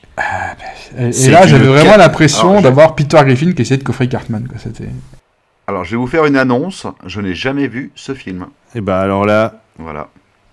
Bah, je sais, je sais que tu, tu es fan de, de ce film, mais il faut ah bah vraiment oui, il faut vraiment, faut euh, vraiment, vraiment il le faut voir. une bonne version, et je crois que le, DV, le, le Blu-ray n'est pas si, si évident à Bah, trouver. pour je en. DVD. Ouais, non. C'est pas vrai. Bon alors qu'est-ce que tu crois qu'on est venu faire un pique-nique ici Hein? Pourquoi on est là à ton avis? Parce qu'on est venu pour t'enterrer vivant. Ouais, tu veux savoir pourquoi? C'est bonne blague. Parce que t'es pas sage. C'est pas vrai, je suis sage. Alors tu vas tout nous raconter. On est bien ici tous ensemble, non? Même si t'es vilain à voir. Les filles, elles aiment pas voir ta gueule, hein? Oui. Elles font la grimace quand elles te voient, elles s'enfuient. Et elles sont méchantes, alors je vais les tuer. C'est ça, oui Elle a été étranglée, sa tête était couverte, avec sa petite culotte. Tu veux dire avec sa gaine Tu sais le truc que mettent les filles Ah, avec sa gaine. C'est ça, oui. Ah. Elle a été mise sur sa tête comme un bonnet. Et ensuite? Et ben ensuite, elle a été rhabillée. Et pourquoi ça? Comment je peux le savoir? Qu'est-ce que t'as fait après? T'as fait quoi, connard? Et J'ai couru. Pour aller où Je sais pas, il pleuvait. T'as couru pour aller où J'ai couru. Ah, j'ai compris. Et t'es allé où comme ça en courant Beaucoup de tonnerre. Tu Et moi, une dernière question, du coup. Alors, une question cadeau également. Euh, Dans quel film de euh, Davis Grubb de 1953, le tueur en série Harry Powell, joué par Robert Mitchum, est habillé en pasteur avec tatoué sur les doigts de ses mains Love et Hate? Ce faux pasteur épouse des veuves puis les tue en prétextant la volonté de Dieu. Afin de récupérer un magot, il va se mettre à chasser les deux enfants de sa dernière victime. Ouais. J'adore, j'adore ce film. Et ouais, il est génial. Oh putain, mais je, je, je, je, je connais que lui. Oh, tu peux pas Mais ne oui, pas avoir- je le. Ah Robert Mitchum. Robert, mais oui, non, mais je le connais, je l'ai vu, j'adore, c'est un de mes films. Vas-tu terminer sur une défaite ou sur une Non, mais là, il- c'est magnifique, il, euh, il les emmène sur une barque. euh, Donne-moi un indice pour m'aider, pour me. Tu vois, quand tu l'as sur le bout de la langue, il te manque pas grand-chose pour. euh, Alors, je vais te redire la dernière phrase. Afin de récupérer un magot, il va se mettre à chasser les deux enfants de sa dernière victime. Ah oui, la nuit du chasseur. Bravo. Et oui, je mets des indices dans mes réponses, moi, contrairement La à nuit du chasseur, ouais. Ouais, il est extraordinaire ce film. Mm. Qu'est-ce qu'il Ouais. est beau. Et quand tu penses que c'est l'unique film de son réalisateur, le mec qui a fait qu'un film.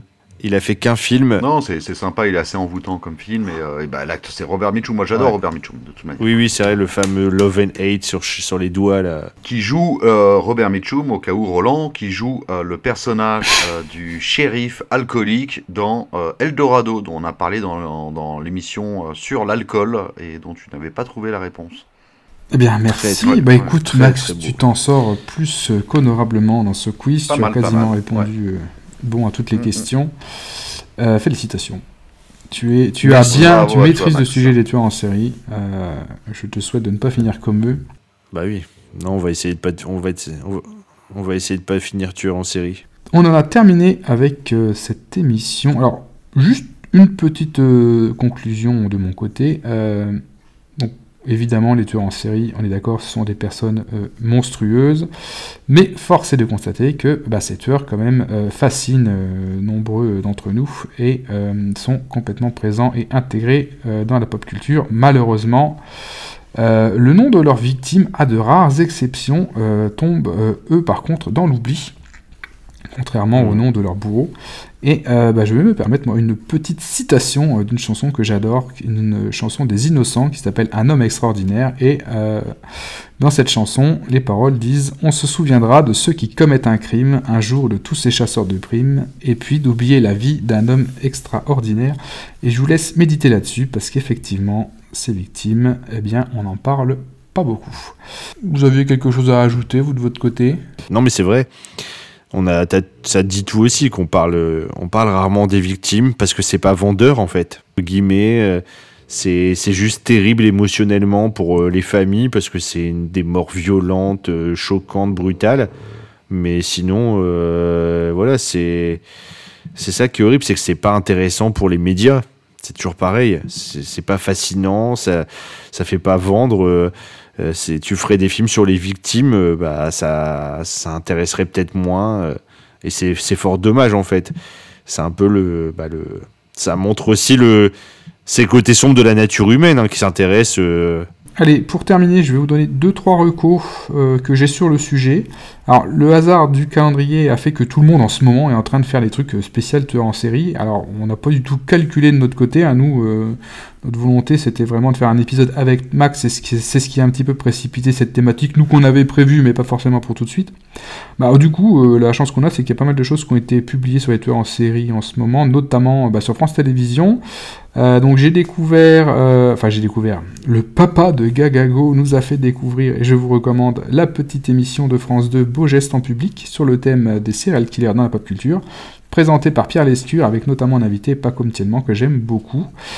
Ouais, c'est vrai que c'était très intéressant comme émission. Je connaissais pas du tout non plus. Et comme je vous l'ai dit en préambule, moi j'aime beaucoup euh, les podcasts sur les affaires criminelles. Alors il y en a certains que je n'écoute plus. hein. Tout ce qui est Jacques Pradel par exemple, moi je peux pas. C'est tout ce qui use et abuse des superlatifs pour verser dans le, le sensationnalisme, je supporte pas.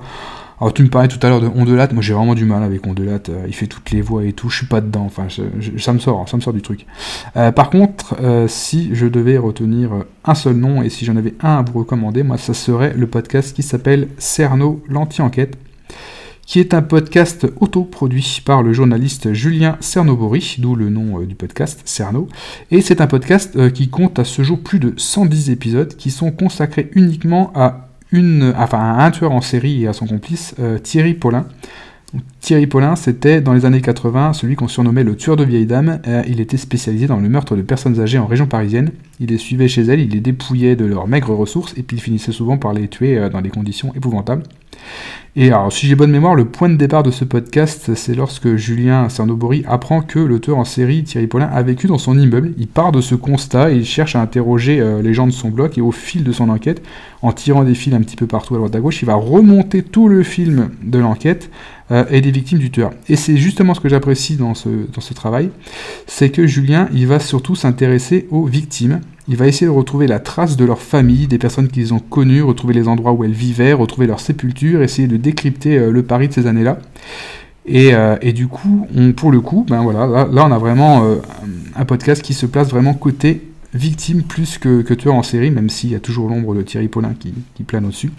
Donc Cerno, c'est un podcast qui prend son temps, moi je vous le conseille vraiment. C'est plein d'empathie, c'est doux malgré le, le, thème du podcast, et c'est un travail autoproduit et financé par les auditeurs via un Patreon. Alors moi je ne suis pas contributeur au Patreon, mais j'espère avoir mis ma petite pierre à l'édifice et j'espère avoir suscité quelques vocations. Et franchement, allez écouter ce podcast, c'est une enquête interminable. Plus de 110 épisodes, ça continue toujours, l'enquête continue et c'est vraiment génial. Et puis une dernière petite reco, alors on a brassé pas mal de films. Il y en a un dont on n'a pas parlé. Euh, alors c'est un classique du genre. Euh, c'est arrivé près de chez vous. Je pense que tout le monde le connaît. Mhm. Euh, bah, voilà, avec Poulvord évidemment dans ce film euh, aux allures de reportage où on va suivre les tribulations du tueur en série Ben, un petit peu mégalo sur les bords. évidemment, c'est culte. Alors toutes les répliques sont cultes de ce film. Hein, l'histoire du petit Grégory avec euh, l'olive dans le verre, Madame Mamie Tremblon et compagnie. Il y a même une scène du film de, mémoire, la scène où Poulvord cherche le gamin dans la forêt, là, qui avait été reprise sur, en intro de chansons sur un album de Billy the Kid qui est le gamin en folie. Enfin voilà, moi c'est ma petite recommandation, c'est ma petite Madeleine à moi. Je l'ai pas revu pour l'occasion mais je le connais presque par cœur. C'est arrivé près de chez vous, évidemment, un film culte. Et puis, bah, je ne vous recommanderai pas le Man Movie spécial tueur en série, puisque je ne l'ai toujours pas reçu. Peut-être que Gagago pourra nous en dire deux mots. Euh, oui, bah moi je l'ai acheté en librairie parce que en librairie, il n'y a pas besoin d'attendre de recevoir ah, par la poste. Euh, bah, ça parle que de cinéma, donc c'est pas sur toute la pop culture, contrairement au Criticast, on, on, on est beaucoup plus large et on aborde beaucoup plus de thèmes, mais c'est quand même assez intéressant. Alors j'étais un petit peu dégoûté quand même parce que le, le, le deuxième film, dont, alors déjà j'ouvre le magazine, ça commence par Jack l'Éventreur, alors oh putain merde, j'avais déjà préparé l'émission, hein, et je vois euh, deuxième film sur Jacques l'Éventreur, c'était demain. J'étais dégoûté parce que je pensais vraiment refaire jaillir ce film à la surface. Donc ils en parlent, mais il y a juste trois pages vite fait. Bon, c'est pas plus intéressant que ça. Je vous invite à écouter euh, bah, l'émission plutôt. Euh, mais, sinon, non, non, c'est sympa. Non, mais le, sinon, il y a pas mal de films. Euh, j'ai pas tout lu, j'ai lu les films euh, bah, dont, j'allais parler principalement. Il n'y a pas Sherlock Holmes euh, contre Jack l'Éventreur. D'ailleurs, je me demande bien pourquoi, parce que c'est un très bon film. Et il parle bah, de Maniac, c'est un petit peu tous les films comme ça. Bon, bah, voilà, quoi. C'est bien à voir dans sa bibliothèque. Est-ce que tu avais d'autres co, Gagago, du coup? Euh, non, on a parlé tout. Alors il y en a un que j'avais dans mon quiz, euh, mais j'ai, vu que je l'ai pas lu, euh, j'en ai pas parlé. mais c'était In This World. Toi, tu l'as lu celui-ci, ce manga? Quoi, c'est un, c'est, un, ah. global manga, un manga taïwanais? Alors In This World, ouais, c'est un manga, c'est un yaoi qui euh, effectivement avec une enquête euh, sur un, tueur en série et, un enquêteur et qui ont une relation un petit peu malsaine ah euh, que j'ai revendu hein, j'ai lu les deux trois premiers tomes et j'ai revendu je, non je pas spécialement accroché donc okay. j'en parlerai pas plus que ça mais c'est en tout cas c'est plutôt bien gratté et oui ça peut faire le taf s'il y en a que ça intéresse ouais. Mm. alors tu n'as pas parlé du plus grand tueur en série du manga de tous les temps qui est quand même euh, Yagami Light euh, dans, dans Death Ah oui, j'ai non mais j'ai complètement, C'est peut-être le pire tueur en série. J'ai euh, complètement zappé cette histoire. Max, as-tu des recos? Oui, bah quelques petites recos rapides qu'on n'aura pas abordées. J'aime, j'ai beaucoup aimé le film The Chaser. je sais pas si vous l'avez déjà vu. Hein, c'est un film coréen qui est sur, disponible sur Shadows. Euh, qui suit aussi une enquête d'un tueur euh, euh, d'un tueur dans, dans, en ville. c'est, absolument fabuleux. Enfin, je veux pas vous, faut, faut pas, faut pas vous raconter plus, mais c'est vraiment extraordinaire ce film. Un film sud-coréen de Na Hong Jin qui a fait depuis aussi, a fait d'autres films. Il a fait The Strangers, il a fait, enfin, c'est un, super réalisateur. Il, il fait toujours des trucs qui finissent par heure. Il a fait The Chaser, The Murderer et The Stranger. Ils sont énormes tous, ils sont vraiment super tous les trois.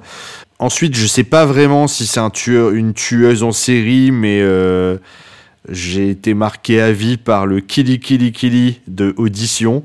Ah, Est-ce que c'est une tueuse en série? Je ne sais pas. Oui. On pourrait. Ah, alors, j'ai pas vu le film, me, me dites rien. J'ai pas Ah. vu le film, je l'ai en DVD là, Bon, depuis un moment. Euh, je veux le voir, donc euh, spoilez pas s'il vous plaît. Elle m'a trop. Et euh, autre euh, pour finir sur les films, euh, Ichi the Killer de Takashi Mike. Ah oui. mais oui. Euh, Bah, Takashi Miike, c'est euh, complètement fou. Enfin, faut être, faut être quand même préparé pour voir ce film. C'est du Takashi Miike, donc euh, c'est très, très, très, très extrême. Mais euh, ça datait d'un manga d'ailleurs qui est complètement fou aussi. Euh, donc voilà pour, pour, les, pour les films. Euh, je vous conseille également euh, la saison 2 de American Crime Story qui, qui raconte la, le périple. Enfin, il y a.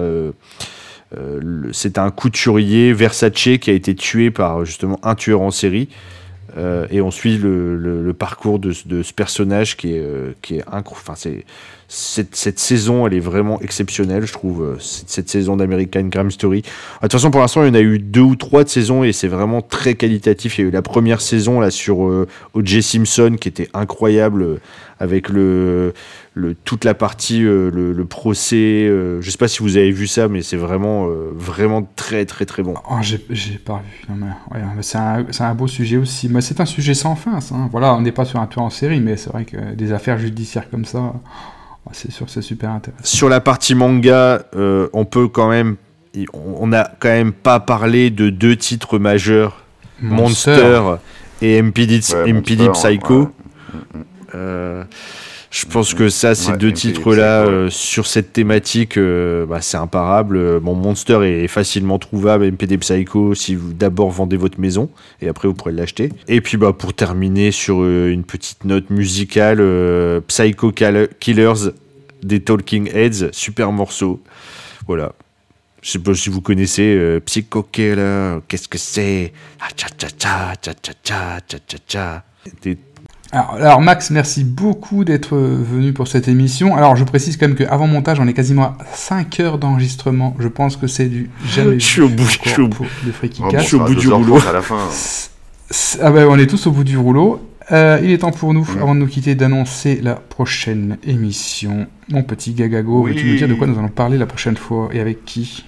La prochaine émission, donc l'épisode 13, sera les Romains dans la pop culture avec, comme invité, un invité surprise. Mon petit Gagago, petite question. Est-ce que tu as été relevé euh, le répondeur du FreakyCast récemment? Ah non Bah, Tu aurais dû. Tu aurais Ah dû, bon, parce que nous avons un message sur le répondeur du FreakyCast. Alors, euh, nous avons parlé de tueurs en série euh, pendant toute cette émission, mais nous n'avons pas parlé des justiciers qui arrêtent euh, les tueurs en série, etc. etc. Mais nous avons notre cher Peyo qui nous a interprété un générique de fin pour cette Ah. émission spéciale dans lequel Oh, il dit tout le bien qu'il pense de nous dans cette magnifique reprise karaoké de City Hunter, enfin plutôt Nicky Larson pour sa version française. On va se quitter là-dessus. Euh, je vous mets... Euh, donc maintenant vous faites des karaokés en fin d'émission. Euh, bah, c'est quoi, c'est quoi ce, c'est quoi ces collectifs qui trichent les uns sur les autres Alors, nous, on fait pas de karaoké. là. C'est Peyo qui nous a envoyé sur notre répondeur euh, sa petite euh, version euh, frikicastienne de, euh, du générique de Nicky Larson. On, écoute ça et Oh, on sympa, merci, Peyo. Ah, c'est parce que ça fait longtemps, ça fait longtemps quand même qu'il n'a pas corrigé nos quiz. il- Et c'est vrai que, euh, que ce sera le prochain duo. On pourra lui demander de nouveau de corriger nos quiz. C'est vrai. Bah, petit, d'ailleurs, petit coucou à, à Peyo. Et euh, bon, on va écouter ça. Mais euh, juste avant, bah, je, je, peux faire une petite conclusion. Je peux Bah, vous dire sûr, euh, merci. Ah, Non, bah non, merci. non. Merci beaucoup pour l'invitation. C'était euh, passionnant. Donc là, je commence, on commence à être fatigué au bout de 5 heures. Mais euh, Oui. quand même, pour parler aussi longtemps, c'est que c'était passionnant. Euh, on a parlé de, de plein de trucs super intéressants. Je pensais jamais que c'est encore plus long qu'avec PCF Manga. Jamais on a fait autant. Franchement, c'est- je suis au bout de, je suis au Ouais, bout et du rouleau. pas couché. Euh, merci beaucoup en tout cas, c'était très très cool, très intéressant. Merci pour l'invitation et puis bah continuez comme ça. Il y a encore plein plein de thèmes à faire.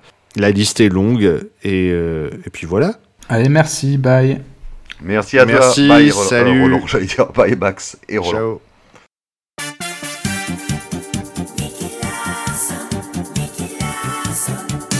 Une ombre file dans la nuit, Gago et Roland qui s'enfuient.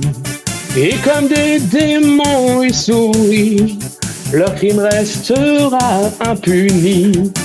Un épisode qui surgit, des films arcade, la taxidermie. Et pour eux, Goff, c'est du génie. La justice l'appelle friki dans la chaleur la nuit. Le crime, j'ai toujours permis. Aucun sujet les impressionne. Les culottes, ils les affectionnent. Surtout si la fille est mignonne. Le friki casse ne craint personne. Voilà. Allez, débrouille-toi avec ça. Vous savez les gars que vous avez remarqué que tous les tueurs en série ils ont deux un nom et un, et un, un nom de famille, c'est un prénom. Par exemple Guy Georges, Émile Louis, euh, Frédéric François, François Valéry, euh, Claude François. Oh putain, non pas Claude François. Non, non, laissez Claude C'est François. incroyable. c'est ça. Laissez Claude François tranquille. pas compris la blague. Oh, c'est trop con, Max. Ouais. Bye, Salut. bye. Bye.